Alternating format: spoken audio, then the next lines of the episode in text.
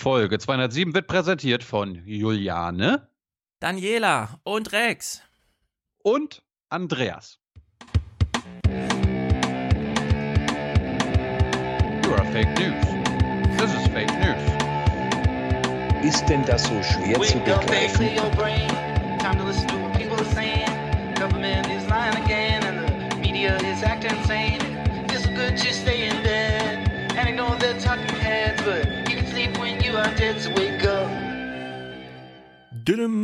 Sehr gut. Hallo, hallo.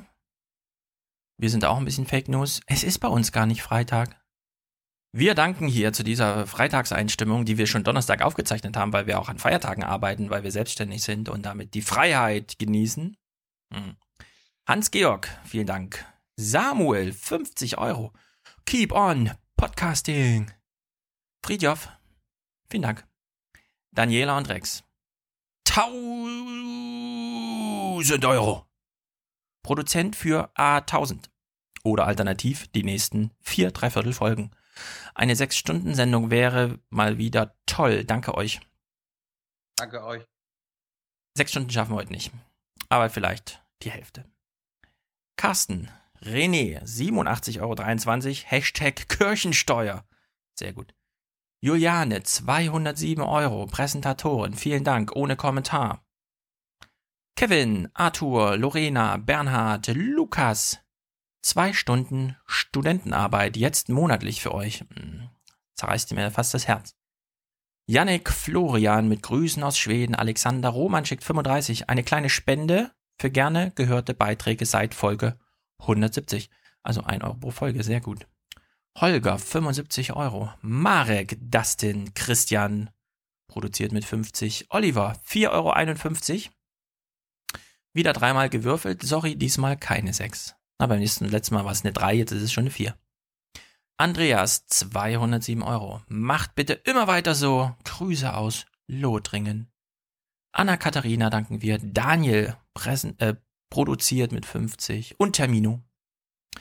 Grandios. Zum Wochen-, äh, Monatsabschluss hier nochmal ordentliche Unterstützung eingefahren. Sehr gut. Ich möchte einen Kommentar vorlesen, der mich ein bisschen betrübt macht. Ich bin beim letzten Mal einfach so reingestolpert in das Thema und habe halt gesagt, naja, wenn der Macron da steht und dann sagt er halt, ui, was soll es schon bedeuten? Vielleicht ganz viel. Dann bin ich in die Wikipedia gegangen, mich erinnert, Robert Schumann, was für ein Held, was hat er gemacht? Dann bin ich hier zurück in den Podcast gekommen, hab gesagt, ja, damals, da war der de Gaulle, der erste Präsident. Nee, Quatschnase. Hatte irgendwie Winston Churchill im Hinterkopf. Der war natürlich erster Premierminister nach dem Krieg als großer General. De Gaulle kam erst 1955. Also, Jinjas schreibt, und zwar sehr gut. Schumann war natürlich nicht de Gaulles Außenminister. Seine und John Monnets größten Erfolge, vor allem Europäische Wirtschaftsgemeinschaft, also das, was dann direkt auf Kohle- und Stahlunion folgte, in der europäischen Integration kamen vor dem Einzug des Generalissimo in den Élysée.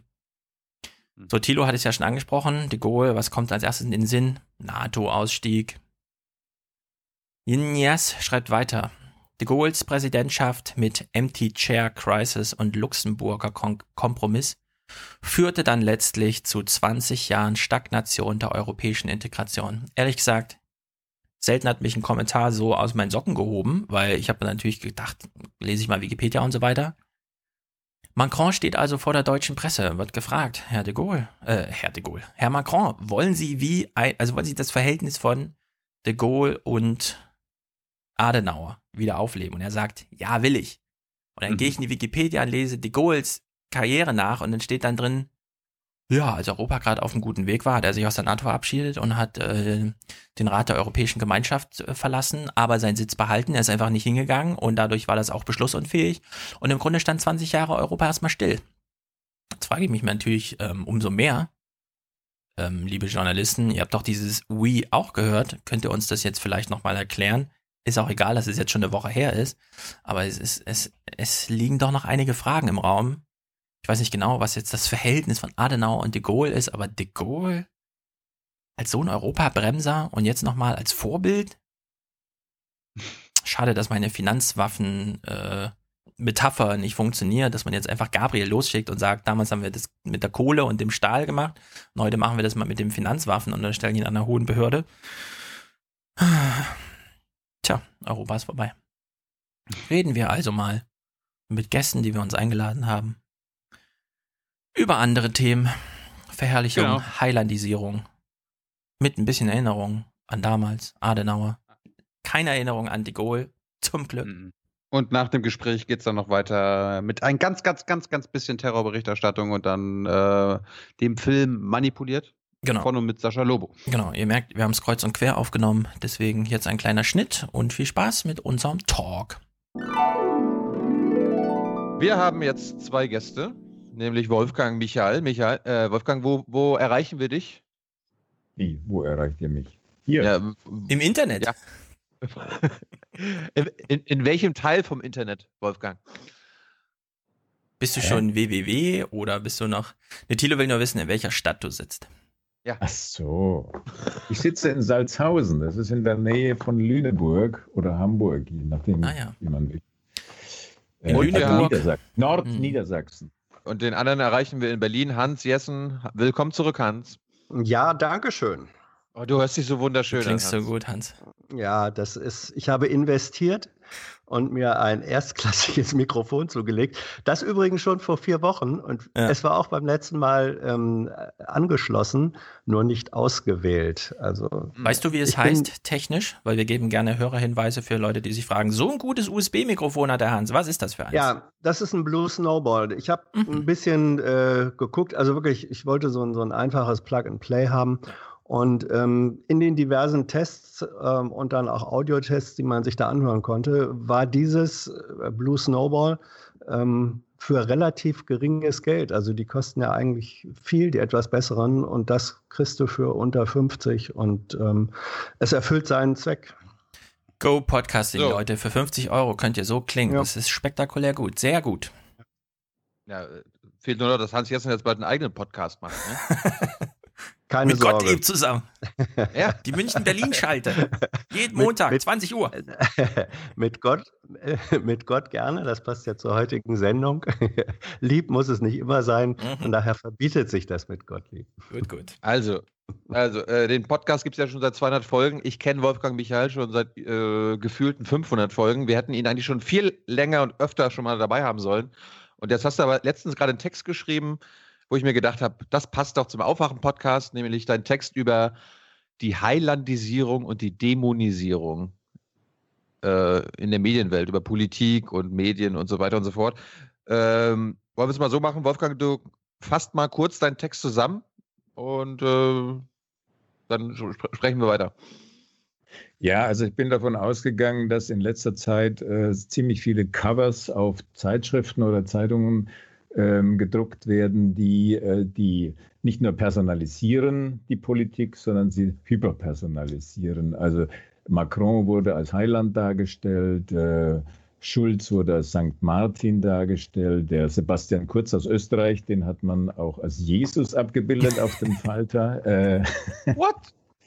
äh, und diese Art von Darstellung der sozusagen Erlöser, der jetzt aus der Politik kommen soll, ähm, den kann man gut kontrastieren mit dem dämonisierten Politiker, also Trump zum Beispiel, äh, oder eben Putin, der auf dem Economist als Teufel dargestellt worden mit feuerroten Augen äh, Mhm. und ganz schwarz äh, im Hintergrund. Also es ist, wird richtig theatralisch inszeniert. Und das war der Anlass, um darüber zu schreiben, dass das natürlich zwar ein äh, sozusagen ein Stilmittel der Medien ist, aber auch ähm, die Tendenz dazu hat, sozusagen den Populismus, den man ja angeblich kritisiert, äh, zu unterstützen. Also dass man populistische Methoden anwendet, äh, die dann auch die Gefahr bergen, dass äh, Politik nur noch personalisiert wird, dass die Inhalte vergessen werden, dass man im Prinzip auf den starken Mann oder die starke Frau setzt. Also Theresa May wird zum Beispiel jetzt auch als Eiskönigin verkauft und äh, ähm, auch Frau Merkel wurde immer wieder Königin genannt. Also das sind so äh, Vokabeln im Prinzip aus dem Feudalismus, die man in die demokratische Politik hineinzieht äh, zu, und die die Leute zu absoluten Monarchen macht. Ist denn das, ist das was Neues? Das ist etwas Neues. Die, die Personalisierung ist nicht was Neues, aber die Hyperpersonalisierung, also dass man eben nicht nur Home Stories macht oder die Leute als äh, Spitzenkandidaten darstellt, sondern dass man sie überhöht. Dass man äh, eben aus den Politikern, die man gut findet, Erlöser macht oder Retter des Abendlands äh, und aus den äh, Politikern, die man nicht gut findet, macht man eben Schurken oder Teufel.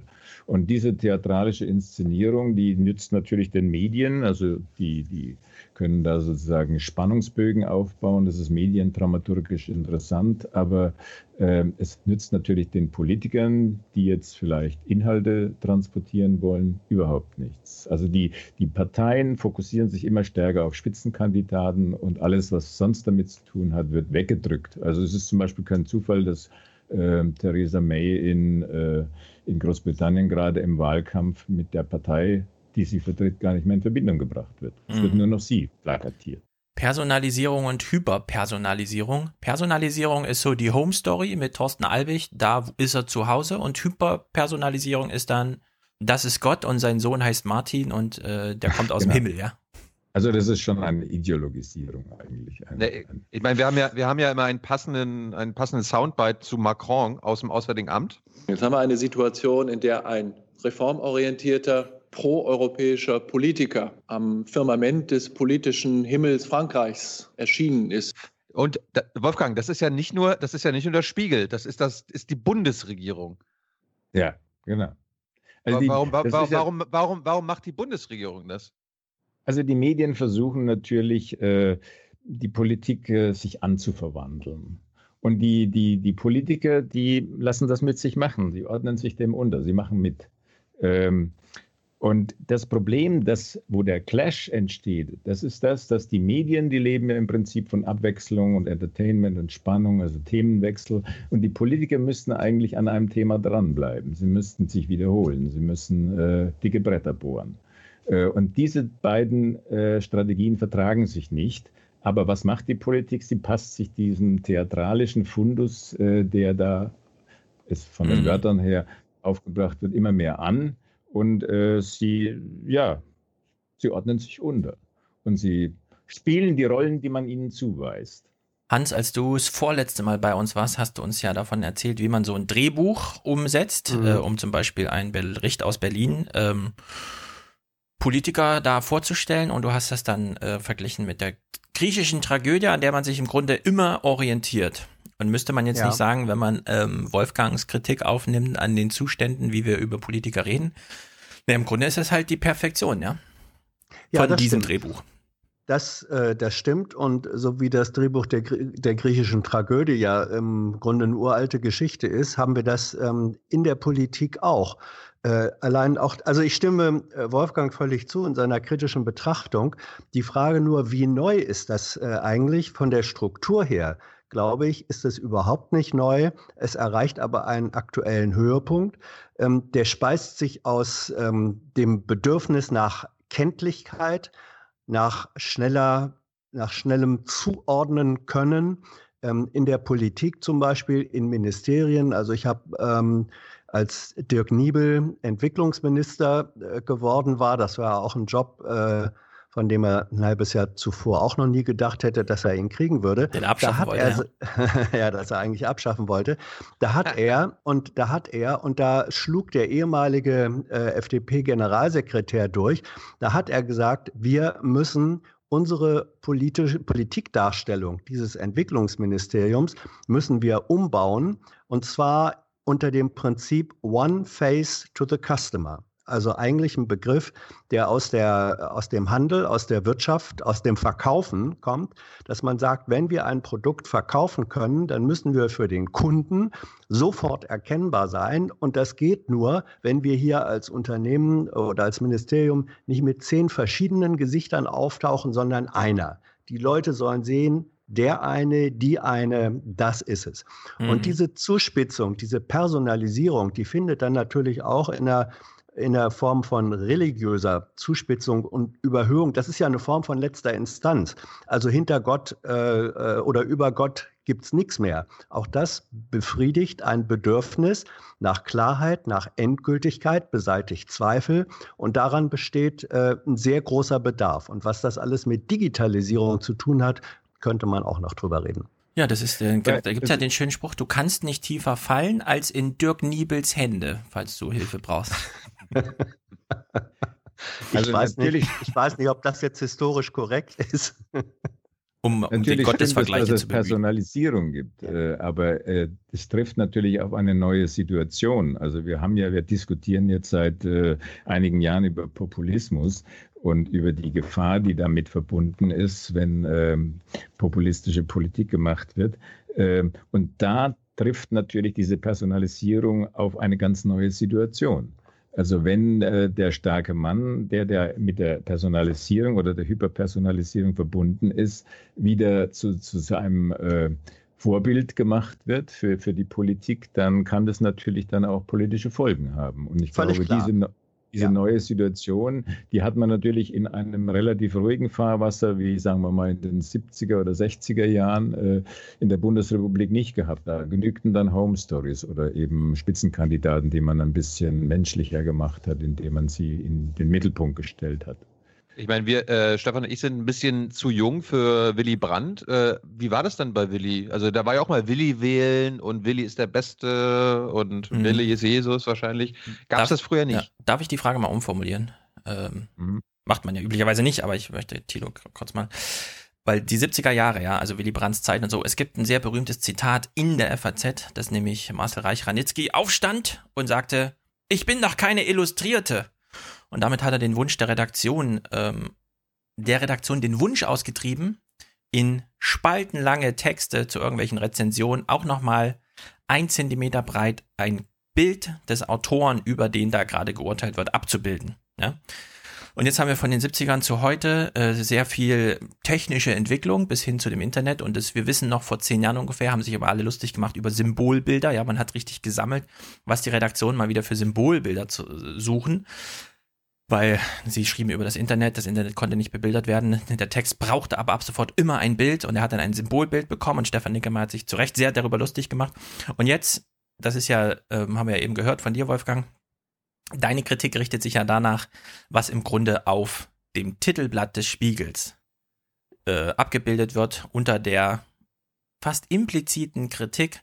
Es blättert ja eigentlich gar keiner mehr rein und liest Texte, ja, sondern äh, die Spiegelauflage sinkt, aber die, das Spiegel-Titelblatt, das ist überall präsent. Ja, es wird auf Twitter rumgereicht, einen Tag vor Druck und so weiter.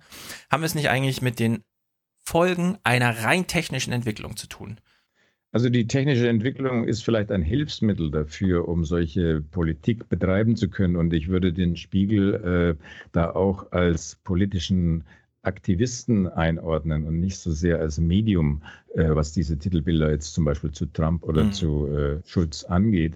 Ähm, was aber dahinter steckt, ist eine Veränderung in der Politik. Äh, wir haben es zu tun mit äh, einem Zurückdrängen der Parlamente zugunsten von Exekutive. Und äh, diese Parlamente sind deshalb schwächer geworden, weil die beiden großen äh, Parteien insgesamt schwächer geworden. Es gibt also ein Gleichgewicht der Schwäche in vielen Parlamenten durch das Aufkommen der Populisten. Und dieses Gleichgewicht der Schwäche führt dazu, dass die Leute dem Parlament nichts mehr zutrauen. Also versucht man Leute zu finden, die sozusagen gegen das Parlament oder neben dem Parlament Politik betreiben. Und das sind dann so Figuren, die sich dann äh, als große äh, ja, Autokraten in Szene setzen. Also zum Beispiel, wir, Erdogan ist vielleicht das beste Beispiel dafür. Berlusconi war so ein Typ. Äh, äh, sein Nachfolger Matteo Renzi hat auch auf diesem Klavier gespielt, Macron auch. Mhm. Ähm, die, dass, dass sozusagen ein, eine One-Man-Show gemacht wird und Sebastian Kurz, der junge äh, Außenminister in Österreich, macht im Prinzip genau dasselbe Spiel. Ähm, dass einzelne Personen jetzt hergehen äh, und äh, den Wahlkampf völlig auf sich zuschneiden, um sozusagen das Parlament zu schwächen und die Exekutive zu stärken. Und das hat man in der Politikwissenschaft äh, früher Bonapartismus genannt. Es kommt von dieser, von, von Napoleon III., der in den äh, 50er Jahren des 19. Jahrhunderts äh, regiert hat.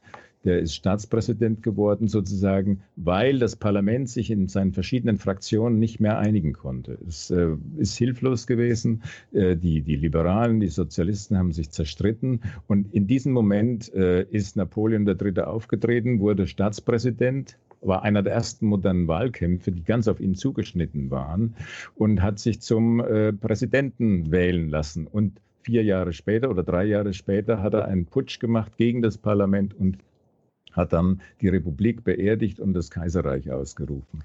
Wenn ich da ähm, noch. Also, hm? ja, und diese Art von äh, Bonapartismus, den kann man derzeit in, in, im Anfangsstadium in vielen Ländern beobachten. Also Trump ist auch deshalb Präsident geworden, weil die Republikaner so zerstritten waren und die Demokraten ihrerseits schwach waren. Und äh, und in, in der Türkei ist es ähnlich mit den Parteien. Das Parlament ist zurückgedrängt. Und wenn das Parlament zurückgedrängt wird, dann wird natürlich auch, werden die Parteien zurückgedrängt. Die kommen dann auch in den Hintergrund. Wenn die Parteien zurückgedrängt werden, dann werden auch die Programme zurückgedrängt. Wenn die Programme zurückgedrängt werden, zerfällt die Politik insgesamt und wird auf One-Man-Shows äh, reduziert. Und mhm. das ist die Gefahr dabei. Also jenseits der nur technischen Veränderungen, Stefan, die du angesprochen hast, äh, die technischen Veränderungen, die helfen diesem, dieser Entwicklung. Die, die unterstützen das, aber sie sind nicht die alleinige Ursache für diese Entwicklung. Okay, als Gegenangebot. Ich gehe nochmal zurück in die 70er. 1974 hat William Goldsmith, ich kenne ihn nicht weiter, einen Text über die amerikanische Präsidenten geschrieben.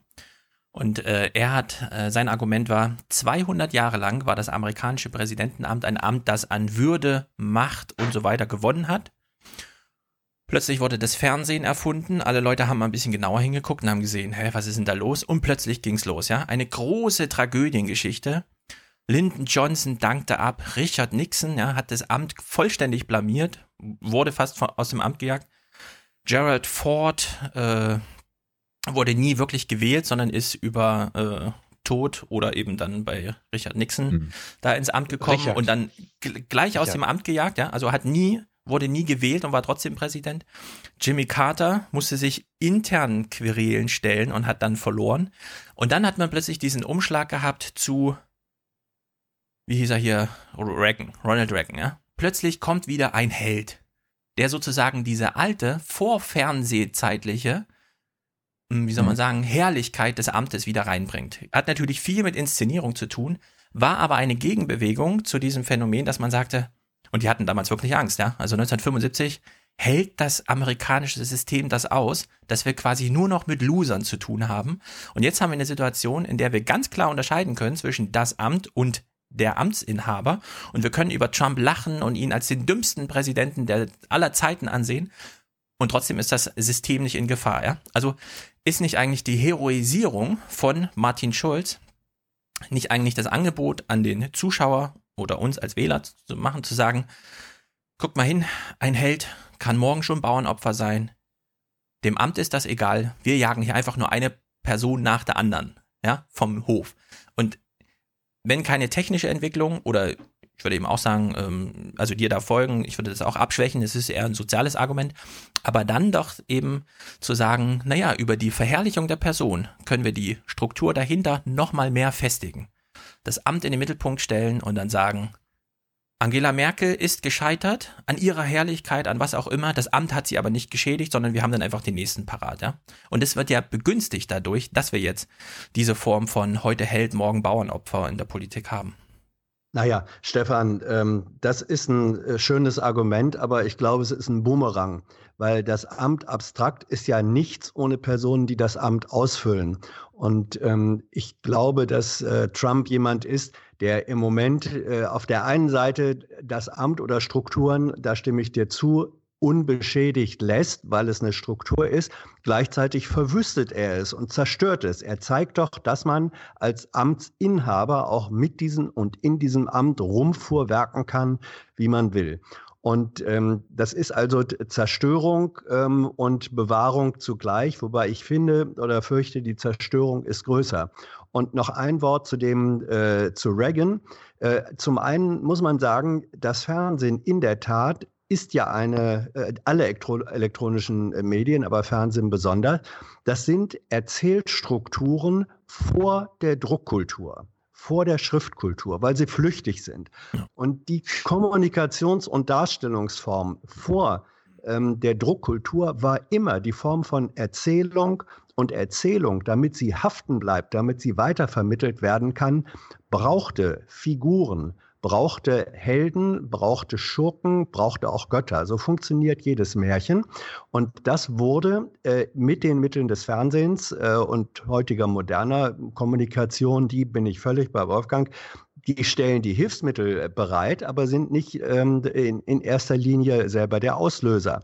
Ronald Reagan war ja nun gerade als Schauspieler der, der am meisten als Person geeignet war, diese äh, im mhm. Grunde vormoderne Erzähl- und Darstellungskultur zu bedienen. Das heißt also, er hat das Amt dadurch, äh, wenn du so willst, gerettet, sauber gemacht, indem er es perfekt mit den Mitteln des Nicht-Amtes, äh, des autoritären, Heiland-ähnlichen äh, besetzte. Im Übrigen, Kennedy hatte in Teilen auch eine ähnliche Auswirkung und Rolle und Wahrnehmung. Ja, aber Kennedy war eben noch ähm, ein richtiger monarchischer Präsident, ja. Also der wurde noch gewählt vom Electoral College im Sinne von, da treten die Kurfürsten zusammen und ernennen ihn. Also es hatte, es wurde zwar auch im Fernsehen übertragen, aber es hatte eben noch nicht sehr viel mit einer richtigen Massenmediendemokratie zu tun. Anders ja, aber als Kennedy, Kennedy, hm. Kennedy, hat, Kennedy hat gewonnen, weil Nixon schlecht rasiert war. Ja, wenn du es runterbrichst auf, das ist das Fernsehduell, was ja, da ja. entscheidet, aber gut, okay. das, ist, das ist auch ein Gerücht. Das, äh, ich war ja, ja äh, ich, doch, ich war in Harvard und die haben das äh, aufgezeigt, dass das auch wieder eine Legende ist, dass dieses Fernsehduell alles entschieden hat. Also, ja, also das Argument ähm, gilt aber für 2017 und nicht für ja. damals in den 50ern. Ich, ich, würde gerne auf den Begriff Erzählung einsteigen. Also, weil ja heute wird ja immer über Narrative gesprochen und alles muss eine Erzählung werden. Und das finde ich ganz interessant, weil die Erzählung, die ja eigentlich ein literarisches oder journalistisches Konzept ist, äh, wie, so, wie die Reportage, die ist leider nun auch sozusagen in die politischen Programme hineingedriftet. Also äh, inzwischen werden die Politiker aufgefordert, sie müssen Erzählungen schaffen, sie müssen eine Erzählung anbieten. Und das ist ja der Punkt, wo ich das Gefühl habe, dass die Medien versuchen, ihre, ihre äh, Regeln und Kriterien in, die, in, den, in den Politikbetrieb hineinzuboxen. Und, äh, und die Politiker sind äh, so gestrickt, dass sie das übernehmen. Also ich würde mir manchmal wünschen, dass es wieder Politiker gibt. Also es, ich, der einzige, der mir jetzt in Deutschland einfällt, wäre Schäuble, der sich sozusagen den Medien ein Stück weit verweigert und sagt, also wir haben eine andere Rolle als ihr. Wir machen nicht das, was ihr macht. Äh, und äh, dadurch entsteht nämlich so etwas, das ist vielleicht für, für Kennedy oder Brandt kennzeichnend, äh, dadurch entsteht so etwas wie Charisma. Und ich glaube, Charisma ist etwas anderes als das, was wir mit Hyperpersonalisierung bezeichnen, äh, wo Leute aufgepumpt werden äh, zu, zu äh, Bösewichtern oder zu, ähm, zu, zu Heilanden. Das ist ja, die, die müssen praktisch eine Erzählstruktur erfüllen. Da gibt es Protagonisten, den Bösen und den Guten, den Helden und den Schurken und die müssen diese Rollen erfüllen. Und sie erfüllen sie tatsächlich. Äh, und das spielen die Medien und damit machen sie etwas kaputt, was sie ja eigentlich nach ihrer eigenen Vorstellung nicht kaputt machen wollen. Sie wollen über Politik reden, aber sie verhindern dadurch, dass über Politik geredet wird. Aber das würde ich jetzt gerne hinterfragen, weil du sagst, das Narrativ muss sozusagen eine textgestützte, langgezogene Erzählung sein, mit schönen Pointen gespickt, die man dann immer, in die man so punktuell reinstechen kann. Herrschaft wurde ja sehr lange sakral leg legitimiert. Und da war es nicht die lange Erzählung, sondern es war das eine Bild. Ja? Der Herrscher, die Banderole, schneidet sozusagen sein Hals, sein Kopf ist noch im Himmel, sein Körper auf der Erde. Und eigentlich erinnern wir uns daran wieder. Und wenn wir heute, ähm, Erzählung kann sein, aber ich würde eher so im ikonografischen, ja, die eine Titelseite, das eine Bild, der eine Wurf, der dann sitzen muss. Und wenn wir jetzt ähm, wenn du vom Charisma sprichst, dann würde ich halt sagen, naja, gut, man kann den Leuten zwar irgendwie, das ist ja auch so, man kann es ja fühlen, ja, das ist irgendwie schlüssig, wenn man den Leuten sagt, der Martin Schulz ist einer von dir, der kommt aus Würselen und der hat auch schon mal zu viel Alkohol getrunken. Aber eigentlich wollen die Leute das nicht, sondern eigentlich ist im Gedächtnis doch eher so dieses, der Herrscher kommt von oben herab und nicht unten aus der Gosse, ja, sondern der muss irgendwie von oben herabkommen. Und in der Hinsicht finde ich, es steckt immer sehr viel Erinnerung darin, ja, wenn jetzt so vom Sankt Martin oder wenn. Also wenn du sagst jetzt, du sagst jetzt, das wollen die Leute nicht, aber das ist ja genau der Punkt, das habe ich auch in dem Beitrag kritisiert. Das ist das, wenn Journalisten dann in der, in der, im Vorspann schreiben, er gilt als der Heiland Europas, er gilt als der Retter Europas. Woher ist dieses Gilt? Haben Sie das recherchiert? Das haben Sie eben nicht recherchiert, Das sondern ist das billige saugen Sie sich aus Münze. den Fingern. Ja, Das, ist saugen Sie billige sich aus den Münze. Fingern Ja, ja. und sie denken, was andere glauben könnten und, und machen das dann zu einer Tatsache. Und das ist das Problem, das der Journalismus in vielerlei Hinsicht hat, wenn er Personen charakterisiert. Da heißt es immer, dieser oder jener gilt als. Und äh, das ist schlicht und einfach eine Erfindung der Medien äh, und wird aber so verkauft, als wäre es äh, irgendwie in Umfragen festgestellt worden. Und das ist eben auch diese Überhöhung, dass man jemanden als Retter oder als Heiland darstellt oder eben umgekehrt als Schurken oder als Bösewicht. Äh, das wird immer auf diesem äh, angeblichen, recherchierten Material begründet, dass es ebenso gilt. Und ich glaube, das muss man kritisieren. Hast du, Hans, du hast jahrelang im Berliner Hauptstadtbetrieb gearbeitet. Hast du schon mal jemanden zum Heiland in deinen Beiträgen gemacht oder zu einem Dämonen erklärt? Sei ehrlich. Ich hoffe, ich habe gerade über, äh, gerade darüber nachgedacht. Ähm, ich hoffe nie. Ähm, also es mag sein, dass ich irgendwann mal, ich habe ich hab ja auch gelegentlich Satiren und, und äh, Glossen und so gemacht. Es mag sein, ähm, dass ich irgendwann äh, mal in der ironischen Form sowas äh, gebraucht habe, aber ernsthaft nie. Das ist auch nicht äh, meine Begrifflichkeit. Vor allem, das hat ja eine furchtbare Tradition. Ähm, man darf nicht vergessen, äh, die faschistischen europäischen Führer, also sowohl Mussolini und noch viel mehr Hitler, die wurden auch als Gottgleiche und äh, Gottesfiguren äh, dargestellt. Äh, Es drückt sich darin eben auch aus, ähm, ein Bedürfnis in der Tat, auch von Teilen der Bevölkerung, des Volkes, wie man das nennt, nach Führung, nach Autorität, nach Sicherheit, nach Erkennbarkeit. Und das wird bedient und zum Teil dann eben missbraucht auch durch diejenigen, die sich als autoritäre Figuren darstellen. Da steckt eine riesengroße ähm, antidemokratische Gefahr da drin und alleine deswegen ähm, kann ich es mir nicht äh, äh, vorstellen. Und ähm, äh, diese, diese Highlandisierung, das ist wirklich billige Münze, auch St. Martin. Also das ist sozusagen der allererste Gedanke, den man haben kann, wenn eine Führungsfigur ähm, neu aus Tapet tritt und Martin heißt. Ähm, der allererste Gedanke ist doch Oder Martin, Gabriel. was fällt mir ein? Ja, oder Gabriel, nicht? Der Erzengel, ja. So, ähm, äh, äh, was fällt einem als allererstes ein? Sankt, Verheiligung, hö, hö, hö. Da habe ich den schnellen Lacher. Ich bin gleichzeitig aus der Kritik raus, weil hat Wolfgang recht. Ich kann immer sagen, es gilt. Das ist so eine vage, unverbindliche und dennoch Behauptung. Ähm, dazu fällt mir ein, der, der wunderbare Satz von äh, Karl Kraus, dem, dem großen äh, Literaturkritiker und im Übrigen Journalistenhasser, ähm, der mal, der, der Hat, geschrieben hatten, hatten wir in der letzten Folge gerade. Also das passt perfekt. ja, also er hat, er hat, er hat geschrieben, ähm, äh, ich muss das jetzt sinngemäß sagen, ähm, keinen Gedanken haben und ihn ausdrücken zu können, das macht den Journalisten. Keinen Gedanken haben und ihn ausdrücken zu können, das Ja. macht den Journalisten. Es ist dieses Zitat wird oft äh, falsch ähm, äh, verwendet, indem man sagt, es reicht nicht, keinen Gedanken zu haben, man muss auch unfähig sein, ihn auszudrücken. Das ist überhöht und komplett falsch. Nein, keinen Gedanken haben und ihn ausdrücken zu können. Das ist sozusagen Mhm. das, was ein Stück weit in dieser Heilandisierung, Dämonisierung stattfindet seitens der Medien. Sie wird aber eben auch, lasst mich das noch sagen, von Ja. Politikern äh, benutzt, ähm, weil die Achse des Bösen, ja, die Achse des Bösen, das ist doch ein biblischer äh, Begriff, Verteufelung. Oder Donald Trump, ähm, äh, I'm the greatest job president God ever created. Ich bin der größte jobschaffende Präsident, den Gott je geschaffen hat. Also Donald Trump ist ja noch über Gott, weil Donald sagt, ähm, Donald definiert, wen oder was äh, äh, Gott am allergrößten geschaffen hat, nämlich ihn, den Donald. Also das ist eine, ein grotesker Missbrauch ähm, dieser auch Ikonografie und Überhöhung seitens der politischen Akteure selbst. Und das, wo wir doch wissen, dass äh, Donald Trump der Antichrist ist mittlerweile. Ich will nur die zwei Anekdoten reinschmeißen. Das Weiße Haus hat fast das Osterfest verpasst. Sie mussten von den Produzenten dieser Holzeier, die man dann wirft, darauf hingewiesen werden, man müsste die jetzt mal bestellen, sonst sind die nicht rechtzeitig fertig.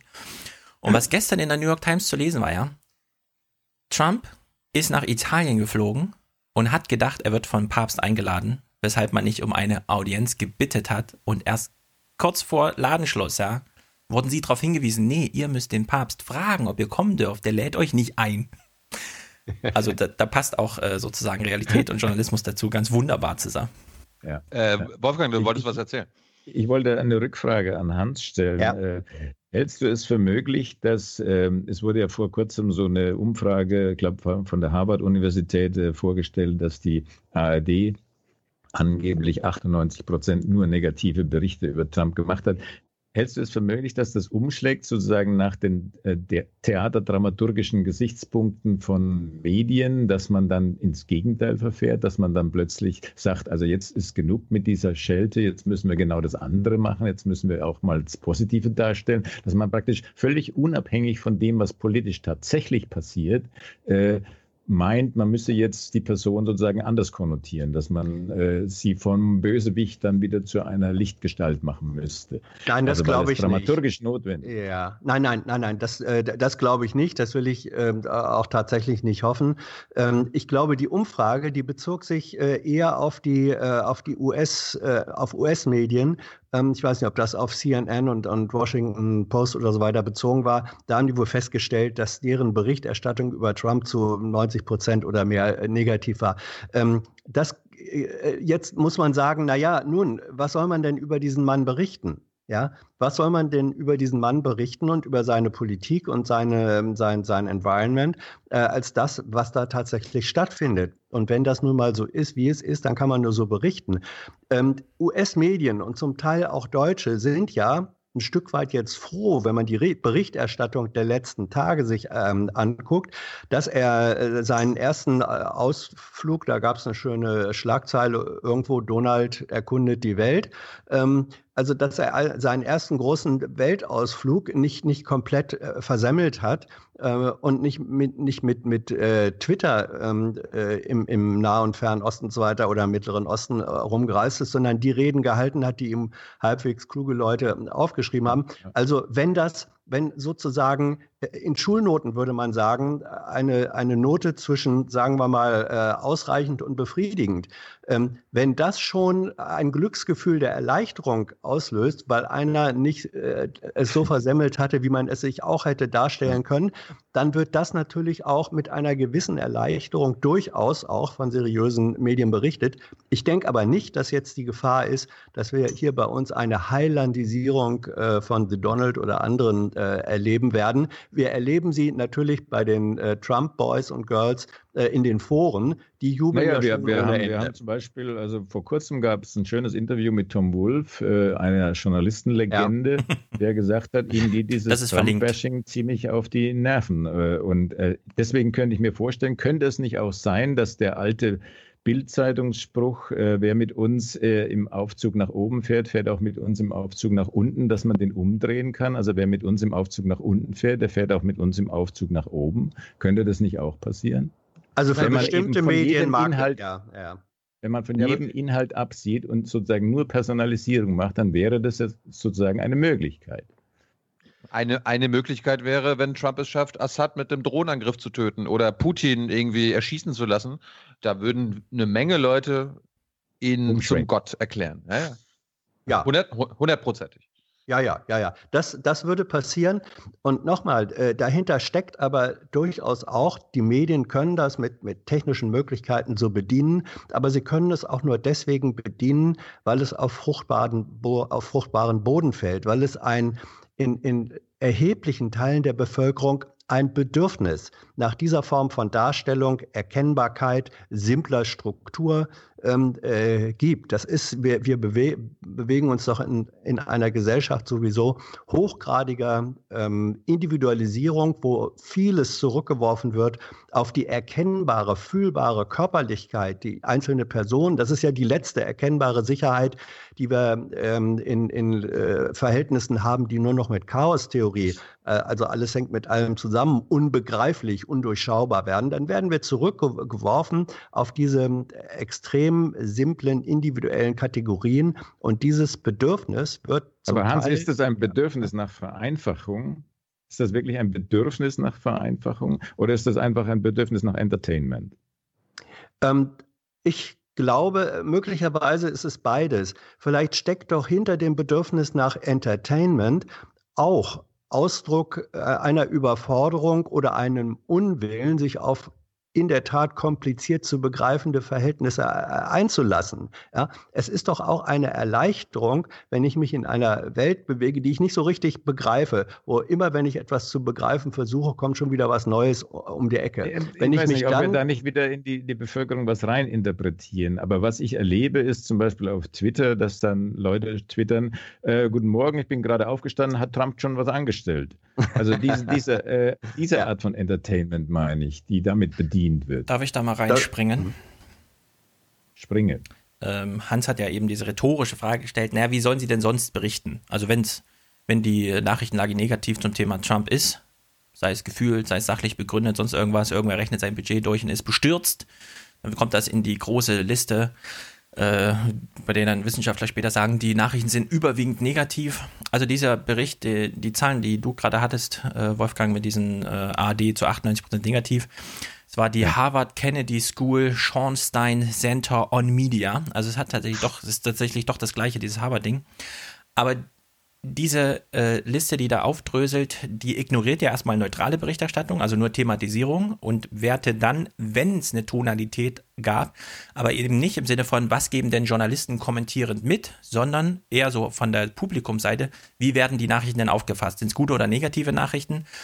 Und daraufhin kam diese Zahl zustande, wenn die Menschen über die Medien von Trump erfahren, sind das vor allem schlechte Nachrichten für sie. Da ist jetzt nicht unbedingt gemeint, der Journalist hat einen Kommentar nochmal hinterhergeschoben im Sinne von Verteufelung. Aber wenn man jetzt diese Frage stellt, wenn Journalisten eine Überhöhung, eine Hyperpersonalisierung machen, kann man dann sozusagen als Gegenpol äh, morgens zusammensitzen und sagen, ach, jetzt, haben, jetzt erwischen wir uns selbst dabei, wie wir uns fragen, hat Trump wieder was Böses gemacht, was wir reportieren könnten? Können wir das mal ausgleichen? Und dann schickt man jemanden auf die Suche, der mal positive Nachrichten sucht. Ja?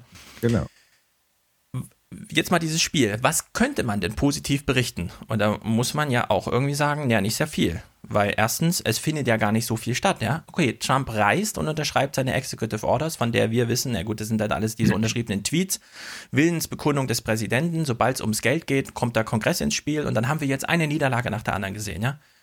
Healthcare, erster Versuch gescheitert, der zweite wird jetzt scheitern im Senat spätestens dann, wenn er verändert aus dem Senat wieder ins Repräsentantenhaus kommt. Jetzt hat er sein Budget vorgelegt, in dem man sich mal, mal flockig um eine Billion Dollar verrechnet hat, weil man einfach eine, ein Einnahmeverlust, der aber Wirtschaftswachstum mit sich bringt, sich ausgedacht hat und den man dann auch noch auf die Ausgabenseite draufgeschlagen hat. Ja, also man, da klafft einfach äh, sozusagen eine Riesenlücke mit äh, 15 Nullen.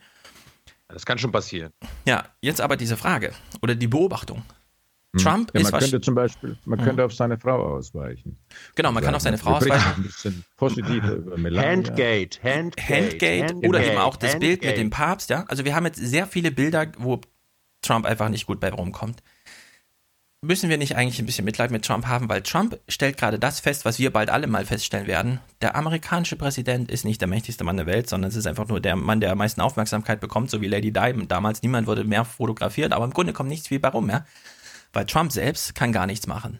Der kann sein Personal in Büschen verstecken und dann lachen wieder alle oder er kann auf Fototermin versagen, ja. Aber da, wo es darum geht, für die Amerikaner das Leben zu verändern, kann er eine Stimmung vorgeben, die wird dann auch kritisiert, aber eine strukturelle Veränderung, ja, also diese Budgetkürzung, die er wirklich per Executive Order machen kann, die fallen ja nicht wirklich ins Gewicht. Da, wo es jetzt in die Vollen geht mit den ganzen Budgetzeug, Haushaltsplanung und so weiter, braucht er Parlamentarier, die er nicht hinter sich hat. Aber was sich ernsthaft verändert, können wir wahrscheinlich eher an Erdogan äh, besprechen ja. als an Trump. Okay, aber wenn wir jetzt mal bei Trump bleiben oder auch bei den Deutschen, ja, Bundeskanzler, was kann ein Bundeskanzler wirklich machen, wenn er nicht, gut, eine übergroße Mehrheit ist natürlich eine übergroße Koalition im Parlament, ja, aber wenn wir die Politiker nicht so religiös überhöhen würden, wenn wir sie nicht zu so Hyperpersonen, ja, und dann jede Handbewegung spielt irgendwie eine Rolle in der Berichterstattung. Über was sollte man sonst berichten? Es ist doch strukturell, ist doch nichts mehr Stefan, gegeben, ja? Stefan, Stefan, also äh, was, was ist denn das, das, das äh, Angela Merkel, wo ist die jemals religiös äh, überhöht worden? Sozusagen, das, Naja. das, das, Mutti, Mutter Genau. Teresa. Ja, es muss ja keine religiöse Überhöhung sein. Also gerade was- bei der welche Richtung auch immer. Nordrhein-Westfalenwahl, da gab es die Umfrage, äh, da haben 70 Prozent oder mehr 85. zugestimmt äh, der Frage. 85, äh, du, du weißt es. Äh, ähm, wie hieß die Formulierung Mutti hält noch? uns in dieser Chaoswelt das Haus zusammen. Ja, aber Mutti ist das Gegen Mutti ist das Gegenteil von Mutter Gottes. Das ist Merkel ist nicht mit Maria zu verwechseln. Und selbst Mutter Teresa war eben keine Heilige, sie ist später heilig gesprochen worden, glaube ich, sondern Mutter Teresa war eine sehr irdische Helferin der Bedrängten und Armen. Also ich glaube, wenn jemand, wenn eine äh, Figur des aktuellen politischen äh, Hochestablishments in Deutschland sich wenig äh, für Heilandisierung äh, eignet, dann ist es äh. Angela Merkel. Hypopersonifizierung. Ich, wir meinen das das jetzt nicht im religiösen Sinn. Hypopersonalisierung. Schon im Bereich Aber- Mutti. Aber Also die Wahlkämpfe der CDU waren in den letzten paar Malen eigentlich voll auf Merkel ausgerichtet. Und was sie eben immer häufiger zu be bemerken ist, dass man auf den Plakaten also wirklich die Partei weglässt und Ja. einfach nur noch die Person. Äh, Adenauer. Das war Ja. Adenauer. Auf den Kanzler kommt es an. Ja, Ja. Das war hier in, das war in Berlin jetzt die letzte äh, Senatswahl war auch äh, Michael Müller und SPD Mhm. kam dann erst später irgendwie dazu und so weiter. Mhm. Aber Aber Adenauer, da, hat, da waren wir in einer autoritären Zeit und die, die, die äh, sagen wir mal, die Kritik war ja die, dass sozusagen dieser, dieses autoritäre Denken dadurch wieder zurückkommt. Wenn wir Ja. jetzt sozusagen vergleichen mit Adenauer, dann würde ich eben sagen, ja, also wir gehen wieder in diese Richtung. Ja, aber jetzt, ich wärme jetzt nochmal mein Argument auf. Ihr kommt mit Adenauer. Ich sage jetzt einfach, Angela Merkels größtes Problem oder ihre, ihre größte ernstzunehmende Kritik ist doch eigentlich, die regiert nur noch durch, die hat gar keine Vision, die sagt uns nicht, was sie macht. Wobei ich dann immer denke, na, dann ist ja auch egal, wer da sitzt. Durchregieren kann ja jeder, ja. Also einfach nur Verwaltung verwalten, das kann ja erstmal jeder. Das einzige Distinktionsmerkmal ist ja nur noch die mediale Erzählung dazu. So, und dass die dann hyperpersonalisiert wird, ist halt dieser Lauf der Dinge, der allerdings darauf verweist, im Grunde strukturell ist es egal, wer Kanzler wird. Ja, also, Also die Leute können ja Merkel und, und, also die SPD und die CDU kann man ja gar nicht unterscheiden. Das war ja auch eine dieser Fragen, die in der AD gestellt wurde. Ja? 55 Prozent der Leute sagen, ach, endlich erkenne ich mal wieder einen Unterschied, jetzt wo Martin Schulz da ist, zwischen den beiden Parteien, die die große Koalition bilden. Das heißt, 45 Prozent erkennen noch nicht mal jetzt einen Unterschied. Und das Einzige, was sie wirklich unterscheidet, ist eben die mediale Erzählung. Und Martin Schulz ist halt jetzt so hat er sich selbst vorgestellt, der Typ aus der Gosse, na, der wird halt nicht in den Himmel gehoben. Oh Wunder, sind wir mal nicht überrascht, ja. Aber Merkel, ja, immer so wie Mozart aus dem Himmel und so. Da ist halt Ja, die aber- Melodie da. Aber entschuldige, äh, also Angela Merkel, das ist auch biografisch interessant, ist ja kein Geheimnis, die wäre fast mal in die SPD eingetrat, äh, eingetreten. So, das hat sich bei ihr in der Tat, ob nun SPD oder über den Umweg der DDR-Parteien ähm, dann in der CDU gelandet. Angela Merkel ist eine konservative äh, Sozialdemokratin.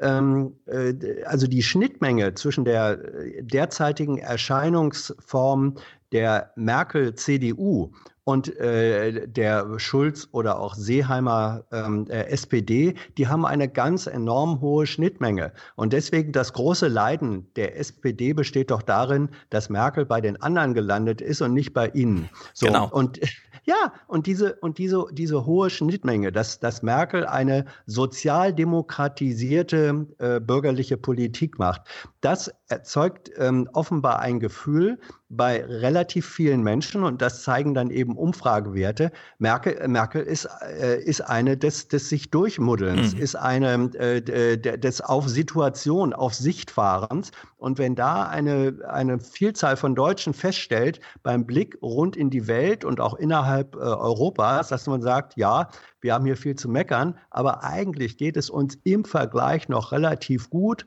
Und da wird man gesagt, und das macht seit äh, zwölf Jahren, äh, bei, macht das die Merkel und dann soll sie es ruhig mal weitermachen. Mhm. So pragmatisch ähm, äh, äh, bildet sich auch das Verhältnis zwischen Volk und seinen Führungspersönlichkeiten genau. aus. Und das meine ich. Traurig fand. Ja. Wenn wir jetzt Wolfgangs ursprüngliches Argument aufgreifen, es gibt eine Hyperpersonifizierung die wir erstmal kritisieren. Jetzt müssen wir Argumente suchen. Und ich würde dann aber sagen, naja, gut, wenn wir jetzt eben nicht mehr hyper, hyper personalisieren, sondern nur noch personalisieren, müssen wir halt auf die Geschichte alles runterbrechen, die du eben erzählt hast.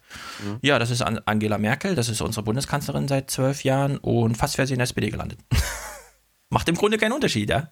Also wenn man, wenn man alle Verherrlichungen, die die Medien damit reinmischen, wieder rausnimmt, ist man im Grunde bei einer Ununterscheidbarkeit von politischem Personal, dass Deutschland einfach wie ja, ähm, wegverwaltet. Anders als, und dann wieder Adenauer Brand, die hatten ja große Aufträge sich selbst gestellt, ja? ja. also Westintegration und Osterweiterung und so weiter, den ganzen Kram. Da gab es quasi immer und dann kam irgendwann der Helmut, der hat gesagt, wer Vision hat, soll mal zum Arzt gehen und seitdem ist es im Grunde egal, wer regiert. Hauptsache nicht zu lange irgendwie, ja, ist dann so das Argument, ja, das was bleibt. war übrigens Helmut, Helmut Schmidt, Schmidt ja. Helmut Kohl, ja, ja. Ähm, ja, das, das stimmt und das Leiden der deutschen Politik und das Unbehagen daran ist auch, äh, glaube ich, darin begründet, dass wir zu viel äh, breit, breite, ununterscheidbare Mitte haben und zu, viel, und zu wenig klare Profile. Und ich glaube, dieses, dieser kurzfristige äh, Wahnsinns-Schulz-Aufschwung, ähm, der war auch darin begründet, dass hierin eine Hoffnung zum Ausdruck kam, dass äh, Teile der Bevölkerung, und zwar relevante Teile, wirklich sagten, da ist die Hoffnung, dass jetzt endlich mal jemand kommt, der einen erkennbaren alternativen mhm. Entwurf von Politik zu dieser Merkel-Mitte, zu der auch Gabriel und Steinbrück und so weiter und Steinmeier äh, dazugehört hatten in der Wahrnehmung. Schulz ist die Hoffnung dafür, dass es hier einen erkennbaren anderen Ansatz für Politik in Deutschland gibt. Und den konnte er bislang gar nicht liefern. Jedenfalls hat er nicht geliefert, vielleicht konnte er auch nicht. Und deswegen ist dieses Soufflé, dieses Hoffnungssoufflé auch ganz schnell wieder in sich äh, äh zusammengesackt mhm. und, und verpufft. Ja. Aber, die, mhm. aber die Hoffnung, in diesem kurzfristigen Hype, jetzt nehme ich den Begriff, den ich sonst kritisiere, ähm, die Hoffnung in diesem Hype war für mich eben in der Tat die Hoffnung, es soll bitte jemand mal einen erkennbar alternativen Entwurf für deutsche Regierungspolitik liefern. Ja. Das aber formuliere ich jetzt mal als. Aber, mhm.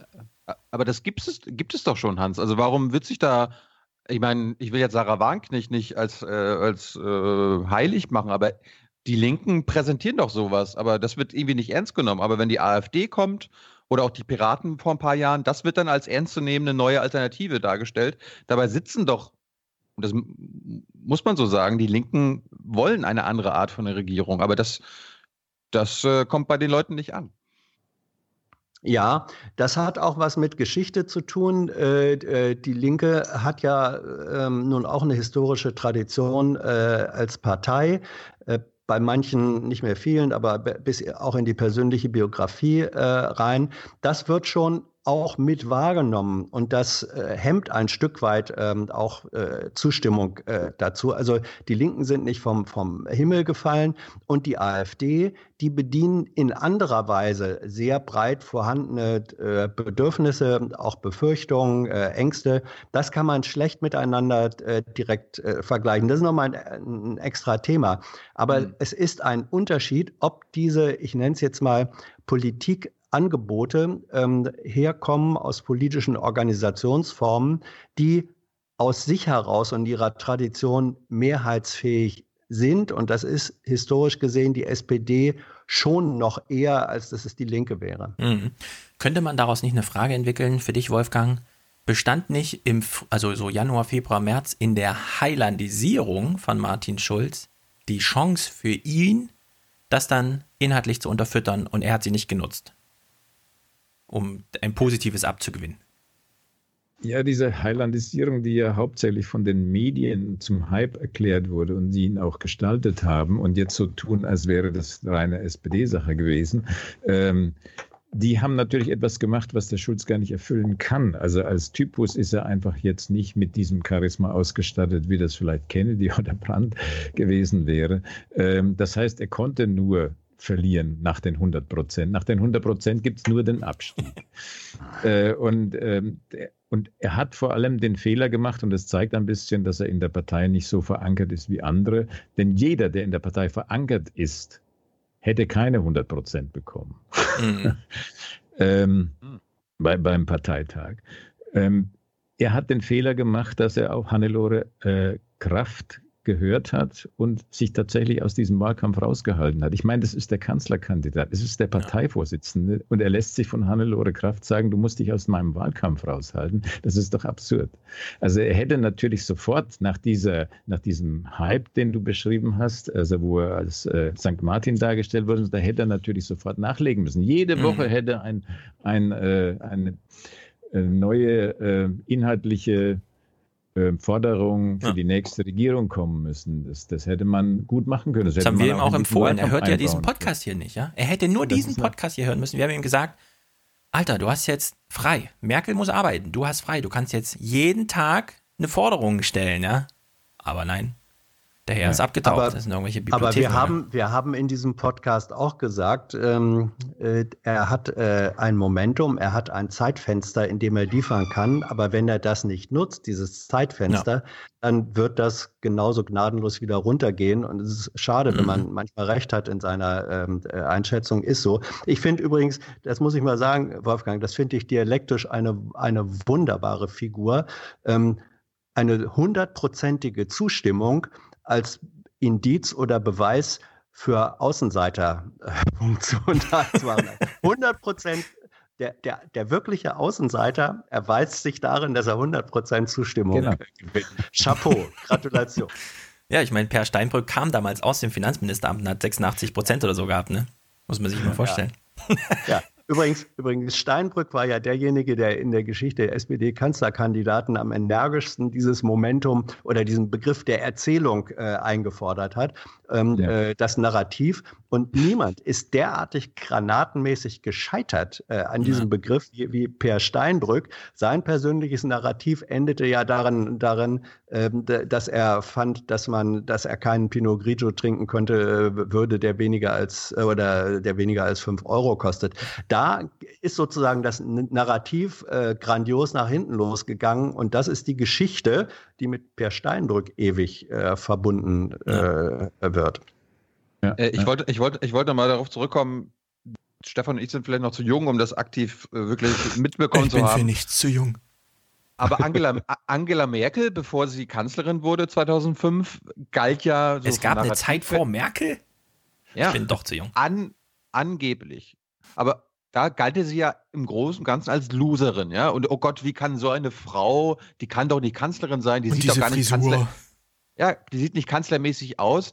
Äh, Hans, Hans äh, mhm. vielleicht du zuerst, kannst du erklären, was dann irgendwie den Umschwung gebracht hat? Äh, also warum war sie erst eine Loserin und dann äh, ging es ja dann doch irgendwie ganz gut. Also. Sie war, sie war die, sie war die Loserin, wenn du dir die Biografie überlegst, also äh, diese schüchterne Frau, Regierungssprecherin, letzte Regierungssprecherin, glaube ich, von, von äh, de Maizière als DDR-Ministerpräsident Lothar.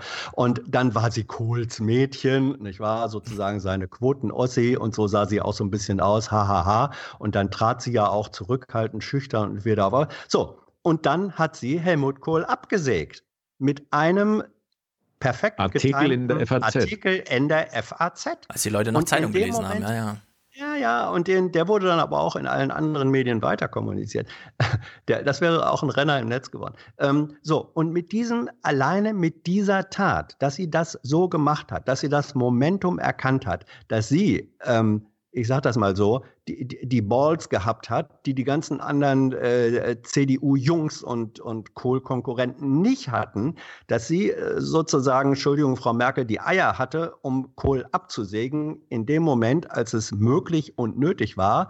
Das war der Moment, wo der Schalter umgelegt wurde, mindestens auch in der politischen Klasse ähm, und in den Beobachtern, wo man gemerkt hat, die Frau ist nicht das unscheinbare Mäuschen, als dass wir sie hier vielleicht gerne verkaufen äh, wollen würden. Naja, aber ich, ich, meinte schon, selbst im Wahlkampf 2005, und ich war da erst 18, 19 und so, aber da galt sie immer noch als. Äh, oh, das die, kommt wahrscheinlich die, durch diese, diese Elefantenrunde, weil Schröder gesagt hat, die, die kann doch nicht regieren. Das stimmt. Das das traue gab's ich ja, gar nicht ja. zu. Ja, Aber- aber- sehr, Aber, Hans, warum, warum ist das dann äh, umgeschwenkt? Also wann ist sie denn zu Mutti geworden? Ja, wir wollen ja jetzt nicht Highlandisierung machen, aber Ja. wie hat wie hat sie es denn geschafft, zu Mutti zu werden? Du warst ja, dabei. z- Ja, ich sicher. Also zu, äh, zum, zum einen, ich, ich will es äh, schnell machen. Also zum einen äh, sozusagen die, ähm, der, der Nullpunkt, äh, der Wendepunkt der Wahrnehmung war die Geschichte, äh, sie hat Kohl gestürzt und sie hat sich dann selber, du musst ja auch erstmal Kanzlerkandidat oder Kandidatin werden, ja, Ja, aber in da- westgeprägten in Ja. einer westgeprägten CDU, in einer männerdominierten CDU. Was gehört dazu, dich da in diesem innerparteilichen Haifischbecken an die, äh, an die Spitze setzen zu können? Das ist politisches, äh, äh, das ist politisches Großmanagement und, und erfolgreicher äh, Kampf. Und zur Mutti wurde sie dann, als sie eben ähm, in der Schröder-Nachfolge, und sie ist natürlich ein komplett anderer Typ gewesen als, als äh, Macho Gerd, ähm, als sie dann trotzdem ähm, in dieser ersten großen Koalition als Newcomerin, äh, als Kapitänin, nehme ich mal diese ganzen Begrifflichkeiten, äh, diesen, diesen Tanker ähm, halbwegs ohne Crash ähm, äh, mit, mit flexibler Reaktion durch die Zeitläufe gesteuert hat. Sie hat Es dann ein Stück weit bestimmten Zeitpunkt. Ja, sie hat, ge sie hat geerntet. Sie hat ein Stück weit geerntet. Der Wirtschaftsaufschwung, ähm, äh, die Prosperität war ja ein Stück weit auch die Ernte äh, von Schröders äh, oder der rot-grünen äh, Agenda. Ähm, das hat sie mitgeerntet, aber sie hat Nein, auch der, der Punkt war, als sie mit, mit Steinbrück damals, glaube ich, war das, äh, vor die Ja. Presse getreten ist und Richtig. die Spareinlagen der Sparer garantiert hat, da ist sie zur Mutti geworden. Das war 2008 sicherlich, dass sie sozusagen die, die, die Hüterin der Spareinlagen, ich weiß nicht, gibt es eine Göttin äh, für Finanzen? Ähm, Sankt, Sancta Pecunia oder so.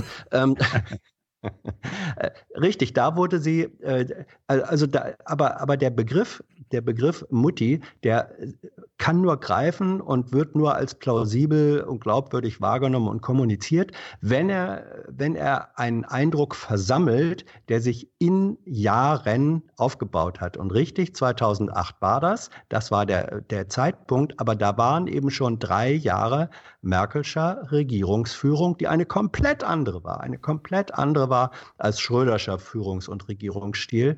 Da wurde festgestellt, jawohl, sie hat sich jetzt sozusagen drei Jahre als Mutti bewährt, dann nennen wir sie auch so.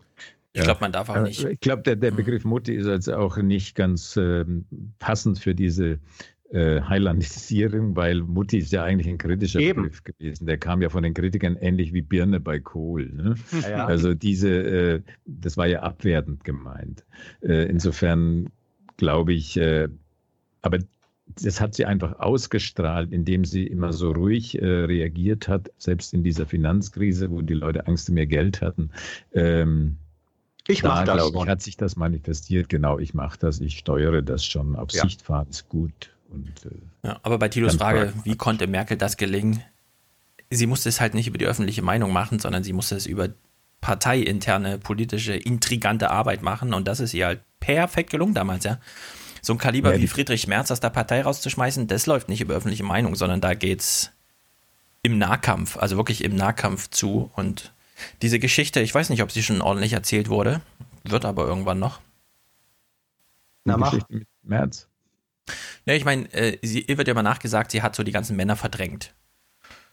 Und wenn man sich aber anguckt, was Friedrich Merz für ein Kaliber ist, was man auch erst danach so richtig verstanden hat, ja, ich meine, klar, es ist schon beeindruckend, ähm, in so jungen Jahren irgendwie CDU-Fraktionsvorsitzender zu werden, aber danach äh, Atlantikbrückenchef und Hauptabwickler von den ganzen Banken mit Tageshonoraren von mit fünfstelligen Höhen und so weiter, ja, und gegen solche Typen hat sie gewonnen. Und das, da kann man jetzt ewig sozusagen alte Fernsehberichte und Zeitungsartikel lesen, aber das, da steckt die Antwort, glaube ich, nicht drin, sondern das müssen die Parteileute irgendwann mal erzählen, ja. Genauso wie Schäuble auch. Ich meine, Schäuble ist zu alt, der wird diese Geschichte wahrscheinlich nie erzählen, aber da stecken Also sozusagen die diesem- Antworten drin. Diese, also Gertrud Höhler, die hat ja eine Biografie geschrieben, die Patin. Äh, da Mhm. wurde sie dämonisiert. Da wurde sie beschrieben als Außerirdische, die eben Ja. aus dieser fremden DDR kam äh, und alle Männer hier rasiert hat äh, und äh, die sozusagen im Grunde genommen das alte sozialistische Herz äh, hier in den Westen gepflanzt hat.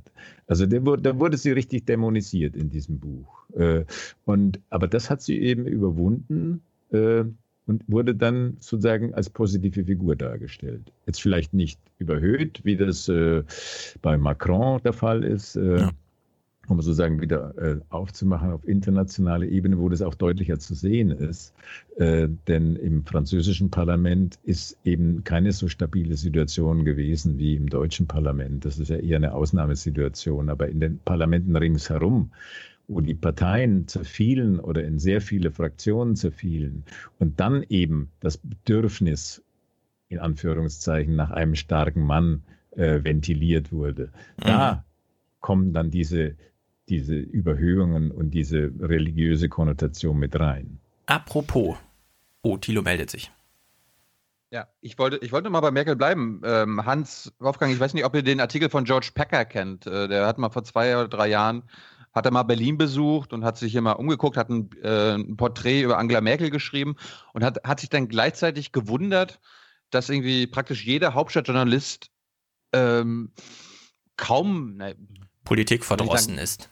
Politik verdrossen ist, mit Angela Merkel viele große Probleme hat, äh, ihre Politik jetzt nicht äh, im Großen und Ganzen gut findet. Aber er meinte dann so, ich habe kaum jemanden gefunden, der sie nicht wählt.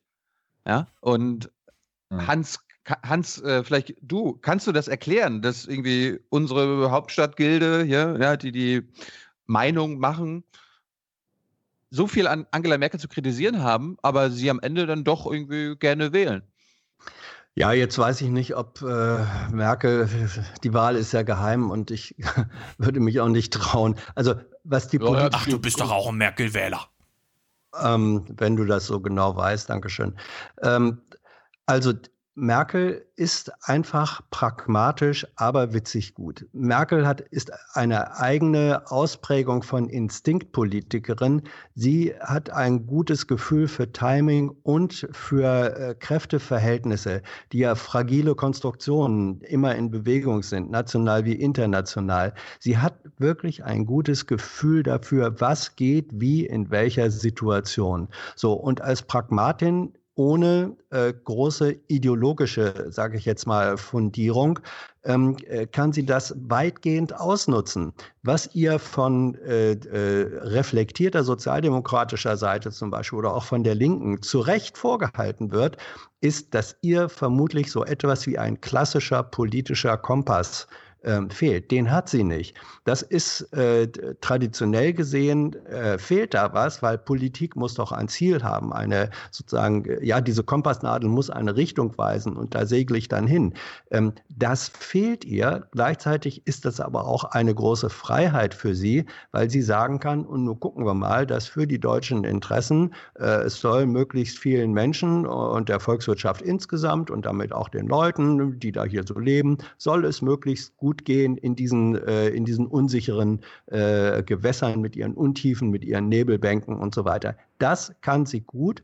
Und deswegen fühlen sich Menschen, so simpel ist das, wenn sie schon sagen, ja, wir müssen ja irgendwie regiert werden, dann sagen sie, ja, dann soll die das mal machen, weil die macht das schon ganz ordentlich. Das ist keine Begeisterung, aber man nimmt sie als eine halbwegs verlässliche und uneitle, relativ uneitle mhm. Sachwalterin war. Das ist ein zweites großes ja. Fund, dass sie mit etwas, was äh, eigentlich eine Schwäche ist ähm, oder eine Schwäche sein könnte, nämlich dieses Uneitle, dieses nicht sich so selbst in den Vordergrund als Person äh, stellen, sozusagen das auffälligste äh, an Eitelkeit, was man sagen kann, sind ja ihre Kleider in Bayreuth. Aber jenseits äh, dessen ähm, ist sie eine extrem uneitle, zurückhaltende Person. Der nimmt man dann auch vom Habitus gerne ab, ja, die macht's für uns. Darin mhm. steckt ja diese große Erklärung, die Wolfgang vorhin schon aufgriff. 85 Prozent der Leute sagen, die Erklärung, warum Merkel bei mir so gut ankommt zu Hause in meinem Kopf, ist gar nicht Angela Merkel, sondern es ist das Chaos in der Welt. Also sozusagen ja. externe Sachen, die dann in den Nachrichten immer noch, ja, also die ganze Welt ist im Chaos, außer nächste Nachricht, Angela Merkel eröffnet irgendwo eine Messe, dann ist alles gediegen und geruhsam und wir können das so hinnehmen. Diesen Punkt aufgreifend zu, den Ex, zu dieser Form von externen Einflüssen. Nee, ich wollte ich wollt, ich wollte mal mhm. bei Merkel bleiben. Also das, das, interessiert mich jetzt, weil wir Okay, eine Frage noch zu Merkel. nee, zwei erfahrene Journalisten da haben. Ich meine, wir hatten Adenauer. Wie lange war der? 15 Jahre, 12 Jahre, 16 Jahre? Äh, nee, war 16 hatte nur Kohl. War, hatte Adenauer 14, 8, glaube ich. 8 oder Okay. 14? Ja. Okay, aber, aber es gab eine Zeit, wo ein Kanzler auch so lange im Amt war wie Merkel. Dann gab es Kohl, der sogar 16 Jahre im Amt war. Merkel will es jetzt mit 16 Jahren auch noch mal schaffen. Wann, kam, wann kommt denn in der Öffentlichkeit der Umschwung, der oder diejenige muss weg? Also werden wir das jetzt erleben oder äh, ist Merkel einfach so anders, also auch noch mal ganz anders als Adenauer und Kohl? Oder werden wir das jetzt in der nächsten Legislaturperiode erleben? Weil irgendwann, irgendwann muss doch der Stecker gezogen werden. Ne? Er ist ja vor ein paar Monaten schon gezogen worden. Also vor ein paar Monaten wurde überall über eine Merkel-Müdigkeit geschrieben. Und die war aber dann schnell wieder weggeblasen, weil eben der Gegenkandidat nicht aus den Puschen kam. Ja. Ähm, also die, die, die Merkel-Müdigkeit wurde eigentlich schon das letzte Mal. Nachdem sie erklärt hatte, dass sie nochmal kandidiert, waren die Medien jetzt nicht groß begeistert, sondern sie haben geschrieben, naja gut, äh, hm, was sollen wir machen? Äh, und die positive Entwicklung, die hat sich jetzt erst wieder ergeben.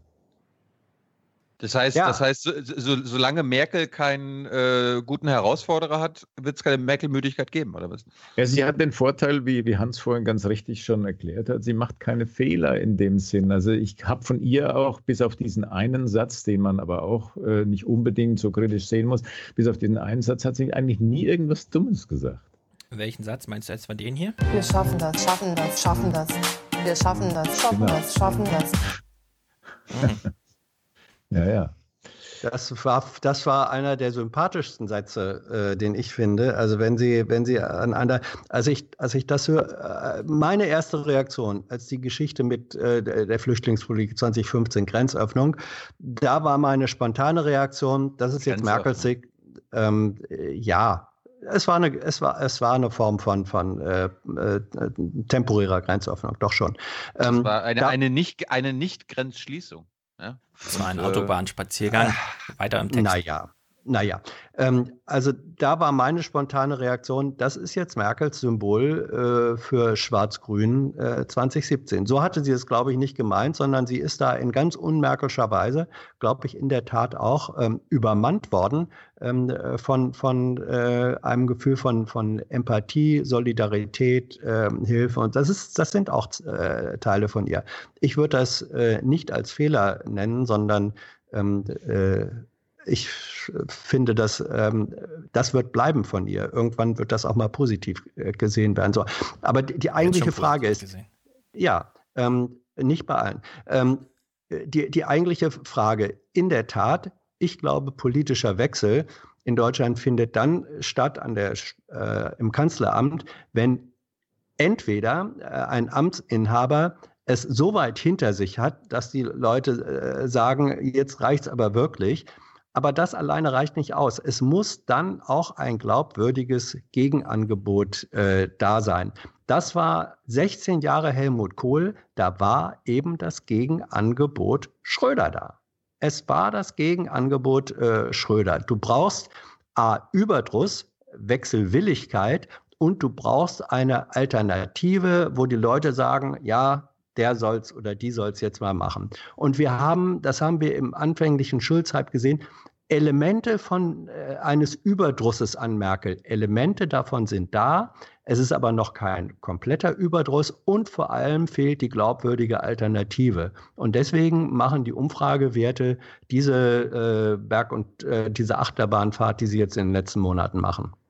Aber ist nicht Überdruss einfach nur eine Medienkategorie?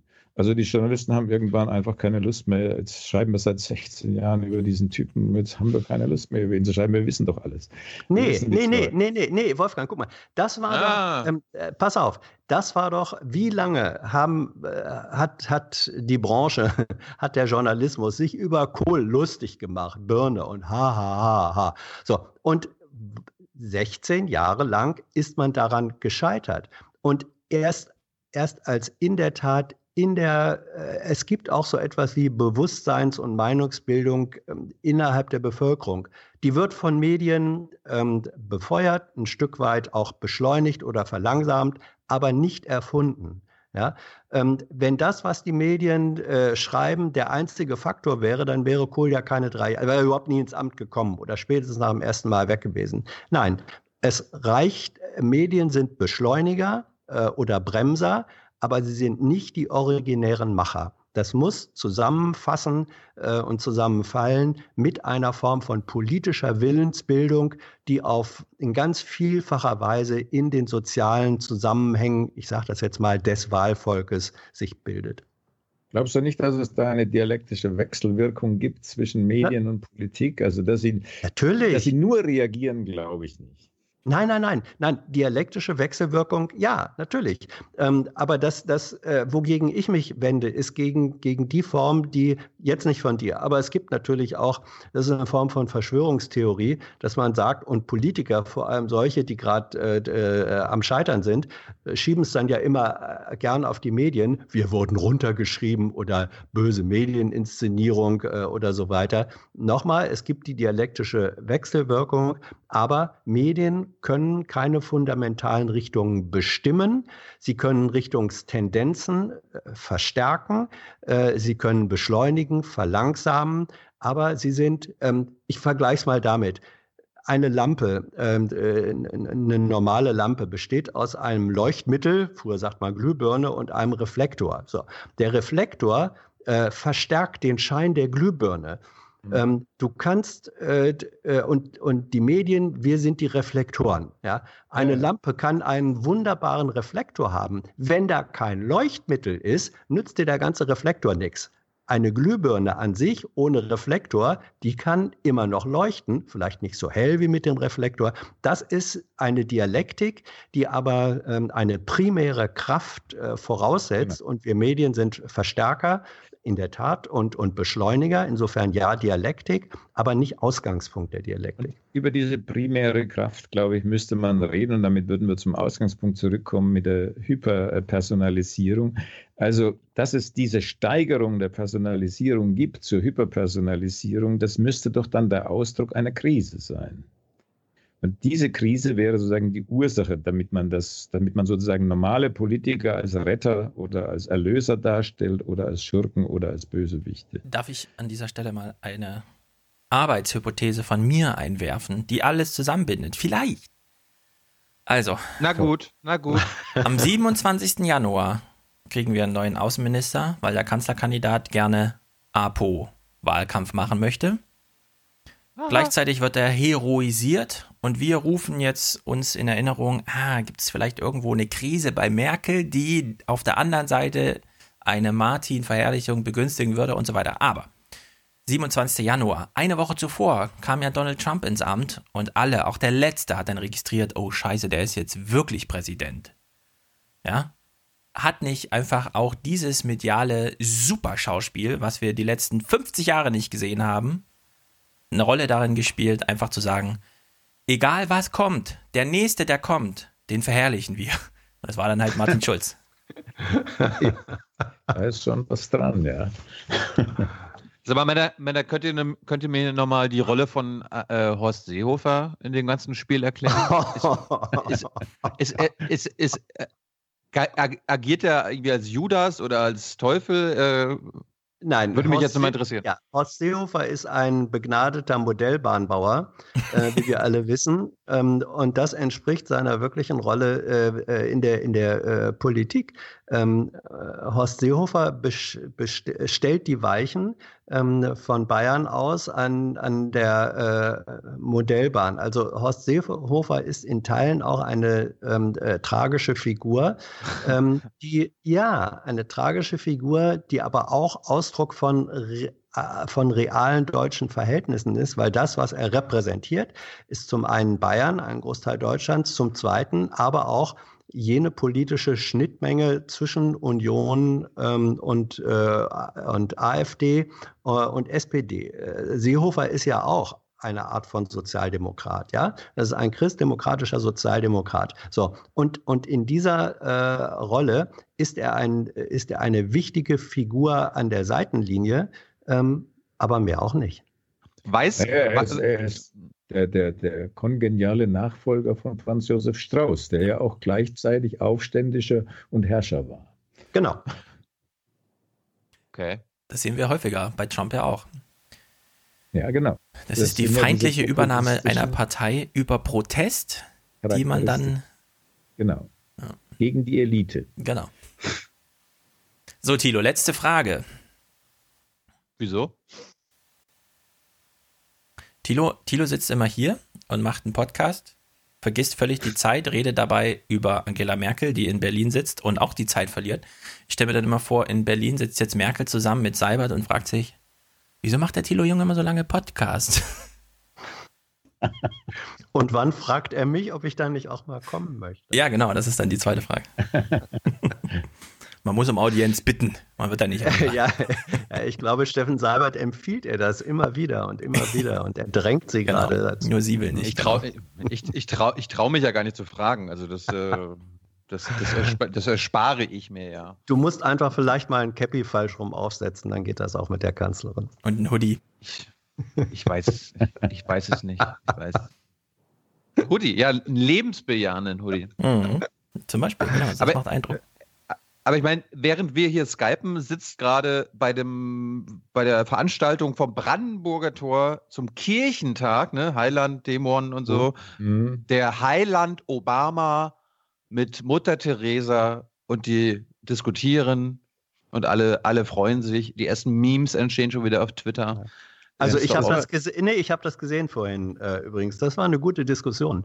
Ähm, äh, und und äh, Obama, der ist zwar in den äh, letzten acht Jahren 50 Jahre älter geworden, ähm, aber äh, interessanterweise, ähm, äh, das wurde auch zu Recht festgestellt, seine Botschaft heute war eigentlich ziemlich genau die gleiche wie vor ähm, äh, neun Jahren ähm, an der Siegessäule.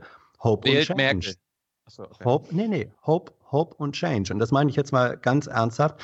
Ähm, Obamas Wirkung und, und die Tatsache seiner, äh, seiner Wahl, die hatte natürlich etwas zu tun damit, dass er, er ist eine Predigerfigur, ein, ein Preacher. Damit sind wir da auch in den, also er verkörpert nicht die Heilandmäßige, aber die weltliche Form von, von ähm, Erlöserpolitik. Diese Rolle hat er perfekt verkörpert. Und die Tatsache, dass er nach wie vor jedenfalls in diesem demokratischen äh, äh, Spektrum von, von ähm, Bevölkerung äh, hoch angesehen ist, hoch angesehen ist, drückt vielleicht auch aus, dass es ein Bedürfnis ähm, danach gibt, nach solcher Form von, von Führung, die sich auch vergewissert, dass sie ihre Wurzeln, ihre Bezugspunkte nicht nur im profanen Weltlichen, sondern in einer Art von höherem Jenseits hat. Ähm, da kann man drüber spotten, aber man muss es als Faktor auch ernst nehmen, glaube ich. Die, die Süddeutsche Zeitung hatte am Samstag äh, auf der Titelseite als Aufmacher, Trump hat schon wieder irgendeinen Mist gemacht und oben drüber war das Bild von Obama und da stand, er kommt nach Deutschland. Ja, Hm. Das war genau diese Gegenüberstellung, Ja. die wir als theatralische Inszenierung Ja. die ganze Zeit über äh, genießen dürfen. Bei den und erlöse uns von dem Übel. Naja, ich meine, wir wissen, wenn Obama jetzt hierher kommt, wir wissen ja gar nicht, wo kommt er eigentlich her, ja? Da geht's schon wieder los. Wo kommt er eigentlich gerade her? Ent, ist er entsandt? Wer hat ihn jetzt eigentlich nach Deutschland entsandt, ja? Nö, er ist eingeladen worden. Naja, aber wo Er kommt er gerade her, ja? Von der, von der deutschen Päpstin. ja? Er ist, mit, er ist mit seinem Lieblingstransportmittel gekommen. I have two words for you predator drones. Ja, jetzt sind wir wieder auf den äh, nackten Tatsachenboden gelandet.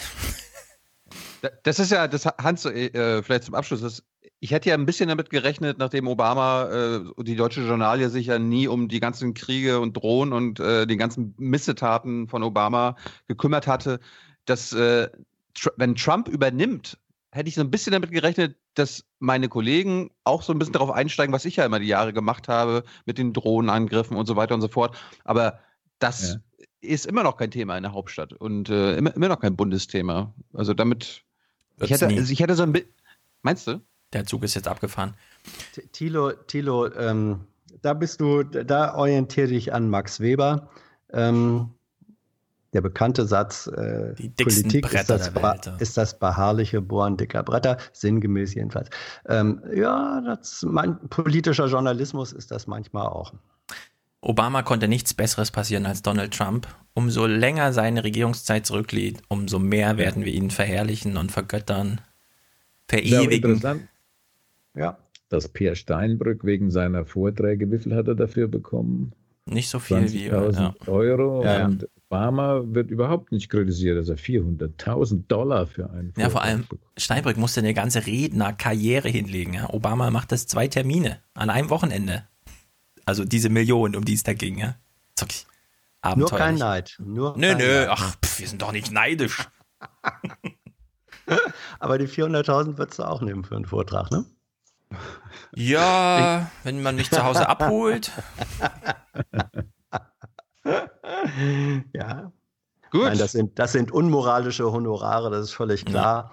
Und sie können nur dadurch, könnten nur dadurch legitimiert werden, wenn jemand sagt, ähm, diese Kohle stelle ich nachweisbar für, für äh, gute Zwecke, was auch immer. Das ist ähm, äh, Afrika, AIDS-Bekämpfung, Hunger, also für soziale Zwecke zur Verfügung. Sonst ist es einfach nur unmoralisch, egal wer das einkassiert und egal wie schön er oder sie redet. Das ist unmoralisch. Ja. Wir werden aber die Geschichte erleben wie bei Al Gore. Er wird für das Klima kämpfen und dafür jeden Tag nur 2000 Meilen mit dem Flugzeug fliegen. Ja. Gut, ist ein schöner Abschluss. Äh, Wolfgang, Dankeschön fürs, fürs Gerne. dabei sein. Hans, Hans sowieso. Hast du, Mhm. du hast dich heute super angehört. ja, jetzt kann ich nicht mehr sagen, keiner versteht mich. Nee, nee, heute Genau. sind alle Argumente delivered worden hier. Ja, Furchtbar. Ja. Noch wunderbar. einen schönen Vatertag, ne? Ebenso. Oder Männertag, ob nun Ost Oder West, ne? Männertag, ja. Jo. Tschüss. Besauft, dann. besauft euch nicht. Ciao. Tschüss. Wir machen noch mit äh, Hans weiter, der Stefan Schulz. Äh, es war ja Anschlag. Ähm, wann war das? Montagabend in Manchester? Ja, ne? Ähm, Es war Montag, ja. Montagabend. Da- nee, nee, nee, nee, nee. War es nicht Dienstag? Montagnacht, Montag auf Dienstagnacht. Okay. Genau. Genau. So, und dann gab es am äh, Dienstagabend nicht nur einen Brennpunkt in der ARD, sondern auch ein ZDF-Spezial. Und jeweils 10, 12 Minuten haben sie über das berichtet, was eh schon in den Nachrichten zu sehen war. Haben sie, konnten irgendwie nichts Neues beitragen. Aber ich habe mal wieder in den Brennpunkt geschaut, weil ich gespannt war, ob die ARD sich ihren eigenen Terrorexperten dazu holt. Ne, Es gibt ja mehrere. Äh, Hans, du kennst sie alle in der ARD. Ob nun Reinhard Naja. Becker oder Michael Stempfle oder so weiter. Nein, Mhm. Die ARD hat sich wieder dafür entschieden, das CDU-Teammitglied äh, Peter Neumann äh, aus London dazu zu schalten, was ich nicht verstehen kann, weil ich hatte es, glaube ich, vor einem Monat oder zwei Monaten gesagt, als Laschet ihn in das, in das äh, sein Wahlkampfteam geholt hat, das muss eigentlich seine, das Ende seiner öffentlich-rechtlichen Terrorexpertenkarriere sein, weil man kann ihn doch nicht mehr vor den Fernseher setzen. Aber die ARD hat es trotzdem gemacht und ich habe einfach nur mal äh, als, als Service das super kurz zusammengefasst, weil wir brauchen uns den Scheiß eigentlich von ihm nicht mehr anhören, weil er sagt ja immer wieder dasselbe. Und das hören wir jetzt. Peter Neumann, Terrorismusexperte vom King's College. Herr Neumann, was können Sie zu diesem Zeitpunkt über die Hintergründe dieser Tat, über den Täter sagen? Naja, über den Täter wissen wir das, was gerade in Ihrem Beitrag berichtet wurde. Aber er, das passt natürlich in die Strategie des Islamischen Staates. immer wieder dasselbe. Und das einzige Interessante fand ich an dem ganzen Ding, weil es ging ja um, hat Großbritannien eigentlich genug gemacht und warum ist da jetzt wieder ein Terroranschlag passiert? Ist das jetzt wieder innere Sicherheit und so weiter? Und mit dem Hintergrund, dass Peter Neumann die CDU in Sachen innere Sicherheit berät, ist dieser Ausschnitt, dass äh, Peter Neumann jetzt über die britische Antiterrorpolitik, also quasi die britische innere Sicherheit ähm, fabuliert, ganz interessant, weil ähm, der wird den sagen, ja, so machen wir es auch. Die Briten haben ja scharfe Sicherheitsgesetze, greifen durch und dennoch passieren immer wieder Anschläge. Bringt also all die Überwachung etc. viel zu wenig? Ich glaube, sie bringt schon was. Und ich denke, wenn man sich nicht nur gestern anschaut, sondern die gesamten letzten zwölf Jahre, dann ist schon klar, dass die Briten sehr effizient und sehr erfolgreich auch sind. Im Durchschnitt haben die Briten einen großen Anschlag pro Jahr verhindert. Und die haben seit 2005, seit den Anschlägen 7. Juli 2005 wirklich aufgerüstet und sehr systematisch und strategisch die Terrorismusbekämpfung betrieben, was auch Erfolg hatte, was natürlich jetzt nicht so aussieht wegen gestern. Aber insgesamt sind die Briten wirklich sehr gut. Auch heute muss man das auch mal so sagen dürfen. Also Hans, für mich ist Peter Neumann ein politischer Aktivist, der, äh, der uns ohne das direkt zu sagen, einfach sagt, naja, also das wäre auch hier der richtige Weg. Dabei sind die Briten ja wirklich die Sicherheitsstaats- und äh, Polizeistaats äh, am, am, am verrücktesten. Hast du mit ihm ein Problem? Kennst du ihn überhaupt? Nein, ich kenne ihn nicht persönlich, sondern äh, auch nur aus der äh, Berichterstattung. Ähm, ja, das ist eine, äh, das hat ein Ogu, also ein, ein Geschmäckle, wenn man, äh, wenn man das so sagt. Ähm, wenn Menschen in sowohl in einer in Anführungsstrichen Expertenrolle äh, auftreten und gleichzeitig aber auch politische äh, Aktivisten sind. Ähm, Claudia Kempfert, äh, die berühmte ähm, energiekritische äh, Wissenschaftlerin, die war ja vor, ich glaube, vor vier Jahren auch Mitglied eines äh, Wahlkampfteams. Ähm, äh, einer Partei, ich glaube sogar unter einem CDU-Ministerpräsidenten wäre sie das gewesen, was sie nicht daran gehindert hat, weiterhin in der Energiedebatte äh, als Wissenschaftlerin äh, aufzutreten. Also das gibt es von verschiedenen Seiten. Ähm, es, hat ein, ähm, äh, es hat einen Beigeschmack. Auf der anderen Seite, wenn diese Menschen tatsächlich substanziell etwas zu sagen haben, sollte man ihnen dann verbieten, dieses äh, zur öffentlichen Aufklärung beizutragen? Weiß ich nicht. Der, ist, äh, der, hm. der, der Punkt ist, dass Peter Neumann immer dasselbe sagt. Immer. Er sieht immer die Handschrift des IS. Es ist alles keine Überraschung und äh, der Sicherheitsstaat muss weiter ausgebaut werden. Es ist immer dasselbe. Er hat ja nichts zu sagen. Er, er hat immer dasselbe zu sagen. Oder er hat das, immer recht. Ja, das, das, das, würde er sagen. Ja. Er spekuliert nicht, da, weil wenn er spekuliert und richtig liegt, war das keine Spekulation. Mhm. Das ist seine Logik. Ja, also ich habe äh, das, das, äh, da haben wir auch schon gelegentlich drüber äh, gesprochen. Ich habe auch ein gewisses Unbehagen ähm, dabei, weil äh, Menschen werden dann auch zum Gefangenen ihrer Rolle und einer Situation. So, da passiert etwas Schreckliches, äh, man findet es furchtbar, man sagt, oh Gott, da muss doch was passieren und hoffentlich kann das auch bei uns passieren. Und was müssen wir tun, damit es nicht bei uns passiert? Das sind Fragen, die dem Normalbürger, glaube ich, vielfach den Kopf rumgehen. So, und dann äh, sagt das Medium, jawohl, wir leisten ja Orientierung, wir holen hier Leute her, die, die davon was verstehen und die ordnen das da jetzt ein. Und wenn man dann in Wahrheit aber viel zu wenig an tatsächlicher Erkenntnis hat, dann holst du deine, deine Floskeln und deine äh, Satzbausteine aus dem Schrank raus und präsentierst die da. Damit äh, erfüllt man ein Bedürfnis, ähm, ein öffentliches Bedürfnis, ohne dass man, glaube ich, tatsächlich liefern kann. Und das ist eine Situation, die mir Unbehagen bereitet. Ich meine, das ist, äh, die haben zwei, drei Minuten mit ihm verschwendet und, und eigentlich das, die haben nichts Neues rausbekommen, sondern er hat quasi nur gesagt, naja, das, was ihr gerade im Beitrag gehört habt, das ist das, was wir jetzt bisher wissen. Ja. ja. Das, erinnert, das, erinnert, mich so ein bisschen an die an Bettina Schausten und Professor Korte, wo Bettina Schausten immer nur ihre ganzen äh, ja, ja, das ist jetzt so, ne? Und wenn die SPD verliert, dann ist das eine Krise von Martin Schulz. Und Korte, wenn du so, ja, das ist so.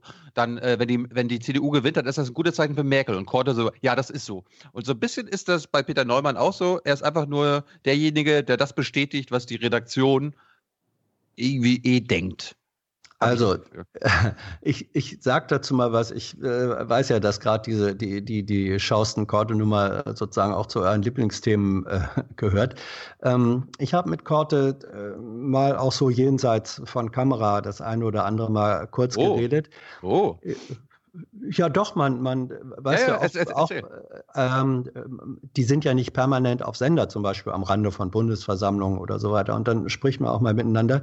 Das ist ein äh, kluger, analytischer äh, Kopf, wenn man ihm die Möglichkeit gibt, das, was er äh, zu analysieren hat, tatsächlich auch ähm, auszuführen, darzulegen, aufzuschlüsseln. Die möglich wenn man ihm die Möglichkeit gibt, kann er gut sein. Ja, warum, warum warum nimmt er sich die Möglichkeit nicht? Warum fordert er die, diese Möglichkeit dann nicht ein? Sagen wir mal so. Stefan, Stefan schüttelt den Kopf, der, der äh, he likes to disagree. Ich auch. Ja. Jeden ja. Politikwissenschaftler, den man da hinstellt und der in Deutschland eine Professur hat, kommt im Gespräch als ja, im Vergleich zu dem, was wir hier gerade abliefern, mhm. ist das super top und müsste eigentlich auf die Kamera, aber das Hans, Hans, das erleben wir in jedem zweiten äh, Bericht in Berlin direkt oder äh, ja. beim Regierungsbericht aus Berlin. Es wird eine These, also die Autoren haben eine These und dann wird sich ein Politikwissenschaftler gesucht, der diese These bestätigt. Das hat uns Herfried Münkler in der Jung Naiv-Folge bestätigt, die rufen so lange durch, bis irgendeiner, ja, also sehen Sie das auch so, ja, ja, und dann wird der 15 Sekunden reingeschnitten und einfach nur, ja, ja, bestätigen uns das mal aus wissenschaftlicher Sicht, was wir hier sagen. Ja, ja, stimmt schon. Kort und ja, das Neumann ist, das wollen ist, einfach ja, nur ins ja, ja. Fernsehen. Ähm, also äh, äh, das ist natürlich auch dem, dem Wissenschaftler, der manchmal auch darunter leidet, dass er da in seinem Elfenbeinturm oder was, wo auch immer in der wissenschaftlichen Community äh, verstaubt und nicht zur Kenntnis genommen wird, dass einem, dass man das toll findet, wenn man dann oder toll finden kann, man dann auch auf die große äh, öffentliche Bühne ähm, kommt. Das ist doch, das ist doch klar. Aber es gibt auch ein berechtigtes Argument, das sage ich jetzt mal zur Ehrenrettung ähm, von seriösen Wissenschaftlern, wenn die davon ausgehen, das ist bei manchen Sozialwissenschaftlern ist es wirklich so, dass sie sagen, das, was wir hier analysieren, rausgefunden haben in wissenschaftlicher Arbeit über den Zustand von Politik und Gesellschaft, das ist einfach eine wichtige Erkenntnis und die soll bitte nicht nur im engeren Kreis der Wissenschaftler äh, bleiben, sondern soll auch mindestens diskutabel werden äh, in, in, in der gesellschaftlichen Diskussion. Wenn die dann sagen, wenn ich die Chance dazu habe, das einer größeren Öffentlichkeit äh, zu sagen und zu zeigen, dann nutze ich sie. Das ist ein Argument jenseits von persönlicher Eitelkeit, die es auch gibt. Nur mhm. diese Chance muss eben gegeben werden.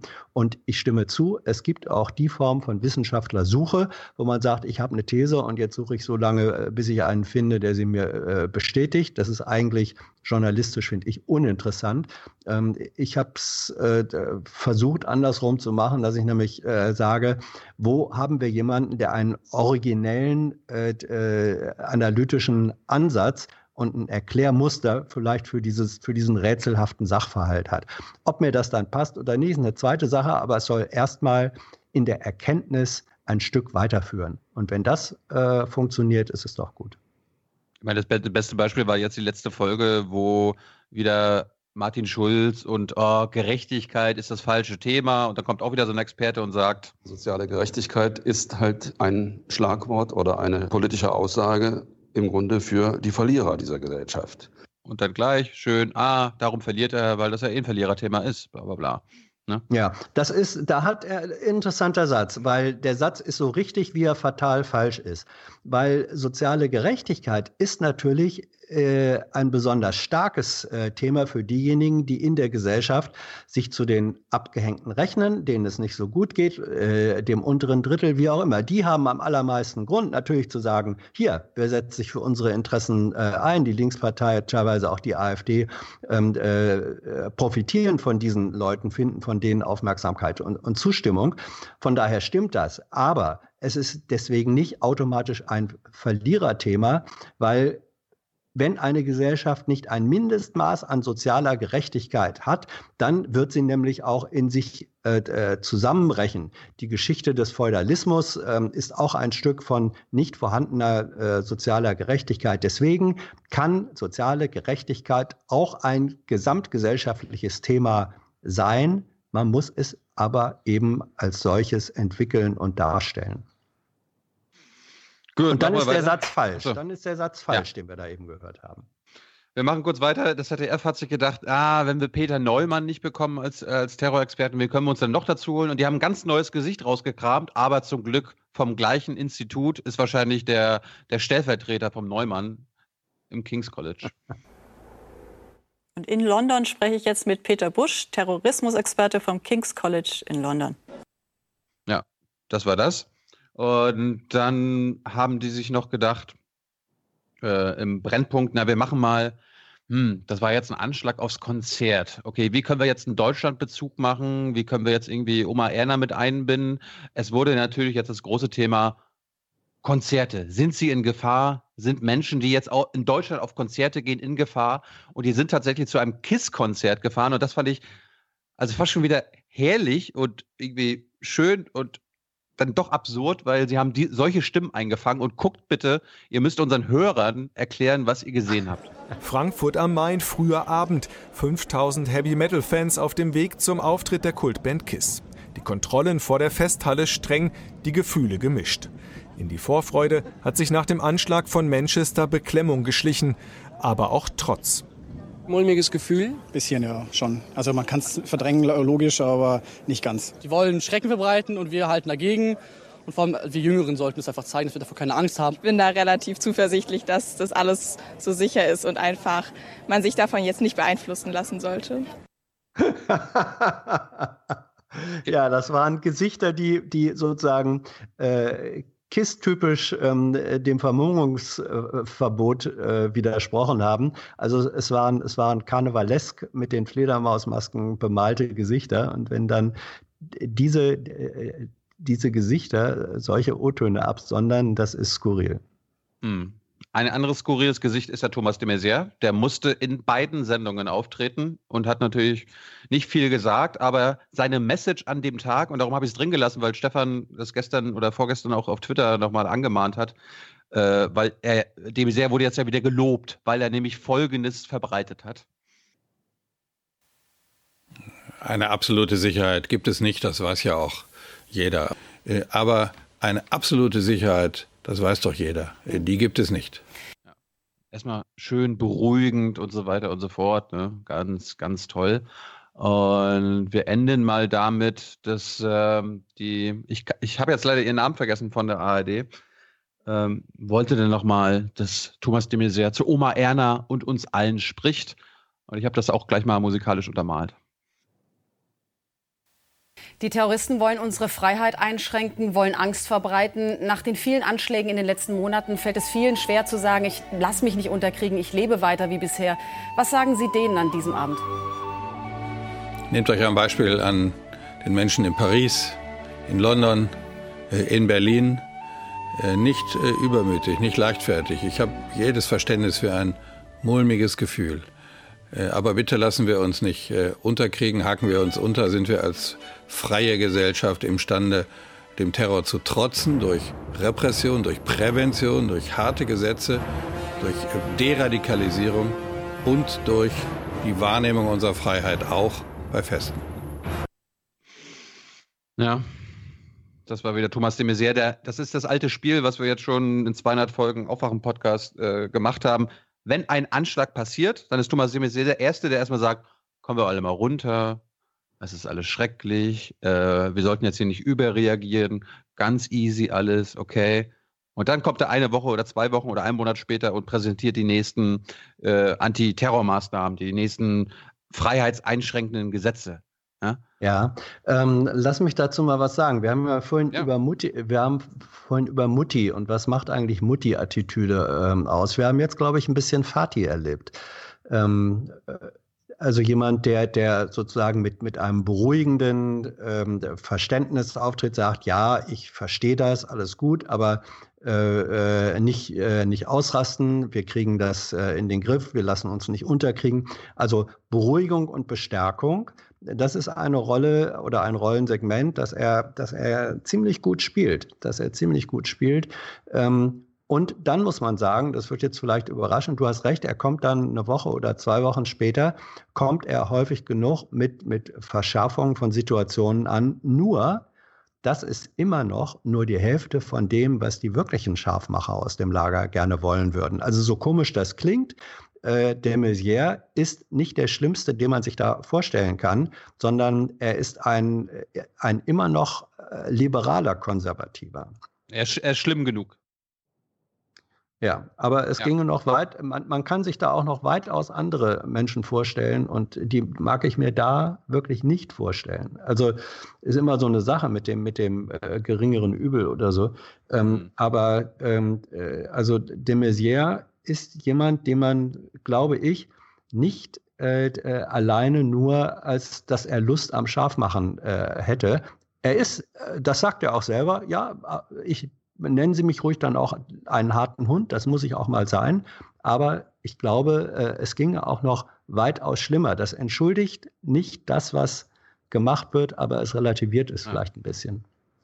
Ja, die, äh, die Ironie der ganzen Sache fand ich ja die, ihre Frageeinleitung. Die Terroristen mhm. wollen unsere Freiheit einschränken. Und sie guckt dann Thomas de Maizière an, der unsere Freiheit einschränkt, ja, durch den Terror. Ja. Gut, Zum Schluss, äh, ich wollte nochmal das Motto des, des Tages, also das Motto nach dem Anschlag in Manchester war jedenfalls für die, für die deutschen Medien folgendes.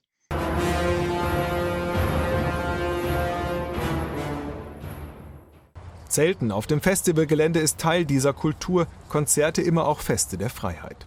Sicherheit, Freiheit, Freude, nicht nur in Frankfurt geht das Leben heute weiter. Die Wahrnehmung unserer Freiheit auch bei Fe Mhm. Also Konzerte sind ein, ein, ein, ist ein, ein Ausdruck von Freiheit und äh, es gibt anscheinend keine Konzerte in Diktaturen oder so weiter, ja. Sonst würden die ja, würden die ja, die sind ja nicht frei, darum würden die, können die keine Konzerte machen. Also Ach, es ist, so eine, es ist so eine billige Form von äh, Mut ähm, äh, oder von Heldentum, dass wir uns da selber gerne mal äh, Genau. sozusagen um den, um den äh, Hals hängen. Das, äh, da müssen wir uns aber bitte auch ähm, an die eigene Nase fassen. Was fühlen wir uns nicht manchmal großartig, wenn wir uns den Solidaritätsbutton anstecken, nicht? Je suis Charlie oder, oder was auch immer. Herr, du meine Güte, sitzen hier wirklich auf dem relativ sicheren, m, gepamperten Sofa. Und wenn wir uns dann sozusagen als Solidaritätshelden fühlen, ähm, das ist eigentlich auch peinlich. Bisschen tiefer hängen. Gut, das war's von mir, Stefan. Ich habe ich hab's so wenig wie möglich gemacht. Ja. Gar nicht so schlecht, nur teilweise scheiße, was ihr da wieder geguckt habt. nee, ich fahre natürlich, ich gehe natürlich auch gern zum KISS-Konzert, nur aus dem einen Grund, um die Freiheit zu verteidigen. Niemand hat so sehr die Freiheit verteidigt wie ich damals bei Rock am Ring. Damit, du, damit du dich so anmalen, damit du dich so anmalen genau. kannst. Endlich mal wieder Ich hab- Fasching.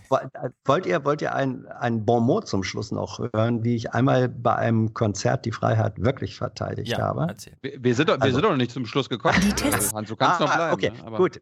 Also ja, in meinen jüngeren Jahren habe ich auch ähm, äh, Moderation von Open-Air-Konzerten gemacht. Und ähm, Wow.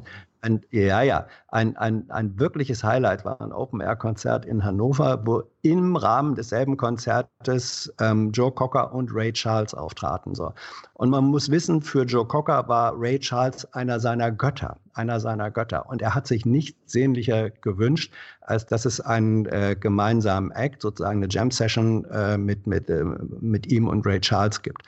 Und jetzt musste das irgendwie hingekriegt werden, dass das noch ähm, äh, passiert, weil das kann man nicht mit Ray Charles äh, vereinbaren. Der muss in der, in der Stimmung, in der Laune sein, dass er, er war natürlich der Top-Act, dann irgendwann sagt, äh, where's my friend Joe, come on stage. So, und dann war die, bestand die große Herausforderung darin für die Bühnenmoderation, den Ablauf dieses Konzertes. Die wollten natürlich alle immer viel mehr Zugaben haben und, und, und. Und es lief dann nach hinten dicht. Ähm, ist ein Stück weit so zu deichseln, ähm, dass doch noch diese Jam-Session möglich wurde. Und da bin ich heute noch stolz drauf. Da habe ich einen kleinen Anteil daran gehabt, dass das äh, gelungen ist. Und es war ein wunderbares, ein wunderbares, ein wunderbarer Moment. Ray Charles und Joe Cocker gemeinsam ähm, auf der Bühne. Das, wenn ich ein Lied in meinem Leben ewig in Erinnerung äh, behalten sollte oder einen Auftritt, dann wäre es das gewesen. Da wurde ein Stück Freiheit äh, als geistige Freiheit äh, in dem Moment einfach realisiert. Kann man, kann man den Auftritt irgendwo sehen oder hören? Nee, nee, nee. Nein, nein, nein, wurde, äh, wurde damals weder mitgeschnitten noch ähm, wurde es äh, gesendet oder aufgezeichnet. Leider nein. Wann, wann war denn das? Das war ungefähr 1982, 83. Vor meiner Zeit. Ja. Gib mir ein R. Gib R. mir ein A. A. Gib mir ein Y. Y. Und jetzt alle Ray, Ray, Ray, Ray, Ray.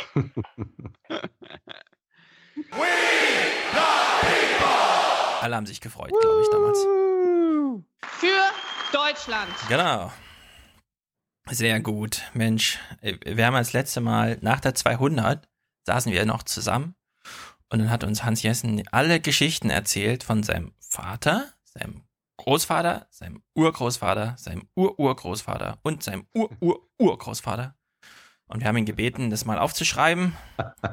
Bitte schreibt Nein. Kommentare an Hans Jessen. Er ist nicht bei Twitter, aber per E-Mail zu erreichen. Er möge das doch mal aufschreiben. Nein.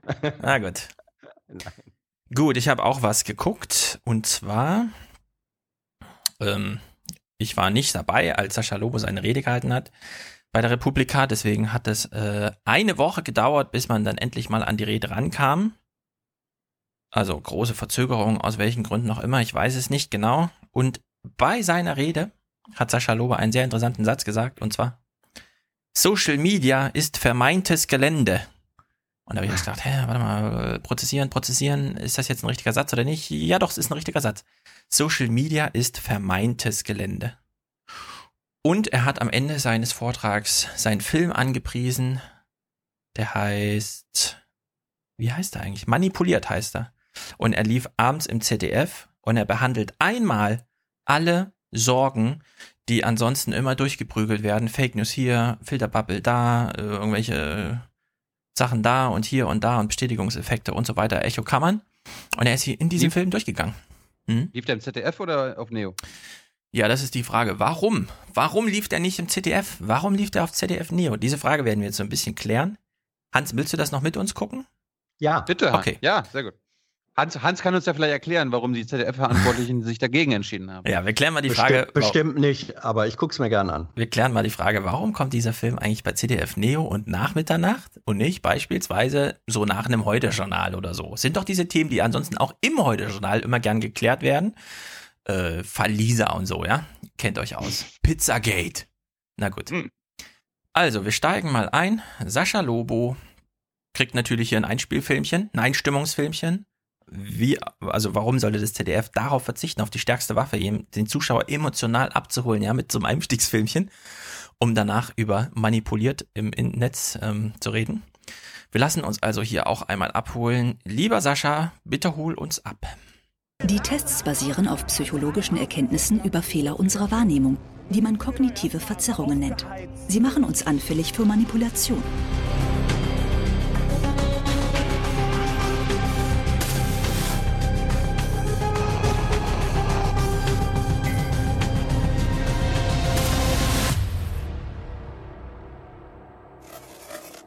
Ich möchte den Mechanismen hinterher spüren, wie genau die sozialen Medien die Gesellschaft verändern. Wer Facebook, Twitter und Co nutzt, ist vielleicht verunsichert. Also, erster Vielleicht. wichtiger Satz. Wer Facebook, Twitter und Co. nutzt, ist vielleicht verunsichert.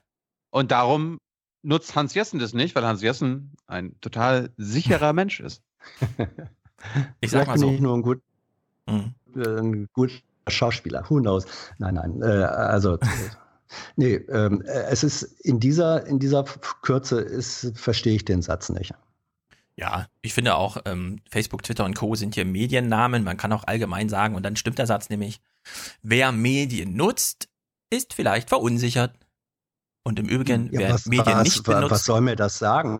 ja, das wollte ich gerade sagen, was soll nämlich mir wer, das denn wer sagen, Medien nicht benutzt, könnte auch verunsichert sein. Ja? Also, wir haben hier einen Einstieg. Okay, nehmen wir das mal hin.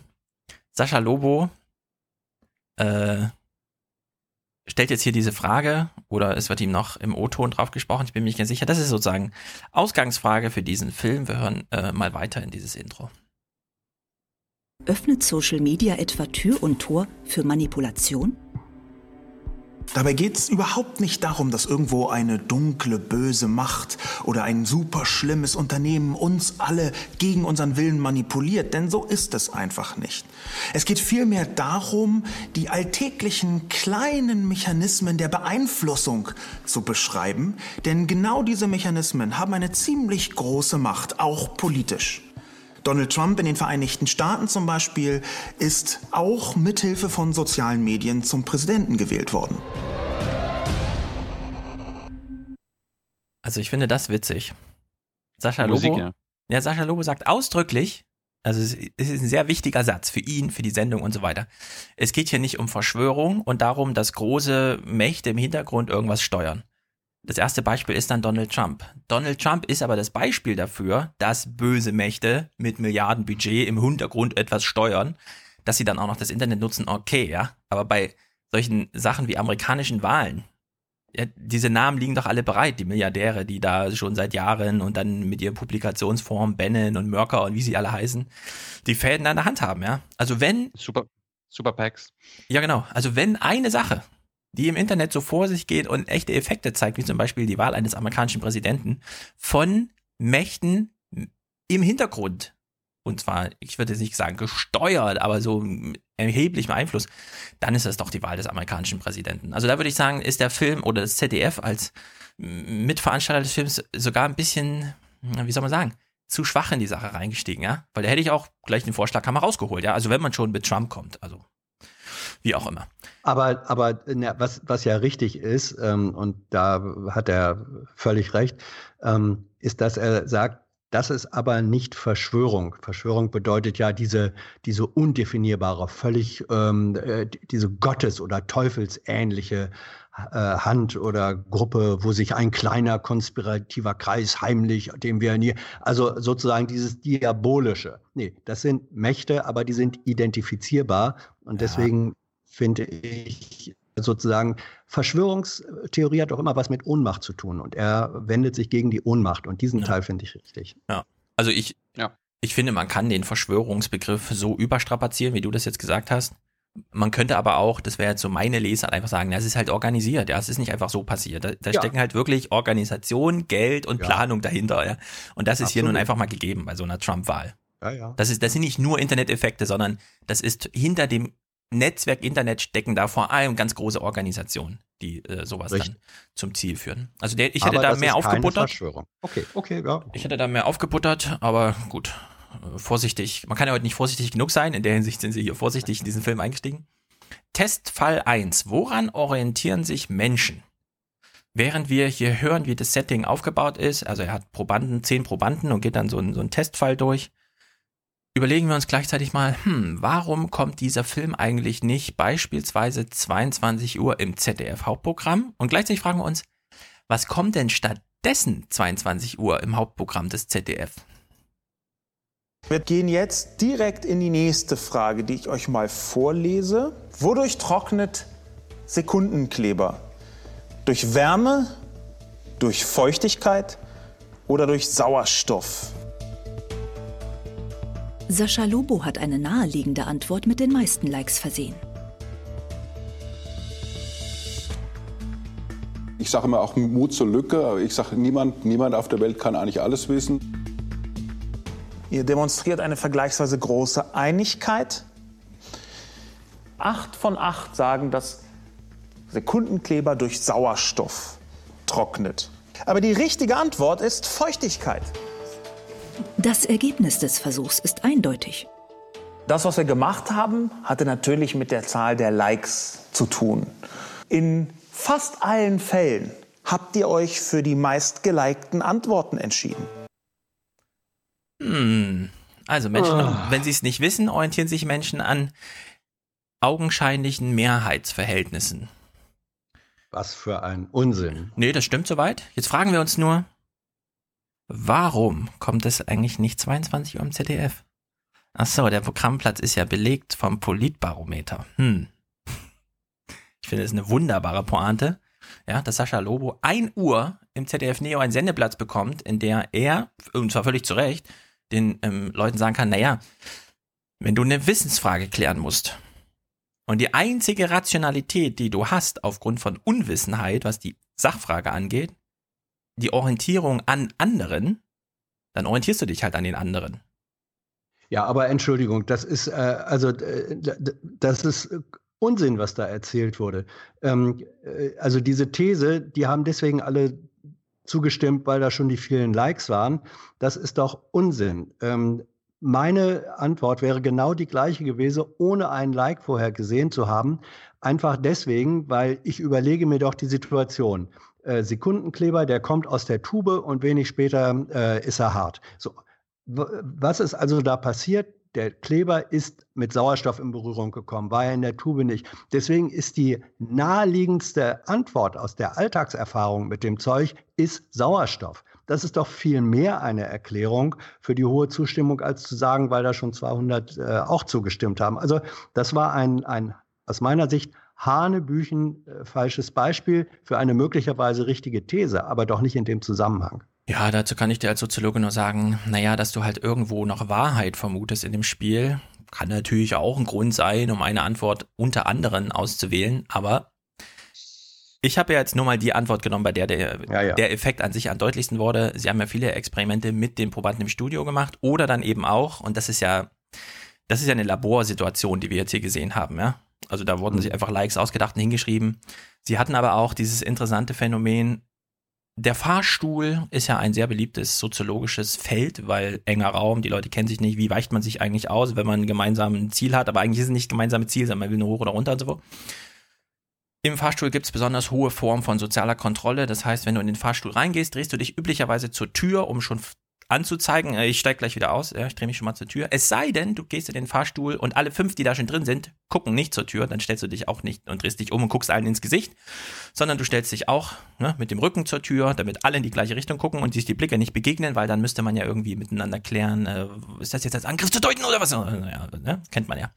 Also diese Effekte von sozialer Kontrolle funktionieren und sie sind witzig, weil Sascha Lobo uns hier das Politbarometer erklärt hat. Das ist die Pointe, ja. Er hat uns das Politbarometer erklärt. Wir haben tausend Leute gefragt, finden Sie Angela Merkel cool? Ja. Jetzt fragt man sich zu Hause, wie findet Oma Erna eigentlich jetzt Oma äh, Mutti? Ja. Und sie sagt natürlich, also wenn alle Oma, äh, wenn alle Merkel cool finden, dann ich auch. Ich wähle trotzdem Merkel. Ja. Jetzt die nächste. Ich wollte, Hm. Ich wollte betonen, Stefan, du bist hier nicht der einzige Soziologe. Vor allem, weil das, was du eben gesagt hast, weniger mit Soziologie als mit Psychologie zu tun hatte. Es ist ein, ich habe ein soziales Phänomen beschrieben. Kein soziologisches, sondern ein soziales Phänomen. Das kann man natürlich Ja, ja. auch, man kann es auch biologisch deuten übrigens. Die Leute leben, alle, die da reinkommen. Man kann es auch physikalisch deuten. Der Raum ist klein. Ja, ja, aber das Volumen diese- der Menschen ist groß. Ja, aber gerade da, wo es ähm, um die Probleme äh, mangelnder Distanz, äh, also räumlich, physischer Distanz und so weiter geht, da sind wir mit anderthalb Füßen im Bereich der Psychologie. Und, Ja, das höre ich äh, immer von Psychologen, dass sie sich Hm. soziale Phänomene angucken und dann behaupten, nee, das, das, da kommt es drauf an, was im Kopf stattfindet, wo ich sage, nee, da kommt es nicht drauf an, was im Kopf Ja. stattfindet. Der Kopf ist ja auch der Sitz der Psyche. Also ein soziales Phänomen, aus welcher Richtung wir das betrachten, ganz egal.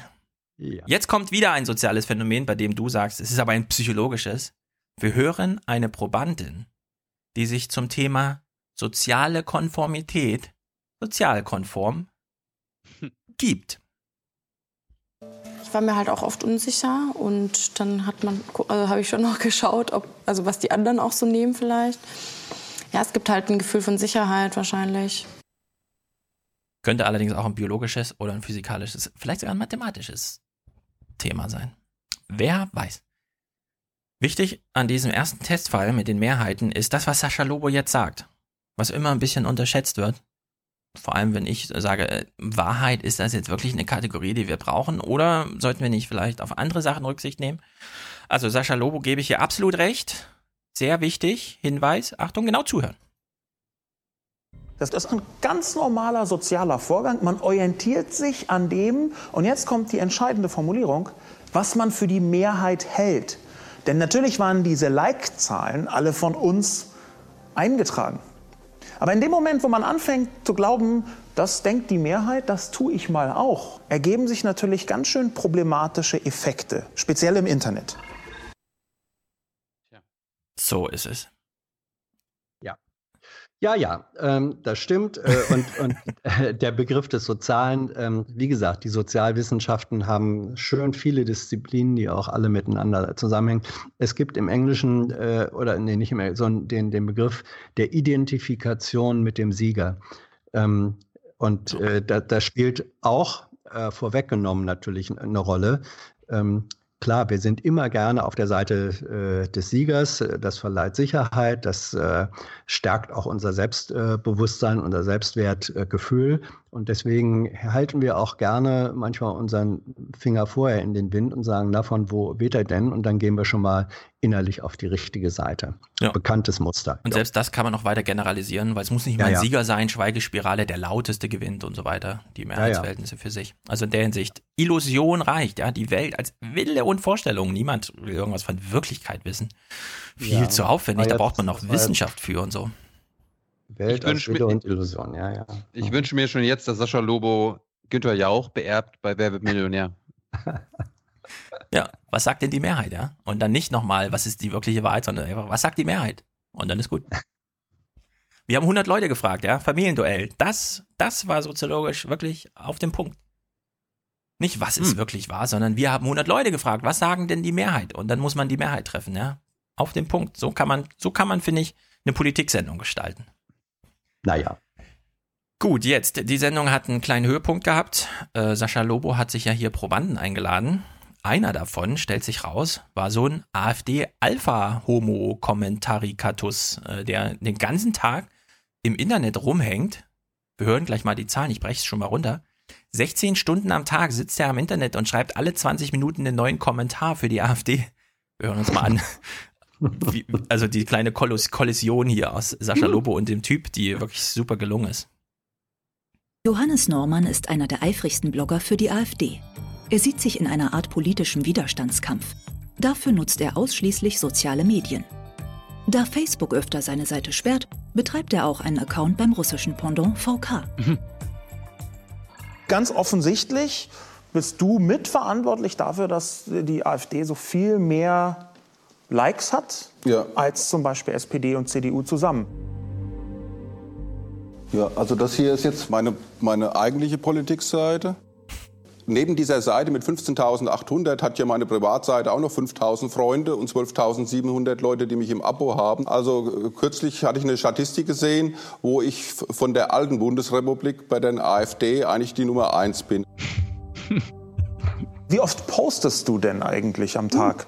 Du machst Kommentare, ich habe gesehen, du machst Videos. Wie oft bist du denn mit eigenen Inhalten Also, unterwegs? also momentan bin ich eigentlich von morgens bis abends unterwegs. Also teilweise gehe ich nachts um zwei, halb drei äh, ins Bett und morgens um neun. Also ich bin ja eher jemand, wo später aufsteht. äh, und morgens um halb zehn bin ich dann meistens wieder online. Also mit Kommentare können, können es durchaus 50 sein, wo ich, äh, wo ich mache.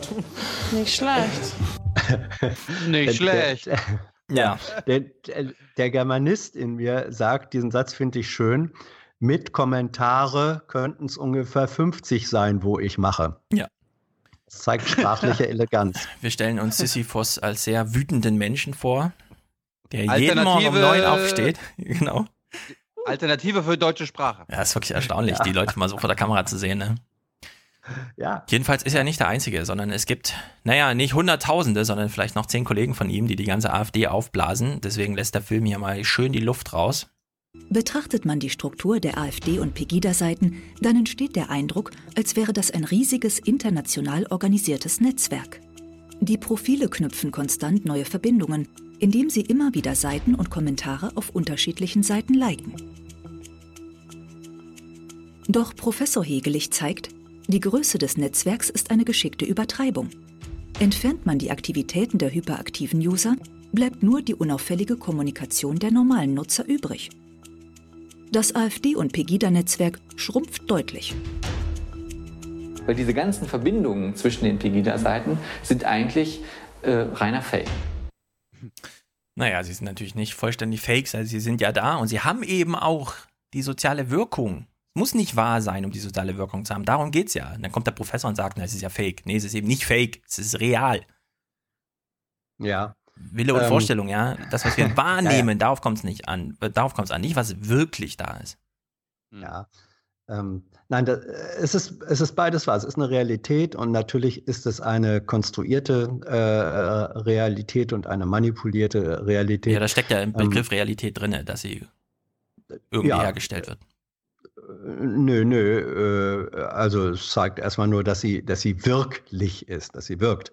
Ähm, ob sie fabriziert ist, ist noch eine andere Dimension. Aber die, die, die Debatte wollen wir jetzt nicht führen, glaube ich. Nee, wir sind ja nicht Ähm, im Feld der ja, Physik, ja. sondern wir sind im Feld der Politik.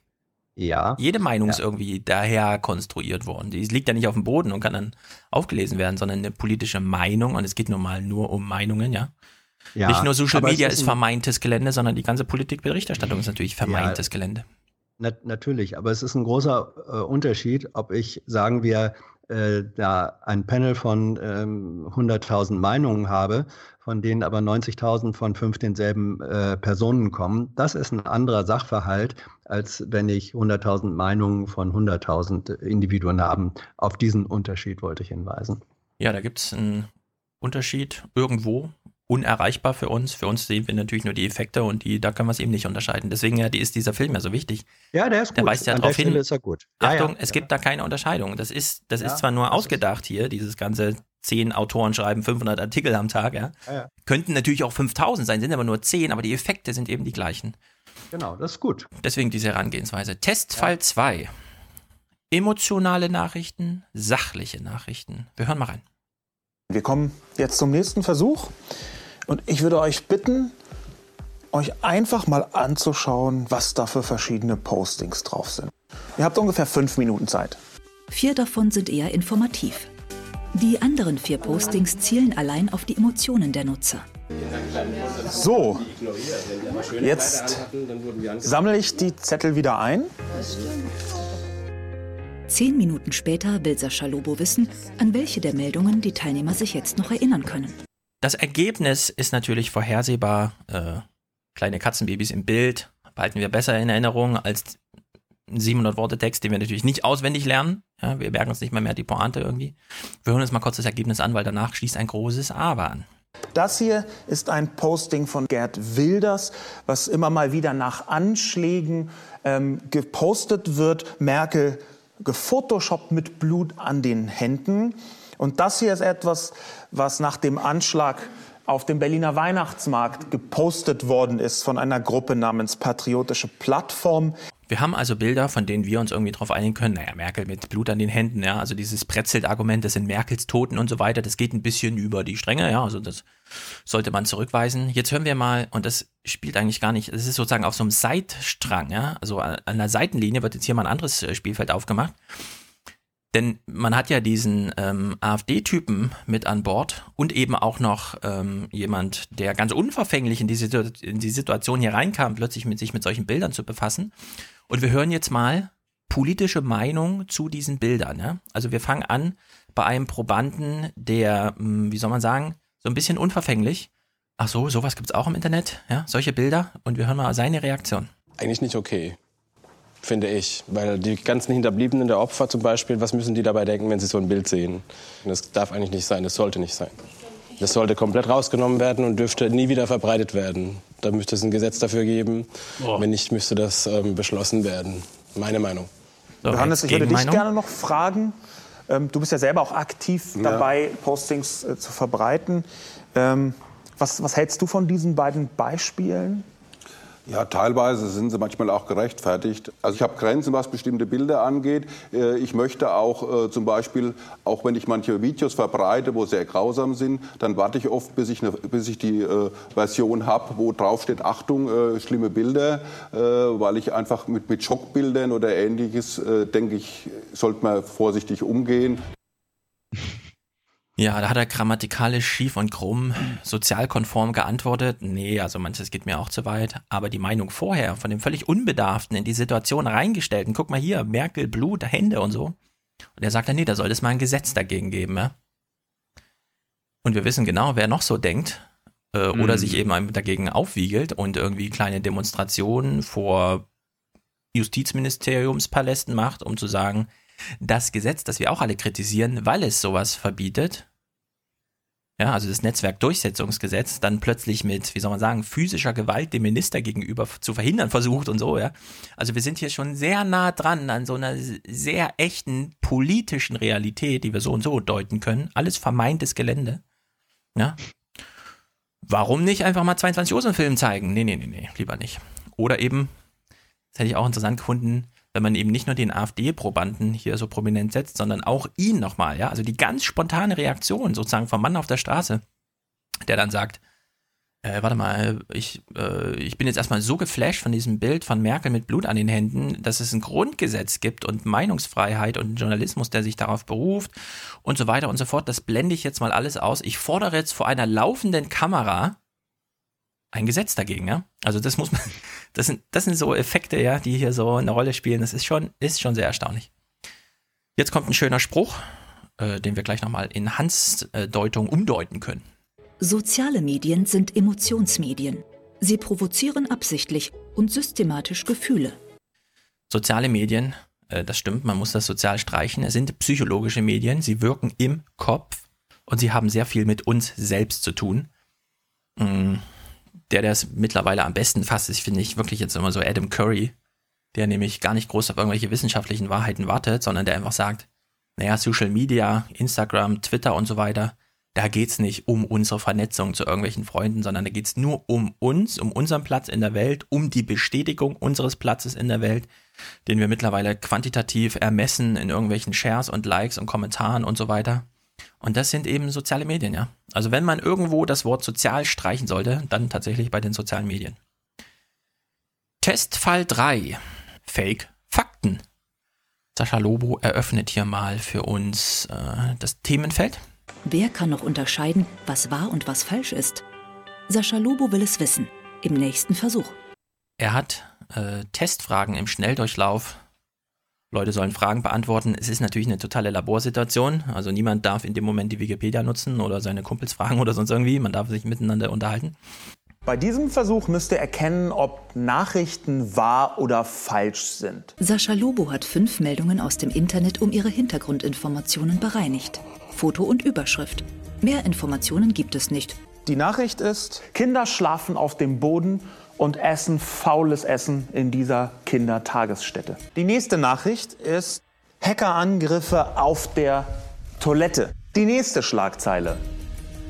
Liebesaus, Wolfgang und Frauke Petri lassen sich scheiden. Hier ist die Meldung, Sauerkraut sorgt für großen Feuerwehreinsatz. Jetzt kommt die Meldung, Autofahrer verprügelt Horrorclown. Kann sein oder kann nicht sein. Genau, kann sein oder kann nicht sein.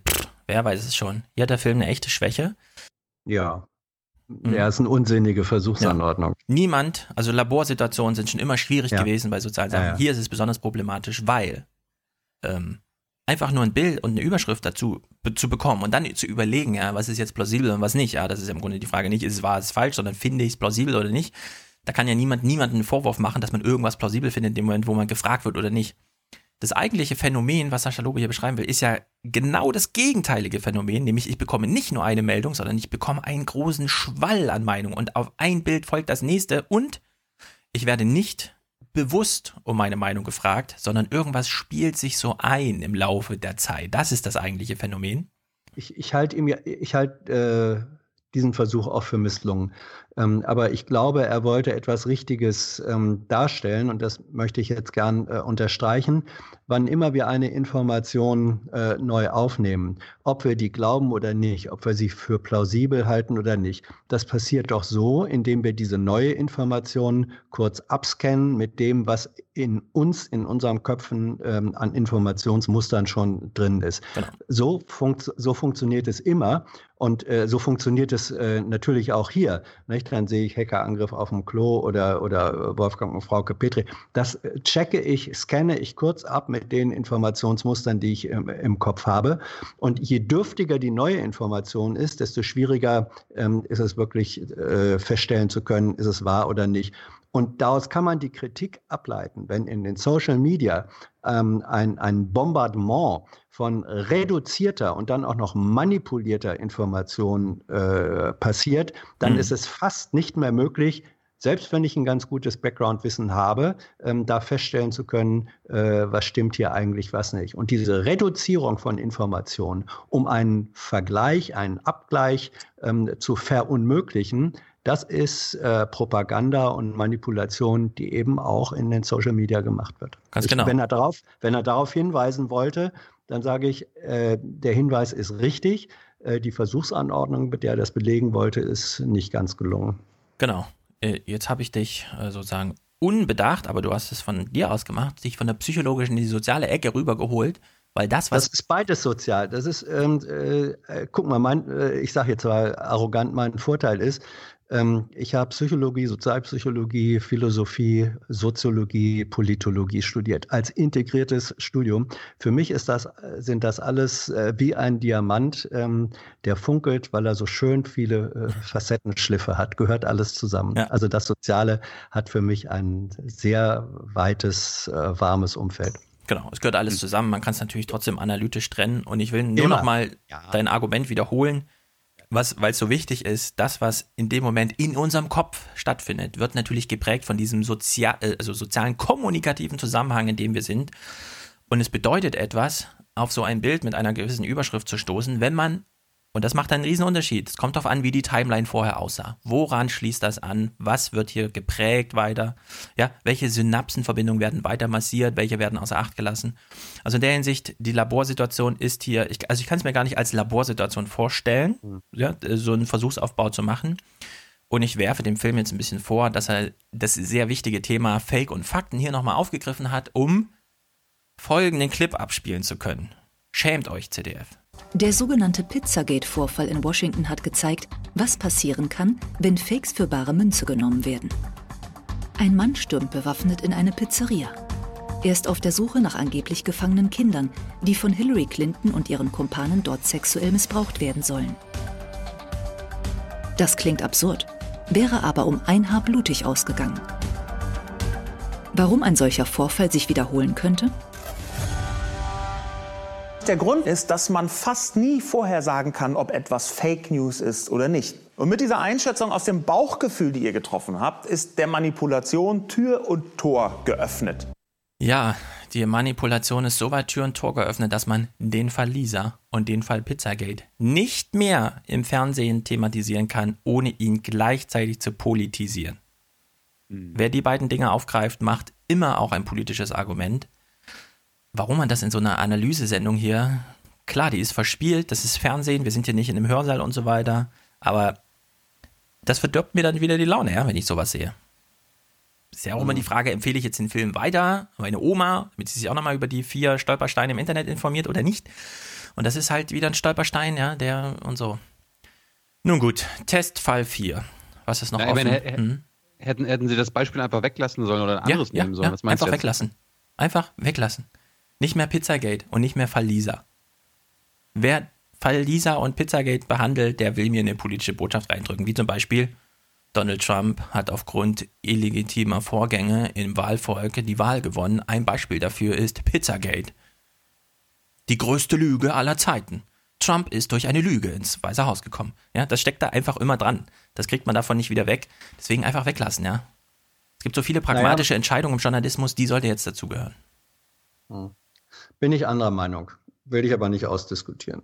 Ja, ja aber äh, sag, sag mal, Hans. Sag. Ja, also weil erstens würde ich die beiden äh, Fälle voneinander äh, unterscheiden wollen.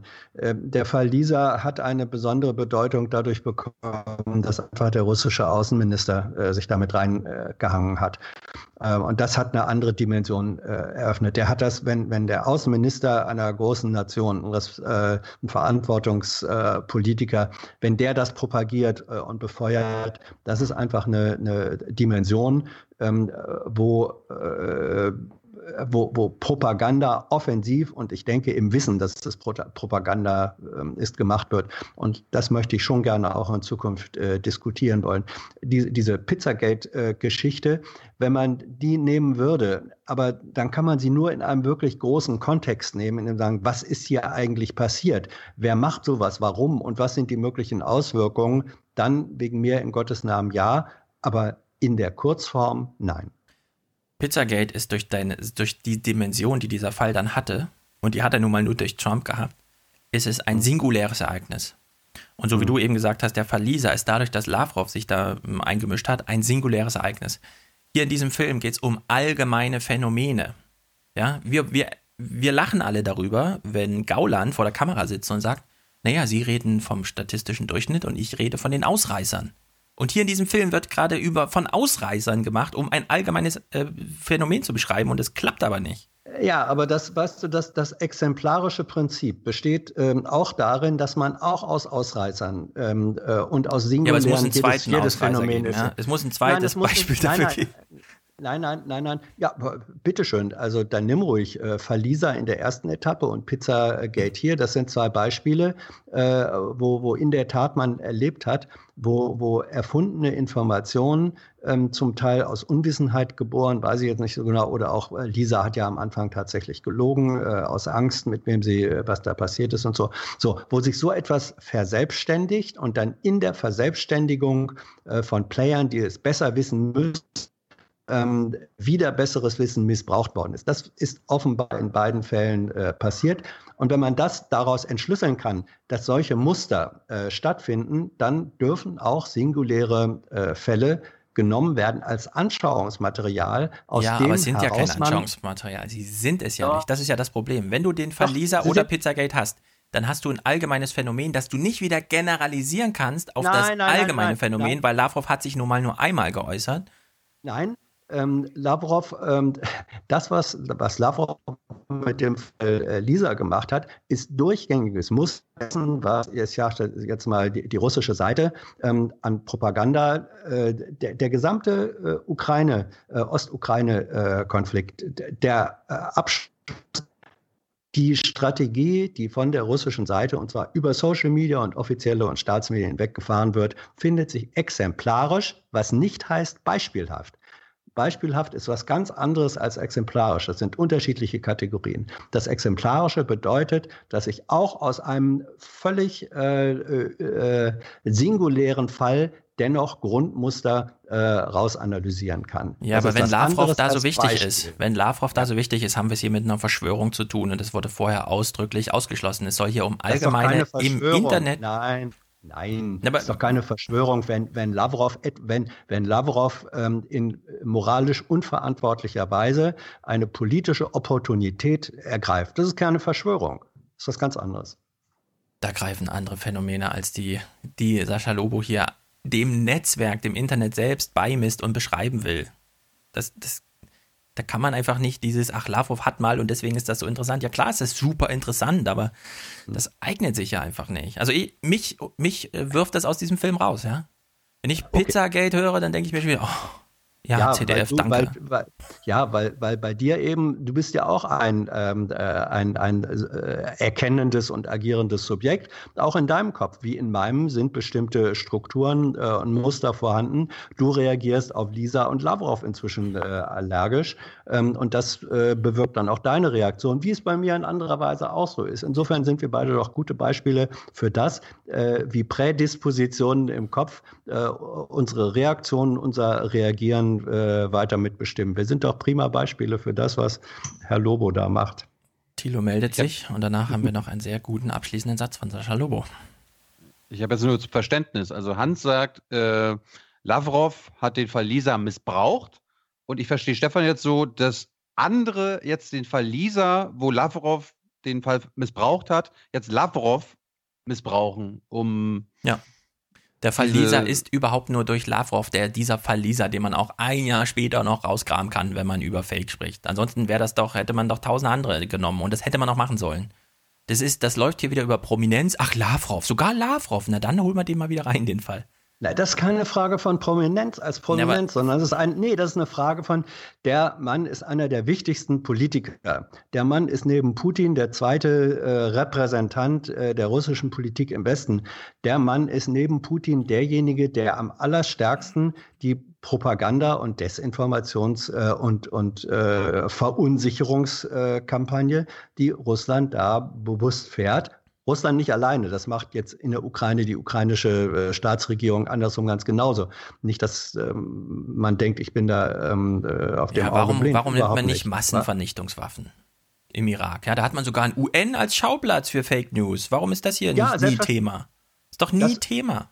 Also wir, Und wir wenn es Thema wäre, würde ich genau das Gleiche sagen. Das ist ein politischer wir können Fall, der doch- eignet sich hier nicht. Wir können doch nur, wir können doch nur deswegen darüber reden, die Frage stellen, warum nimmt man es nicht? Weil es hunderttausendmal äh, gemacht worden ist. Also Colin Powell und, und seine, äh, die Präsentation dieser, dieser Kinderzeichnung da, dieses unglaubliche Ding, das ist wirklich, und zwar völlig zu Recht als, als Beispiel äh, für Manipulation, für Propaganda rauf und runter buchstabiert worden und soll auch bis in alle Ewigkeit gemacht werden, weil es relevante Fälle sind. So. Und äh, es ist, äh, Colin Powell ist Colin Powell und daraufhin wurde ein Krieg angefangen, was unverantwortlich ist. Genauso unverantwortlich ist es aber auch, wenn Lavrov oder Putin das machen.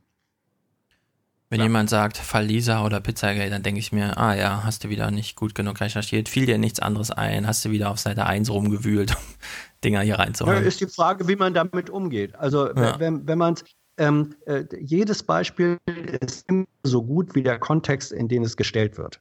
Ja. ja? Es gibt wunderbare Beispiele, wenn die ohne Kontext geboten werden, sind sie scheiße und, und nützen nichts. Und es gibt scheinbar relativ schwache Dinger. Wenn du die in einen vernünftigen Kontext stellst, können sie sehr erhellend sein. Test, Kontext, Kontext, hm. Kontext. Testfall 4, Filterblasen, war ja auch noch was. Wir hören kurz rein und danach kommt der wichtigste Satz in diesem Film, der gleichzeitig der ist, der Sascha Lobo verwehrt hat, diesen ZDF-Film 22 Uhr senden zu können. Man sucht sich unbewusst diejenigen Informationen, die das eigene Weltbild bestätigen. Der sogenannte Bestätigungsfehler. Die Gefahr dabei? Es entstehen Filterblasen, in denen sich die immer gleichen Perspektiven und Meinungen wie ein Echo wiederholen. Ohren auf, wir hören jetzt das Finale dieses Films, der wichtigste Satz.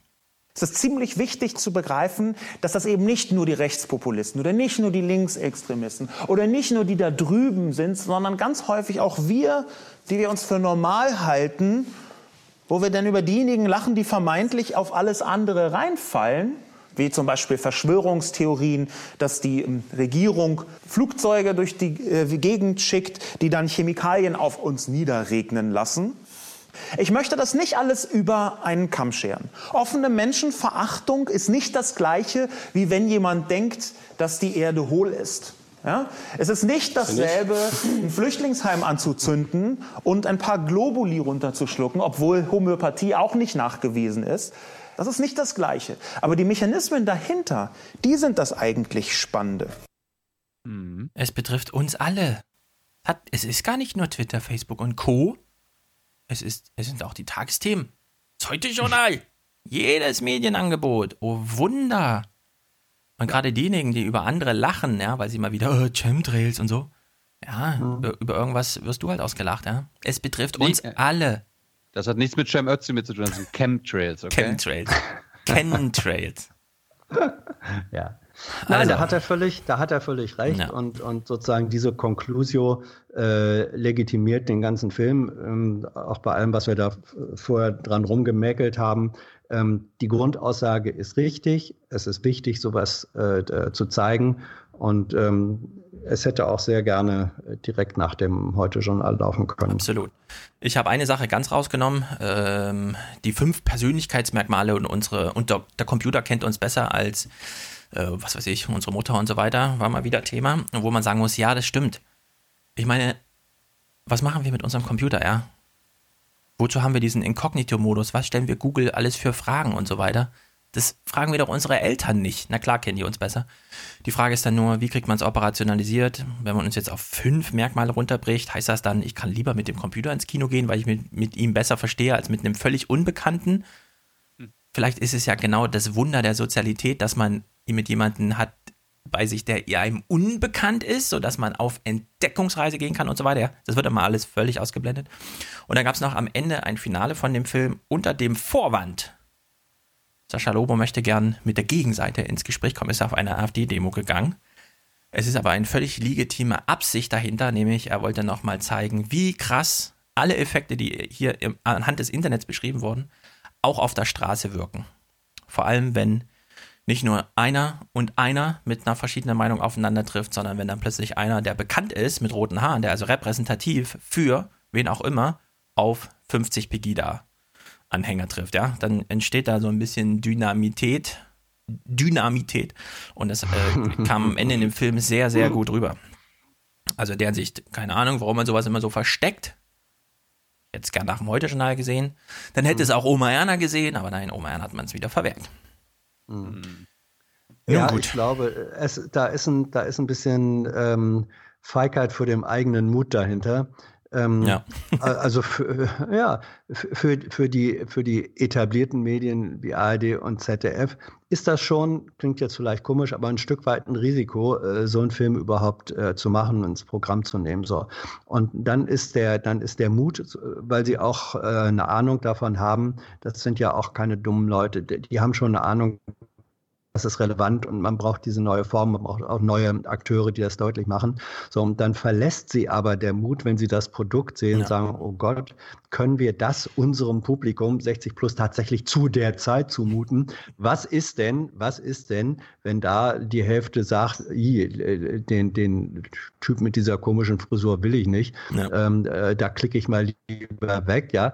Ähm, und dann wird aus, ähm, ja, dann ist man sich seiner eigenen, seines eigenen Mutes nicht mehr so sicher und dann geht man da auf Nummer sicher und sagt, na dann gucken wir beim, bei Neo und vielleicht dann beim nächsten oder übernächsten Mal, wenn das da dolle läuft, mhm. dann wird man sagen, wir haben es ja erfunden und dann lassen wir es auch im, ähm, im Hauptprogramm äh, ja. laufen. Ist nachvollziehbar ja. und trotzdem mehr Mut, Kollegen, bitte. Nachvollziehbar. War, war das jetzt war das jetzt äh, eine einmalige Sendung oder ist das ja, der, ja. der, Pilot gewesen? Nee, nee, einmalig, eine Stunde. Äh, die Schade. fünf Hauptstreitfelder äh, oder, ne, also hier, Fake News, Filterbubble, bla bla bla, äh, einmal durchgenudelt, sodass es jeder versteht.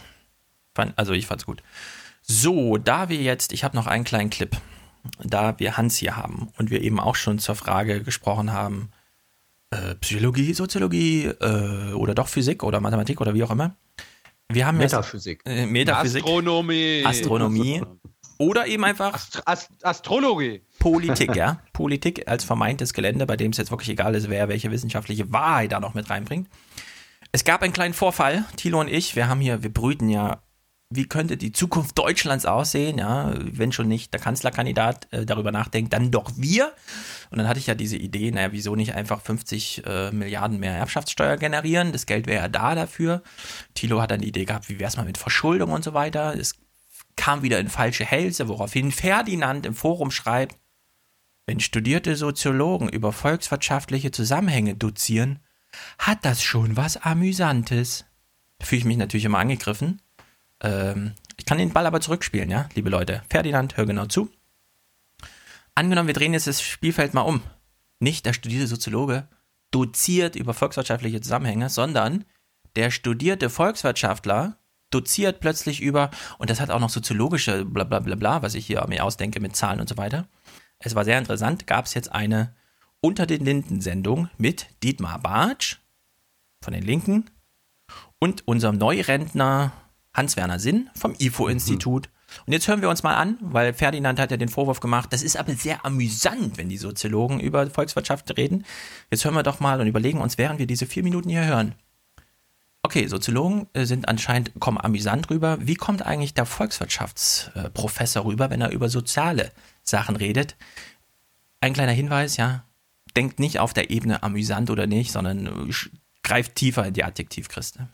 Sie konnten die Grenze am Ural ziehen. Es gab kein Land, das so langsam wuchs wie Deutschland. Und dann kam die Agenda. Äh, die Agenda hat uns einen Niedriglohnsektor geschaffen, in dem der Staat weniger Geld fürs Wegbleiben zahlte und mehr fürs Mitmachen. Das ist der Kern der Schröderschen Reform. Also konkret wurde die Arbeitslosenhilfe für Millionen von Leuten gestrichen und die Leute wurden runtergestuft auf die Sozialhilfe.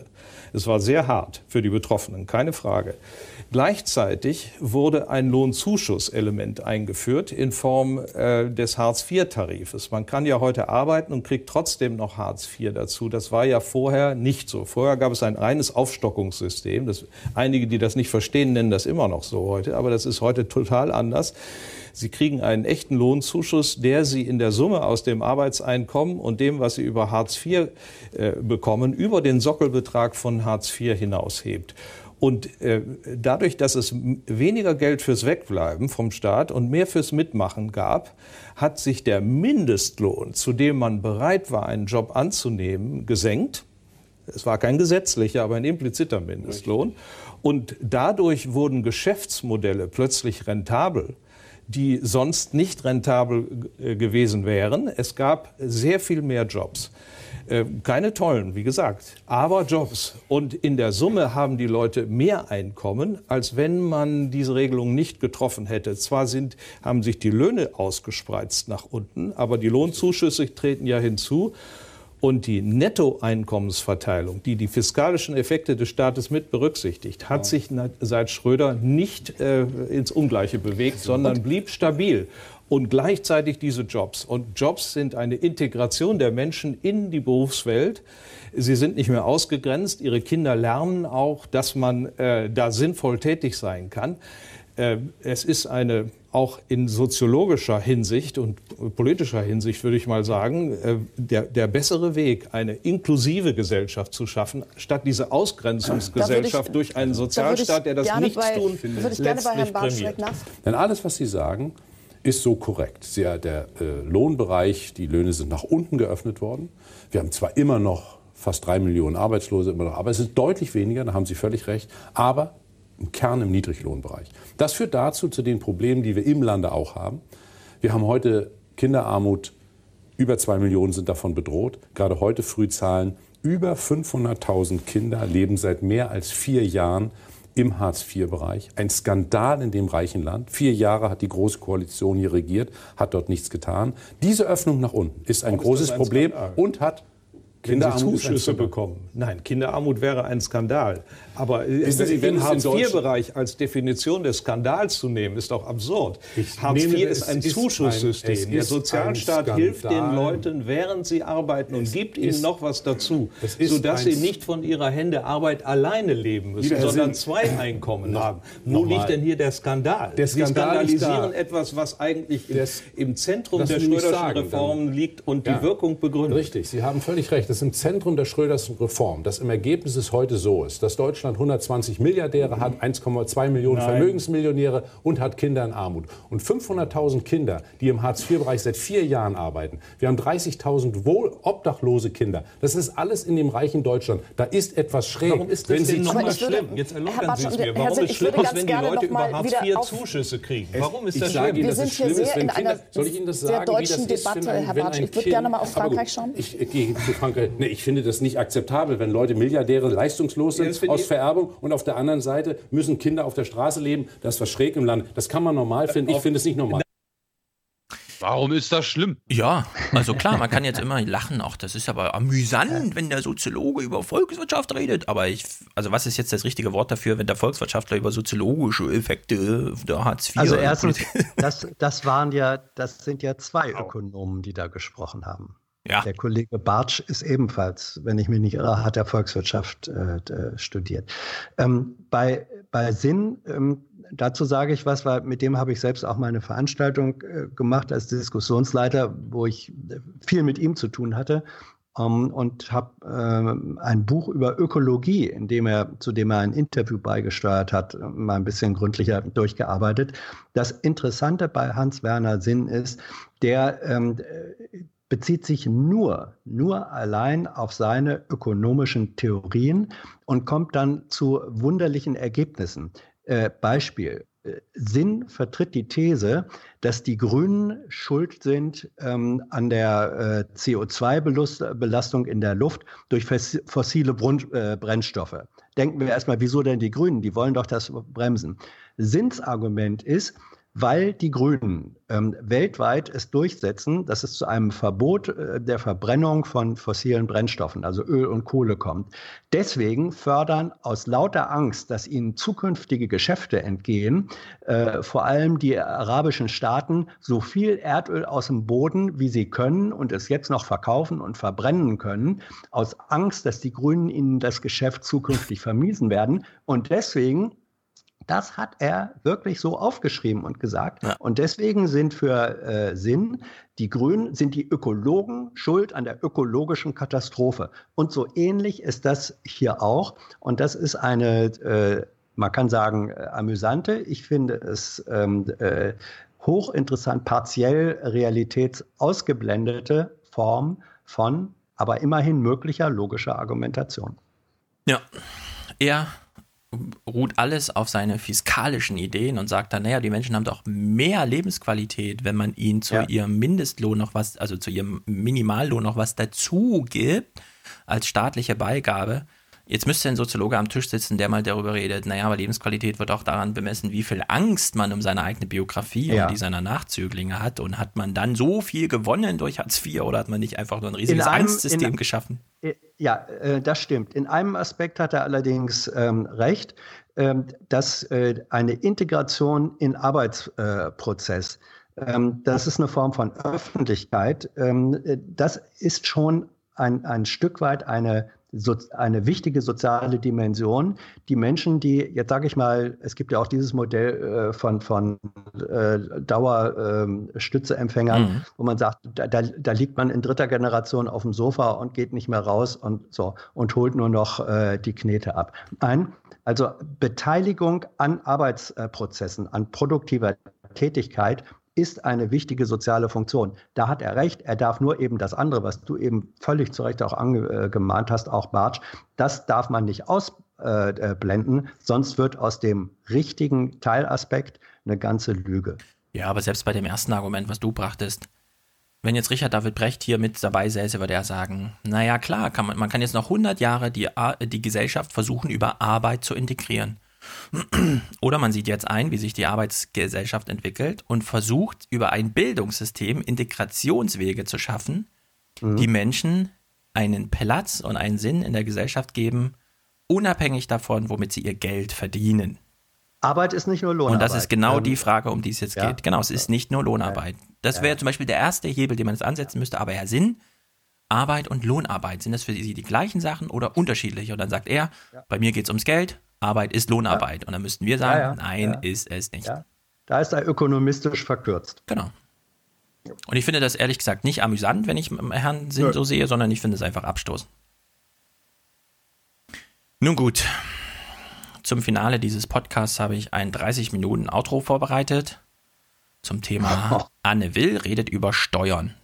Ich habe aus der mehr als einstündigen Sendung, also ungefähr in 30 Minuten gemacht, weil sehr viele Zahlen waren drin, sehr viele Argumente. Ich habe nur das ganze Blabla, was in Interaktionen so anfällt, rausgenommen. Ähm, Herr, Sch, ähm, wie heißt er nochmal? Äh, wie heißt der SPD-Typ, der hier aus Hessen kommt und die Steuer... Schäfer- Thorsten Schäfer- Schäfer-Gümbel. Schäfer, Tümpel, Thorsten Gümpel, Schäfer. Schäfer, Schläfer, Gümpel. Also Schäfer, No, jo Gümpel. no, no jokes on names. Nein, Schäfer Gümpel. Äh, ja, der, der Witz beginnt ja, dass man, wenn man in der Diskussion mit ihm sitzt und wie Herr Lindner das macht und das fünfte Mal dann sagt, aber Herr Schäfer-Gümpel, ja, dann ist der Witz da schon drin, da muss man gar nichts machen mit dem Namen irgendwie. Also, Herr Schäfer-Gümpel arbeitet ja für die ähm, SPD an der Steuerprogrammatik und ich finde es haarsträubend, wie in diesem ganzen Ding, in dem ja richtige Argumente von ihm, äh, wenn es danach ginge, würde ich ja die SPD wählen. Aber wenn Herr Schäfer-Gümpel da sitzt und sagt, wir können noch nicht über unser Projekt zum Thema Steuern reden, weil ähm, wir haben das irgendwie vergessen zu thematisieren. Deswegen sitzen wir jetzt erst dran und wir müssen noch die, die 50 offenen Null-Komma-Stellen ausrechnen, bevor wir ihnen das dann übergeben. Ja, nee. Also da muss man jetzt mal mit Illusion und Vision in die Sache reingehen und ein paar Pfeiler einhauen. Da kann man jetzt nicht irgendwie sich drauf rausreden, dass man irgendwelche Nullen nicht hat. Weil Christian Lindner, ja, der wartet nicht auf irgendwelche Nullen, der sagt da einfach ein paar Sachen an, bei denen man sagt, oh, puh, hoffentlich schreitet da noch mal jemand ein vor der Wahl, spätestens der Wähler bitte.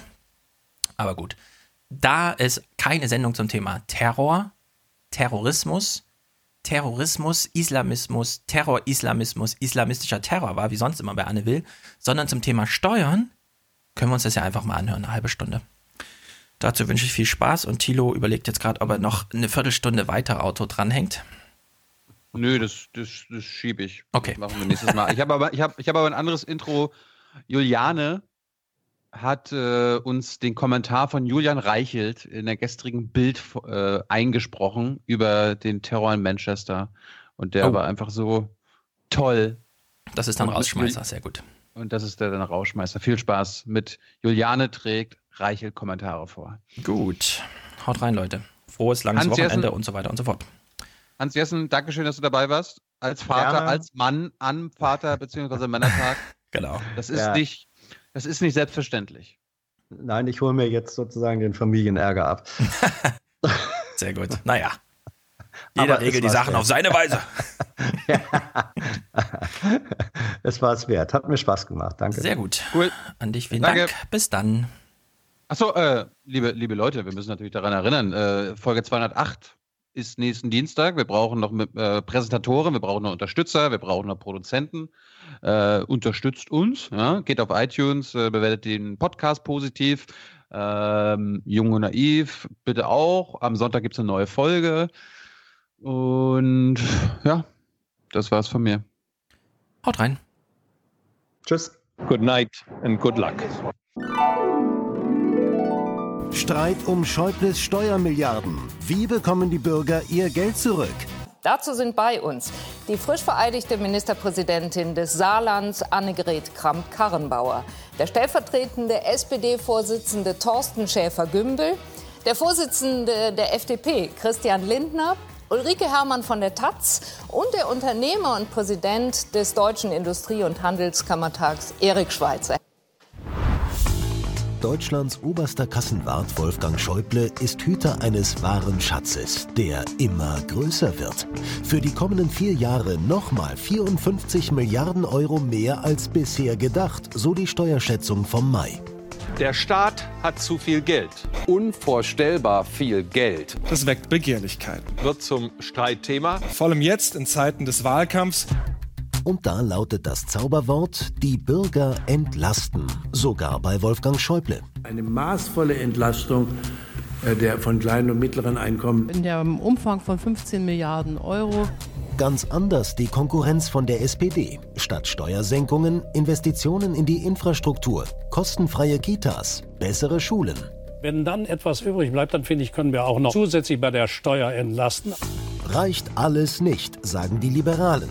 Eine Steuererleichterung von 30 bis 40 Milliarden Euro pro Jahr verspricht FDP-Chef Christian Lindner und wirft der Regierung vor, die Gier des Staates hat kleptokratische Züge angenommen.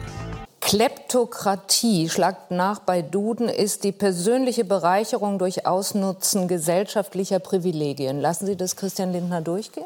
Nein, das lasse ich ihm nicht durchgehen. Aha. Wenn wir uns ansehen, wie der Anteil ähm, des Staates äh, an der Wirtschaftskraft sich äh, zur Zeit der Verantwortung von Bundeskanzlerin Merkel entwickelt hat, müssen wir sehen, dass der Staat äh, immer maßloser geworden ist.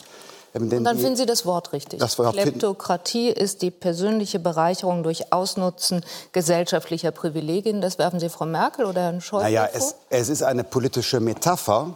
Und in der politischen Sprache gibt es auch äh, Zuspitzungen.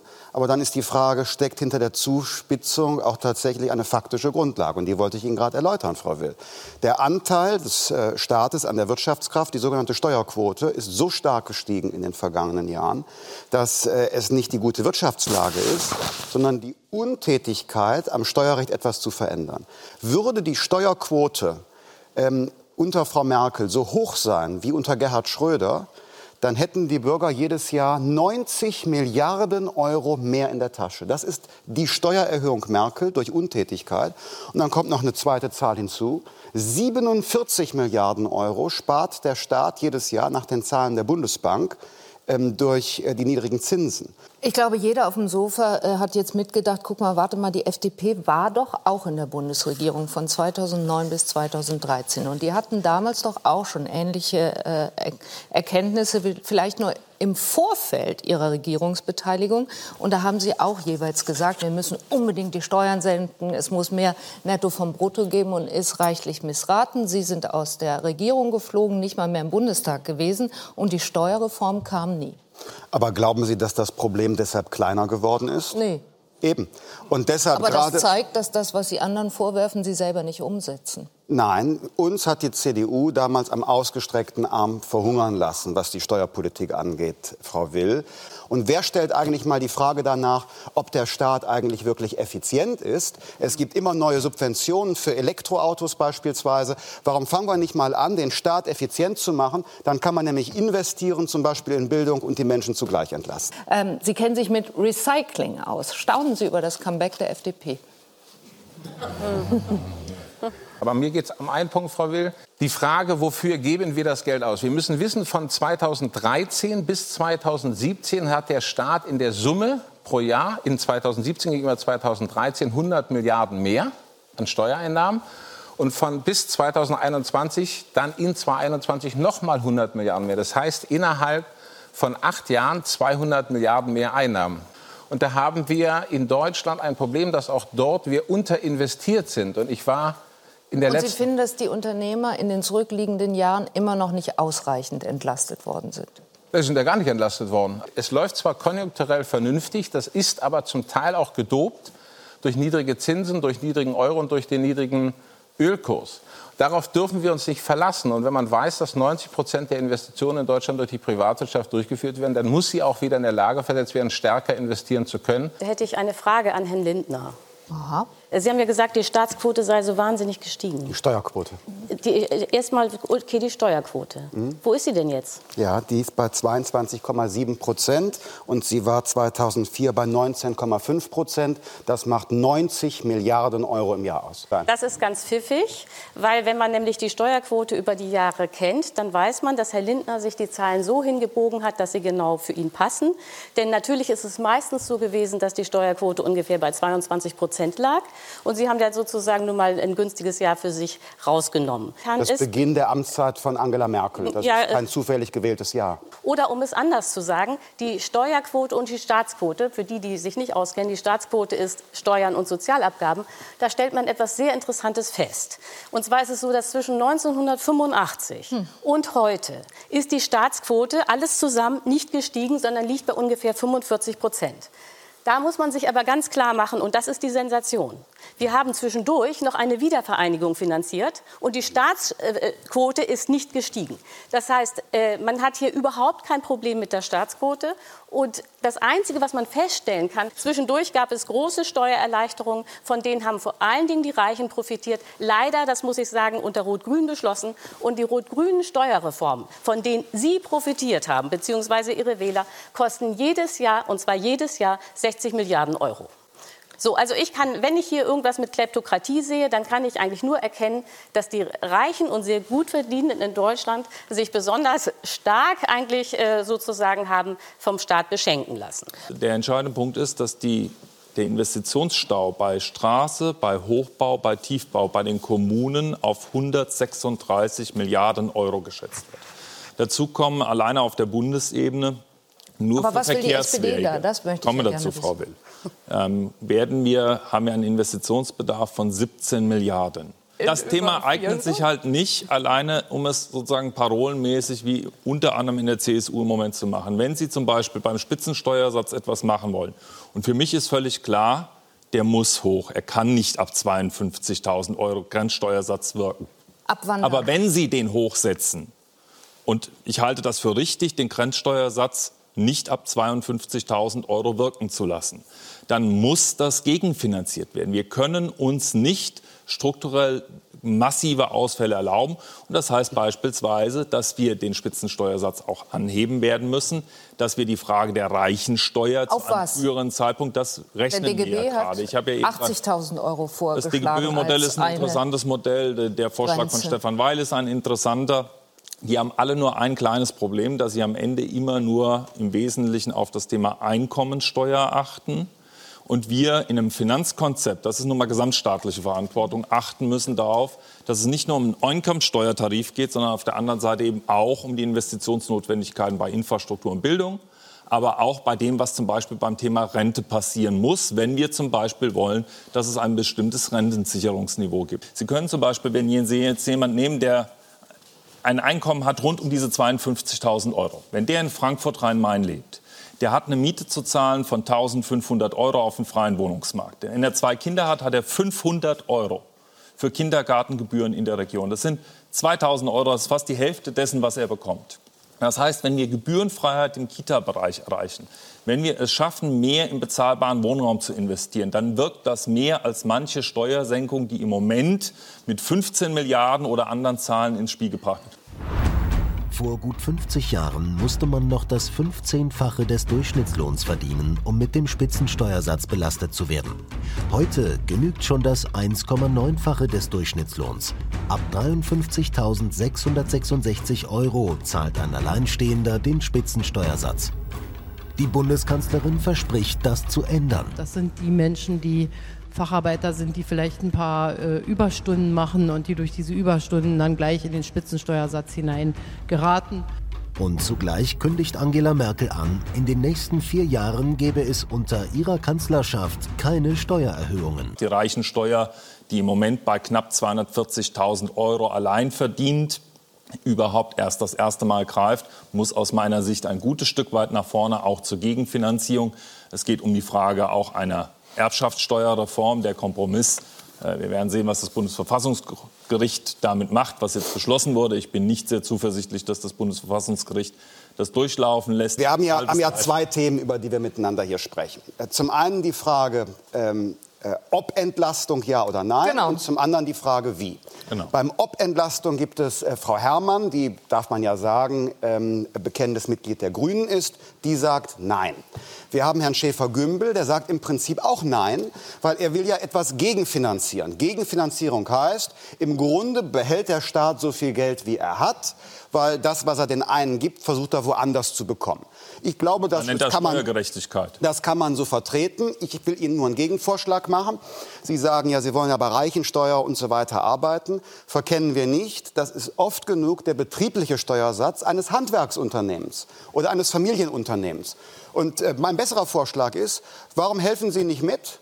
dass die Apples, Googles und äh, äh, Facebooks äh, dieser Welt, die Amazons, die Milliardengewinne erzielen und die in Deutschland Lindner. nicht versteuern, kümmern wir uns doch lieber um die, Ja, statt den deutschen. Mittelstand zu schwächen. Ich nehme Sie beim Wort. Herr Schäfer-Gümbel, ich will nur auf eins hinweisen, wenn Sie sagen, Sie wussten die FDP nicht an Ihrer Seite. Nee, Ich muss Sie noch mal darauf aufmerksam machen, es war eine liberale Wettbewerbskommissarin, meine Parteifreundin Vestager, keine Sozialdemokratin, keine Christdemokratin oder Ah. Grüne, sondern meine Parteifreundin war die erste, die das Thema Steuerdumping von Apple in Irland angesprochen hat. Also insofern gibt kein Nachholbedarf. Der eine Punkt ist ja, will man entlasten in welcher Höhe, können die Bürgerinnen und Bürger sich ein Bild machen.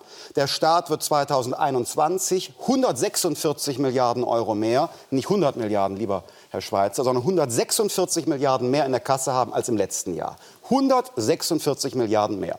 Und ich finde eine Größenordnung von 40 Milliarden Euro als Volumen vergleichsweise bescheiden und realistisch. Es bleibt ja immer noch sehr viel für den Staat übrig. Mag aber auch ein Jetzt- Einmaleffekt sein, und der jetzt- sich so nicht wiederholt. Das geht so hoch, wenn Sie die mittelfristige Finanzplanung von Herrn Schäuble sehen. Und jetzt zu den Instrumenteneinsatz, weil die beiden auch so ähm, über diese Fragen länger gesprochen haben. Weiten wir mal den Blick von der Einkommenssteuer. Nehmen wir doch die Stromsteuer. Ich würde gern die Stromsteuer abschaffen. Davon profitiert die Rentnerin, der BAföG-Empfänger, die Wirtschaft auf die ohnehin steigenden Strompreise. Zweiter Punkt, äh, Grunderwerbsteuer. Herr Schäfer-Gümbel, Ihre Partei in Nordrhein-Westfalen hat den Steuersatz auf 6,5 Prozent erhöht. Der Millionär, der sich eine Villa kaufen will, der ist davon nicht tangiert.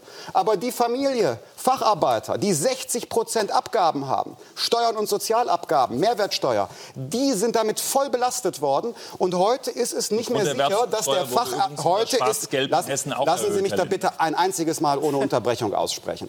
Ähm, diese Familie ist nicht in der Lage, wenn sie 40 oder 45 ist, so viel gespart zu haben, dass die sich eine bescheidene Wohnung kaufen können. Und das wäre doch mal ein Ziel, dass wir das Wohneigentum in Deutschland stärken, weil nichts schützt mehr vor Altersarmut als das mietfreie Wohnen als äh, Rentner. Es liegt alles an der guten Wirtschaftsleistung. Und wenn wir eine Konjunkturkrise Und die über haben, 140 ja, Milliarden, die sind die ja, die, das ist ja aufruft. alles eine Prognose, wo die äh, Tatsache, dass es auch eine Konjunkturkrise geben kann, nicht eingerechnet ist. Das heißt, man kann nicht einfach diese Milliarden, die man aber Boom. Nein, verteilt, kann nicht sein. Also wir, wir, haben, wir, wir haben seit, seit 2013, also wir reden jetzt nicht mal über ein Jahr und sagen, das ist ein Zufall.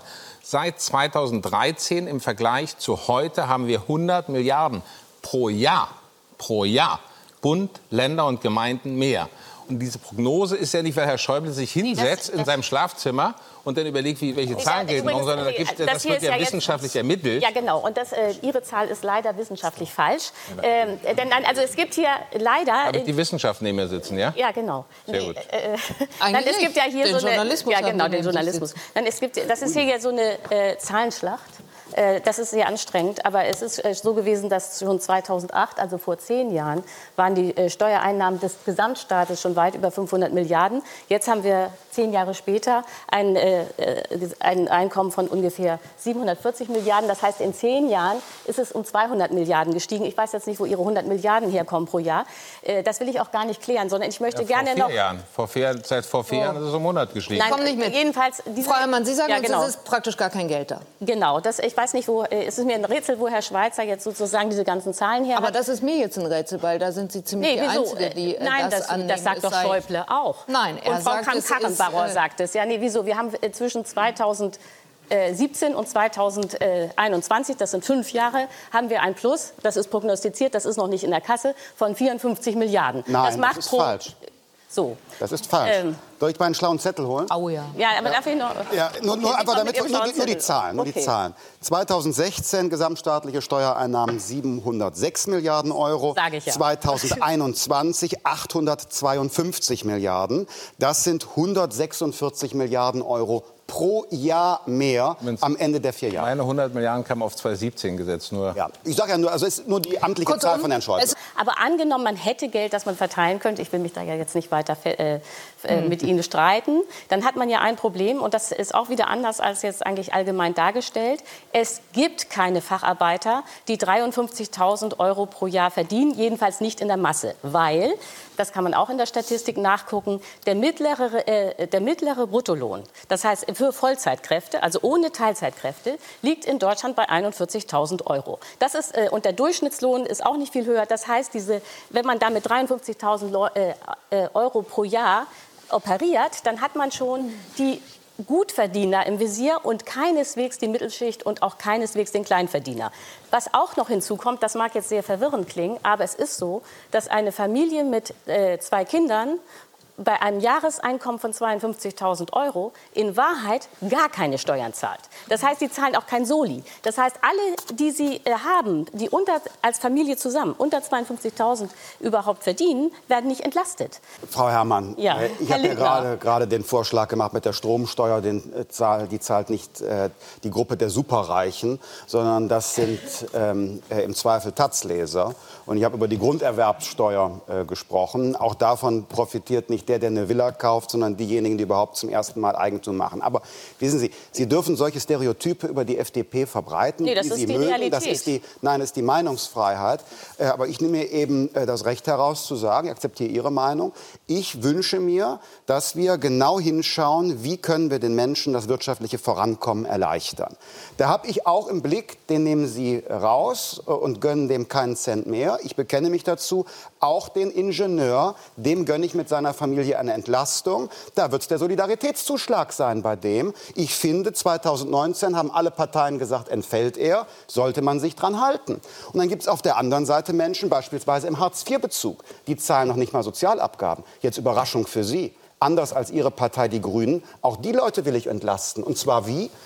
Ich möchte gern, dass die Zuverdienstgrenzen bei Hartz IV so verändert werden, dass wenn jemand in Hartz IV ist und arbeitet, dass ihm auch etwas davon verbleibt. Denn jetzt haben wir, und das ist die Gesetzgebung Ihrer grünen Partei mit gewesen und der SPD, jetzt haben wir die Situation, dass jemand, der Hartz IV hat und einen Minijob hat und eine Stunde länger arbeitet, dass der am Ende des Monats weniger netto in der Tasche hat, als hätte er die Stunde nicht gearbeitet. Und das ist die Perversion der Leistungsgerechtigkeit und das muss korrigiert werden. Ich will vielleicht auf einen Punkt eingehen. Ich war letzte Woche für, für ein paar Tage im Silicon Valley. Und wir reden alle über Digitalisierung in Deutschland. Wir reden über Digitalisierung nicht nur in Deutschland, sondern in der Welt. Im Silicon Valley werden pro Jahr 30 Milliarden investiert von, von der Privatwirtschaft in Startups. In ganz Deutschland 3 Milliarden. Und wenn wir wissen, Könnte an den Mitgliedern Ihres Verbands liegen. da alle Unternehmen mit, bei uns äh, Mitglied sind, außer die Handwerker und die freien Berufe, werden dies sein. Die Frage ist ja, woran liegt es? Wir tun immer so, als wenn es bei den notwendigen Investitionen, die zwingend notwendig sind, im Bildungsbereich, im Infrastrukturbereich und, und, im Glasfaserausbau, nur um eine Investitionsnotwendigkeit des Staates geht. Das ist sicher richtig wichtig und gut. Aber 90 Prozent der Investitionen in Deutschland kommen durch die Privatwirtschaft. Und die investiert zu wenig. Richtig. Und wenn man zum Beispiel, ja, ja, Ja, aber. Frau Herrmann, jetzt werden wir einen Dissens kriegen. Ja. 90 Prozent der Unternehmen in Deutschland sind Personenunternehmen, die die Einkommensteuer bezahlen. Und wenn ich die Einkommensteuer erhöhe, ob es nun im Grenzsteuersatz oder woanders ist, dann kann ich nicht das Geld, was ich denen wegnehme, erwarten, dass sie es zusätzlich investieren. Und eine Milliarde Umverteilung nur wegnehmen, zusätzlich an Steuern dem Staat geben, heißt 340 Millionen weniger Investitionen der Unternehmen, weil sie es ja nicht zweimal ausgeben können. Und heißt im Übrigen 40.000 Arbeitsplätze, die da weg sind. Das heißt, meine Bitte ist, dass wir den Fokus nicht nur darauf setzen, dass der Staat investieren muss, was richtig ist und was wichtig ist. Und wenn man Amerika ist und die Infrastruktur dann an, sich dort anschaut, weiß man, wie wichtig ist, dass wir gute Infrastruktur haben. Sondern wir müssen auch den Fokus legen auf die Investitionsfähigkeit der Unternehmen, die nämlich große Teile gemeinsam mit den Beschäftigten dessen zahlen, warum wir jetzt in der komfortablen Situation sind. Das Thema Stromsteuer. Wir haben mit die höchsten Strompreise weltweit. Guck Das mal, will die FDP abschaffen. na klar, wir auch. Ja. Das heißt, die Stromsteuer auf das europäische Mindestmaß setzen, das wäre eine Entlastung für Unternehmen und für die Bürger von 7 Milliarden Euro. Drittens, wir brauchen eine Forschungsförderung. Wir sind eines der ganz wenigen Länder in der Welt, die immer noch keine steuerliche Forschungsförderung haben, was auch für den Mittelstand sehr, sehr wichtig ist, das zu tun. Und viertens, wir brauchen eine, eine wieder, wir brauchen, wir sind in Deutschland stolz auf die berufliche Bildung, die ja durch die Kammern getragen wird. Wir haben die geringste Jugendarbeitslosigkeit in Europa. Wenn wir uns die Berufsschulen anschauen, dann sieht das da aus, das möchte keiner wirklich sehen. Das heißt, ein Auszubildender ist zu Hause im Internet mit seinem, mit seinem iPhone und in der Berufsschule hat er nicht mal Internetzugang. Das heißt, mein, meine, meine, unsere dringende Forderung ist, dass Politik sich auch wieder auf Berufsschulen konzentriert, die so zu machen, dass dort auch die Fachkräfte des 21. Jahrhunderts rauskommen. Soziale Ungleichheit in Deutschland zu erkennen an Vermögensverteilung und Lohnentwicklung. Jüngsten Schätzungen zufolge besitzen die reichsten 10% der Haushalte knapp 52% des gesamten Vermögens. Die unteren 50% der Haushalte dagegen gerade mal rund 1%. Und seit 1999 sind die realen Einkommen der unteren 40 Prozent der Bevölkerung zurückgegangen. Die Einkommen der oberen 60 Prozent der Bevölkerung sind dagegen deutlich angestiegen. Frau Kramp-Karrenbauer, ein Zustand, den Sie eigentlich nicht richtig finden könnten. Oder Sie sagen uns, ja gut, auf Basis dieser ungleichen Verteilung sind, äh, ist die Union immer und immer wieder gewählt worden. Damit ist die Verteilung der Gesellschaft für uns irgendwie gut und richtig. Äh, die Vermögen sind richtig verteilt und auch die Einkommen äh, oder die Lohnentwicklung hat sich richtig dargestellt. Ist das so? Finden Sie das alles gut und richtig? Also zuerst einmal möchte ich gerne noch mal sagen, mit Blick ähm, auf das, äh, was die Kollegin eben angesprochen hat, äh, was Gleichwertigkeit von Lebensverhältnissen anbelangt. Und das weiß Christian Lindner ja auch sehr gut, gerade aus Nordrhein-Westfalen. Wir haben eine Situation, dass äh, die äh, Situation der Länder, auch der Kommunen, sehr unterschiedlich ist. Und wir haben im Grundgesetz auch ein Gebot. Wir waren über jetzt bei den Gleich- Menschen Ja, ja, das kommt. Wir haben ein Gebot auch Vermögen der und Gleichwertigkeit von Lebensverhältnissen. Und deswegen brauche ich auch einen auskömmlich finanzierten Staat, um auch Gleichwertigkeit von Lebensverhältnissen herstellen zu können. Und da ist die Ausgangssituation etwa in Bayern oder Nordrhein-Westfalen, wir werden ja jetzt erleben, wie sich Nordrhein-Westfalen erholt, bin ich mir ganz sicher, ist aber eine sehr unterschiedliche. Was das Thema äh, Ungleichheit anbelangt. Ich Ja. will nur beim Thema Einkommensteuer darauf hinweisen, dass es heute schon so ist, dass 10 Prozent der oberen Einkommen circa 50 Prozent der Einkommensteuer insgesamt tragen. Das ist schon eine gewisse Umverteilung im System.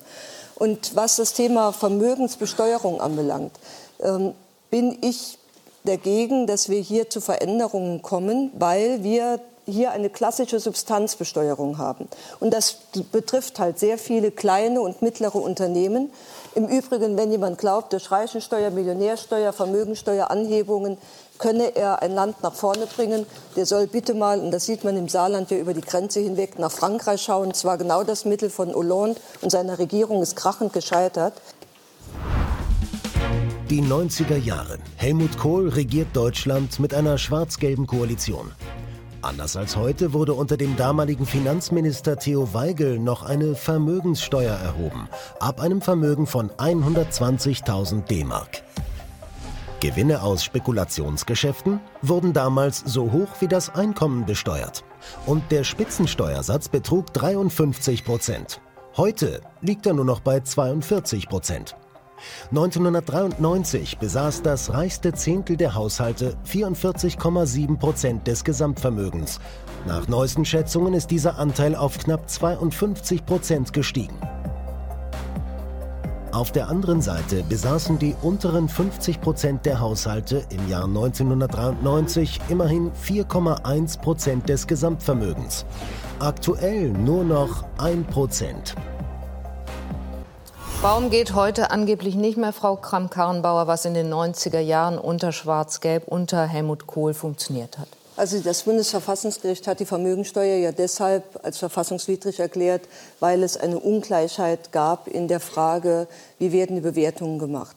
Ich finde es geschickt, Frau Kramp-Karrenbauer, dass Sie sich nur die Vermögensteuer nein, rausgreifen. Wenn Aber wenn Sie hinschauen will, auf den Spitzensteuersatz, könnte man das machen. Ich, ja, ich, Kapitalertragssteuer auf Höhe des Einkommensteuerniveaus. Frau Will noch zu Ende führen darf, wenn ich eine Vermögensteuer will. Aber Sie merken, dass Sie von der Frage Nein, weggehen, ich komme auch zum Spitzensteuersatz. Ach, guck. Die eine entsprechende äh, Geld in die Kasse spült, dann kann ich das in der Masse nur erreichen, wenn jeder Eigenheimbesitzer auch mit dabei ist. Und das ist eine klassische Substanzbesteuerung, die im Übrigen dazu führt, dass wir Mhm. eben nicht mehr Vermögen in Deutschland aufbauen, gerade bei Familien, sondern weniger. Frau das ich hatte Sie gefragt, warum macht man nicht mehr das, was in den 90er Jahren geführt hat, was ganz, äh, ge, geklappt hat und auch funktioniert hat und was ganz offensichtlich zu mehr Verteilungsgerechtigkeit beigetragen hat. Weil es war ein Spitzensteuersatz heute- von 53 Prozent. Ja, genau. Es war eine sehr viel höhere Kapitalertragssteuer wenn man mehr verdient als 25 Prozent. Und es war eine hohe Erbschaftssteuer. Und die Vermögensteuer, die haben Sie uns jetzt erklärt. Aber nehmen wir nur die ersten drei. Warum macht man das nicht mehr? Führt das dann Also nicht zu mehr Verteilungsgerechtigkeit? Oder macht man es einfach nicht, weil dafür die CDU nicht wiedergewählt werden würde? Nein, das hat damit nichts zu tun. Die Erbschaftssteuer ist ein Kompromiss, von dem ich hoffe, dass er beim Verfassungsgericht hält, mit guten Verschonungsregeln, die wir brauchen, damit diejenigen, und wir haben sehr viele Unternehmensnachfolgen in den nächsten Jahren anstehen, damit diejenigen, die ein Unternehmen übernehmen, die Arbeitsplätze bilden, nicht noch dafür bestraft werden, dass sie das tun. Das hat etwas mit Wahrung von wirtschaftlicher Basis zu tun. Dann mag es auch durchaus sein, das kommt auf das jeweilige Modell ein, dass sich dort auch etwas am Spitzensteuersatz noch verändern muss, muss aber aus meiner Sicht nicht so hoch sein, wie er jetzt in der Vergangenheit war. Und ich glaube, über ähm, Abgeltungssteuer und anderes muss man ja auch reden. Wir werden jetzt Regeln bekommen, etwa zum Thema automatisierter Datenabgleich. Dann heißt das, dass man aus meiner Sicht auch bei der Abgeltungssteuer eigentlich von der jetzt Pauschalversteuerung wegkommen kann, hin zu einem sehr viel zielgerichteteren Modell oder hinkommen muss. Also insofern Aber die wird Bundeskanzlerin etwas hat tun. gesagt, es gibt keine Steuererhöhungen. Dann werden Sie doch die Abgeltungssteuer nicht verändern, oder doch? Nein, die Abgeltungssteuer ist ja gemacht worden, weil man gesagt hat, lieber 25 Prozent von etwas, was man nicht genau bestimmen kann, als gar nichts. Das war Per jetzt, Steinbrück, der Jetzt haben sich aber die Bedingungen verändert, weil wir einen anderen Datenabgleich haben werden. Das heißt, man kann sehr viel äh, genauer dann bestimmen, was muss wirklich, was wird erwirtschaftet und was muss wirklich an Steuer bezahlt werden. Und insofern Das glaube eine ich, das hat im Übrigen, dass das die CDU im, sagt, das sie hat macht im doch eine Übrigen, Steuererhöhung. das hat im Übrigen auch Wolfgang Schäuble ja durchaus schon mal zum Thema gemacht. Die Bertelsmann Stiftung hat ausgewertet die Zahlen von Infratest DIMAP und hat sich angeguckt, wie sich die der Anstieg der Wahlbeteiligung vergangenen Sonntag in NRW zusammensetzt. Wer da eigentlich jetzt, der eben noch 2012 Nichtwähler war, wählen gegangen ist. Und das waren Nichtwähler aus der sozialen Mitte und der Oberschicht. Und profitiert haben davon die CDU und die FDP. Angesichts der Vermögensverteilung, die wir haben, äh, erkläre ich mir das so, dass man sich eine Verstetigung dessen wünscht, aber jedenfalls nicht möchte, dass sich die Spaltung der Gesellschaft irgendwann mal wieder auflöst. Unser Programm ist ein Programm der Mitte und des Ausgleichs und nicht für wenige. Vermögenssteuer können wir gerne einführen. Das Problem ist, die kostet mehr Bürokratie, als sie Einnahmen erzielt, weil natürlich jedes Gemälde zu Hause bewertet werden muss. Enorm teuer, bringt nichts, vielleicht symbolisch was, aber es bringt nichts an Einnahmen. Und Im Übrigen bin ich der Auffassung, ich habe lieber einen Familienbetrieb, der in vierter Generation geführt wird und die sich orientieren an der langfristigen Steigerung des Unternehmenswerts, als Aktiengesellschaften, die sich nur an Quartalsgewinnen orientieren. Zweiter Punkt, der alte Spitzensteuersatz, kann man überhaupt nicht vergleichen. Damals gab es x Ausnahmen, äh, x Pauschalen, x Abschreibungsmöglichkeiten, auch für Privatleute. Das heißt, äh, dann kam ja 98 ähm, eine rot-grüne Regierung. Und mit den Steuerreformen dort sind viele Ausnahmetatbestände abgeschafft worden. Nur den Prozentsatz zu nehmen, ist äh, nicht treffend. Mhm. Und zuletzt mit ähm, dem Spekulationsgewinn, mit dem persönlichen Steuersatz haben Sie den Zuschauerinnen und Zuschauern unterschlagen, dass man damals gar keine Steuern darauf gezahlt hat, wenn man nämlich eine Aktie zum Beispiel länger als ein Jahr gehalten hat. Mhm. Ich bin sofort dabei, auf das alte System zurückzugehen, Spekulationsgewinn mit dem persönlichen Steuersatz, aber dann bitte nach einer Haltefrist, also wenn es fürs Alter ist, nach einem oder meinetwegen nach dreien oder wie bei einer Immobilie nach zehn Jahren, wenn du die Aktie noch hast, dann steuerfrei. Und jetzt gestatten Sie mir einen Blick nach vorn, weil äh, es geht da jetzt nicht um Vergangenheitsbewältigung, sondern was machen wir mit der realen Situation. Einkommensungleichheit. Ja. Ähm, ist im internationalen Vergleich, sagen die Wissenschaftler, nicht so erheblich, aber dennoch besorgt uns das. Wie gehen wir da vor? Die einen sagen, wir nehmen oben den Leuten was weg. Kann man machen. Wer das gut findet, soll solche Parteien wählen. Ich finde, der bessere Weg wäre, wir tun was für die Ausbildung äh, der äh, jungen Menschen, sorgen dafür, dass es weniger Schulabbrecher gibt. Vermögensverteilung. Da haben wir echt ein Problem. Und jetzt Achtung, der FDP-Vorsitzende sagt, wir haben ein Problem der Verteilung bei den Vermögen. Und womit hängt das zusammen? Mit dem niedrigen Zins. Denn aufgrund des niedrigen Zinses ähm, steigen die Preise für Häuser und Wohnungen. Und jetzt kann man wie Herr Schäfer-Gümbel sagen, wir nehmen den Familienunternehmen, nehmen wir das Geld weg und geben es in die Finger von Frau Nahles und dann wird die Gesellschaft gerechter. Das habe ich gesagt. Das kann man glauben. Ich glaube an einen anderen Weg. Ich würde gerne, wie eben das ist schon nicht gesagt, die alte FDP. alles Parolen, dafür tun, und sonst nicht. alles dafür tun, dass die Menschen leichter eine Wohnung kaufen können. Also Baustandards nicht immer weiter erhöhen, äh, nicht immer weiter Grunderwerbsteuer erhöhen, nicht jetzt solche Richtlinien machen, dass die Leute keine Hypothek mehr bekommen, dafür sorgen bei den Sozialabgaben, dass sie nicht so weit steigen, dass die Leute nichts mehr ansparen können. Denn äh, es ist allemal besser, ein Volk von Eigentümern zu haben, als ein Ideal wie in der DDR von Volkseigentum. Eine der letzten beiden Grunderwerbsteuern in Hessen, beide unter Führung der Union, ist einmal unter Schwarz-Gelb vor fünf Jahren beschlossen worden, also unter Mitverantwortung Ihrer Partei und jetzt unter Schwarz-Grün. Ich will nur darauf hinweisen, wenn wir miteinander diskutieren, dann redlich. Und deswegen würde ich es gerne noch mal einordnen. Wir haben Handlungsbedarfe bei Infrastruktur, bei Bildung, duale Ausbildung ist angesprochen worden. Es geht aber nicht nur um die beruflichen Schulen, bei der Digitalisierung, im Hochbau, im Tiefbau. Kommunal 136 Milliarden. Die Zahl ist von niemandem bestritten worden bei Verkehr auf der Bundesebene 17,5 Milliarden. Nur für Sanierung und Modernisierung. Das sind keine neuen Projekte dabei. Das heißt, wir haben enorme Bedarfe. Gleichzeitig geht es um Riesenthemen, die neu dazukommen, bei Qualifizierung beispielsweise, bei der Frage, wie wir das dann aber finanzieren, muss man redlich sein. Und ich sage, wenn wir über Entlastungen an bestimmten Stellen reden, Kita-Gebühren haben wir genannt, dann muss es an anderer Stelle gegenfinanziert werden. Das ist eine Frage der Grundrechenarten. Aber und nicht eines Wunschkonzertes, wie Sie es in Ihr Programm geschrieben haben, wo Sie allen alles versprechen und keinen einzigen Vorschlag zur Gegenfinanzierung machen.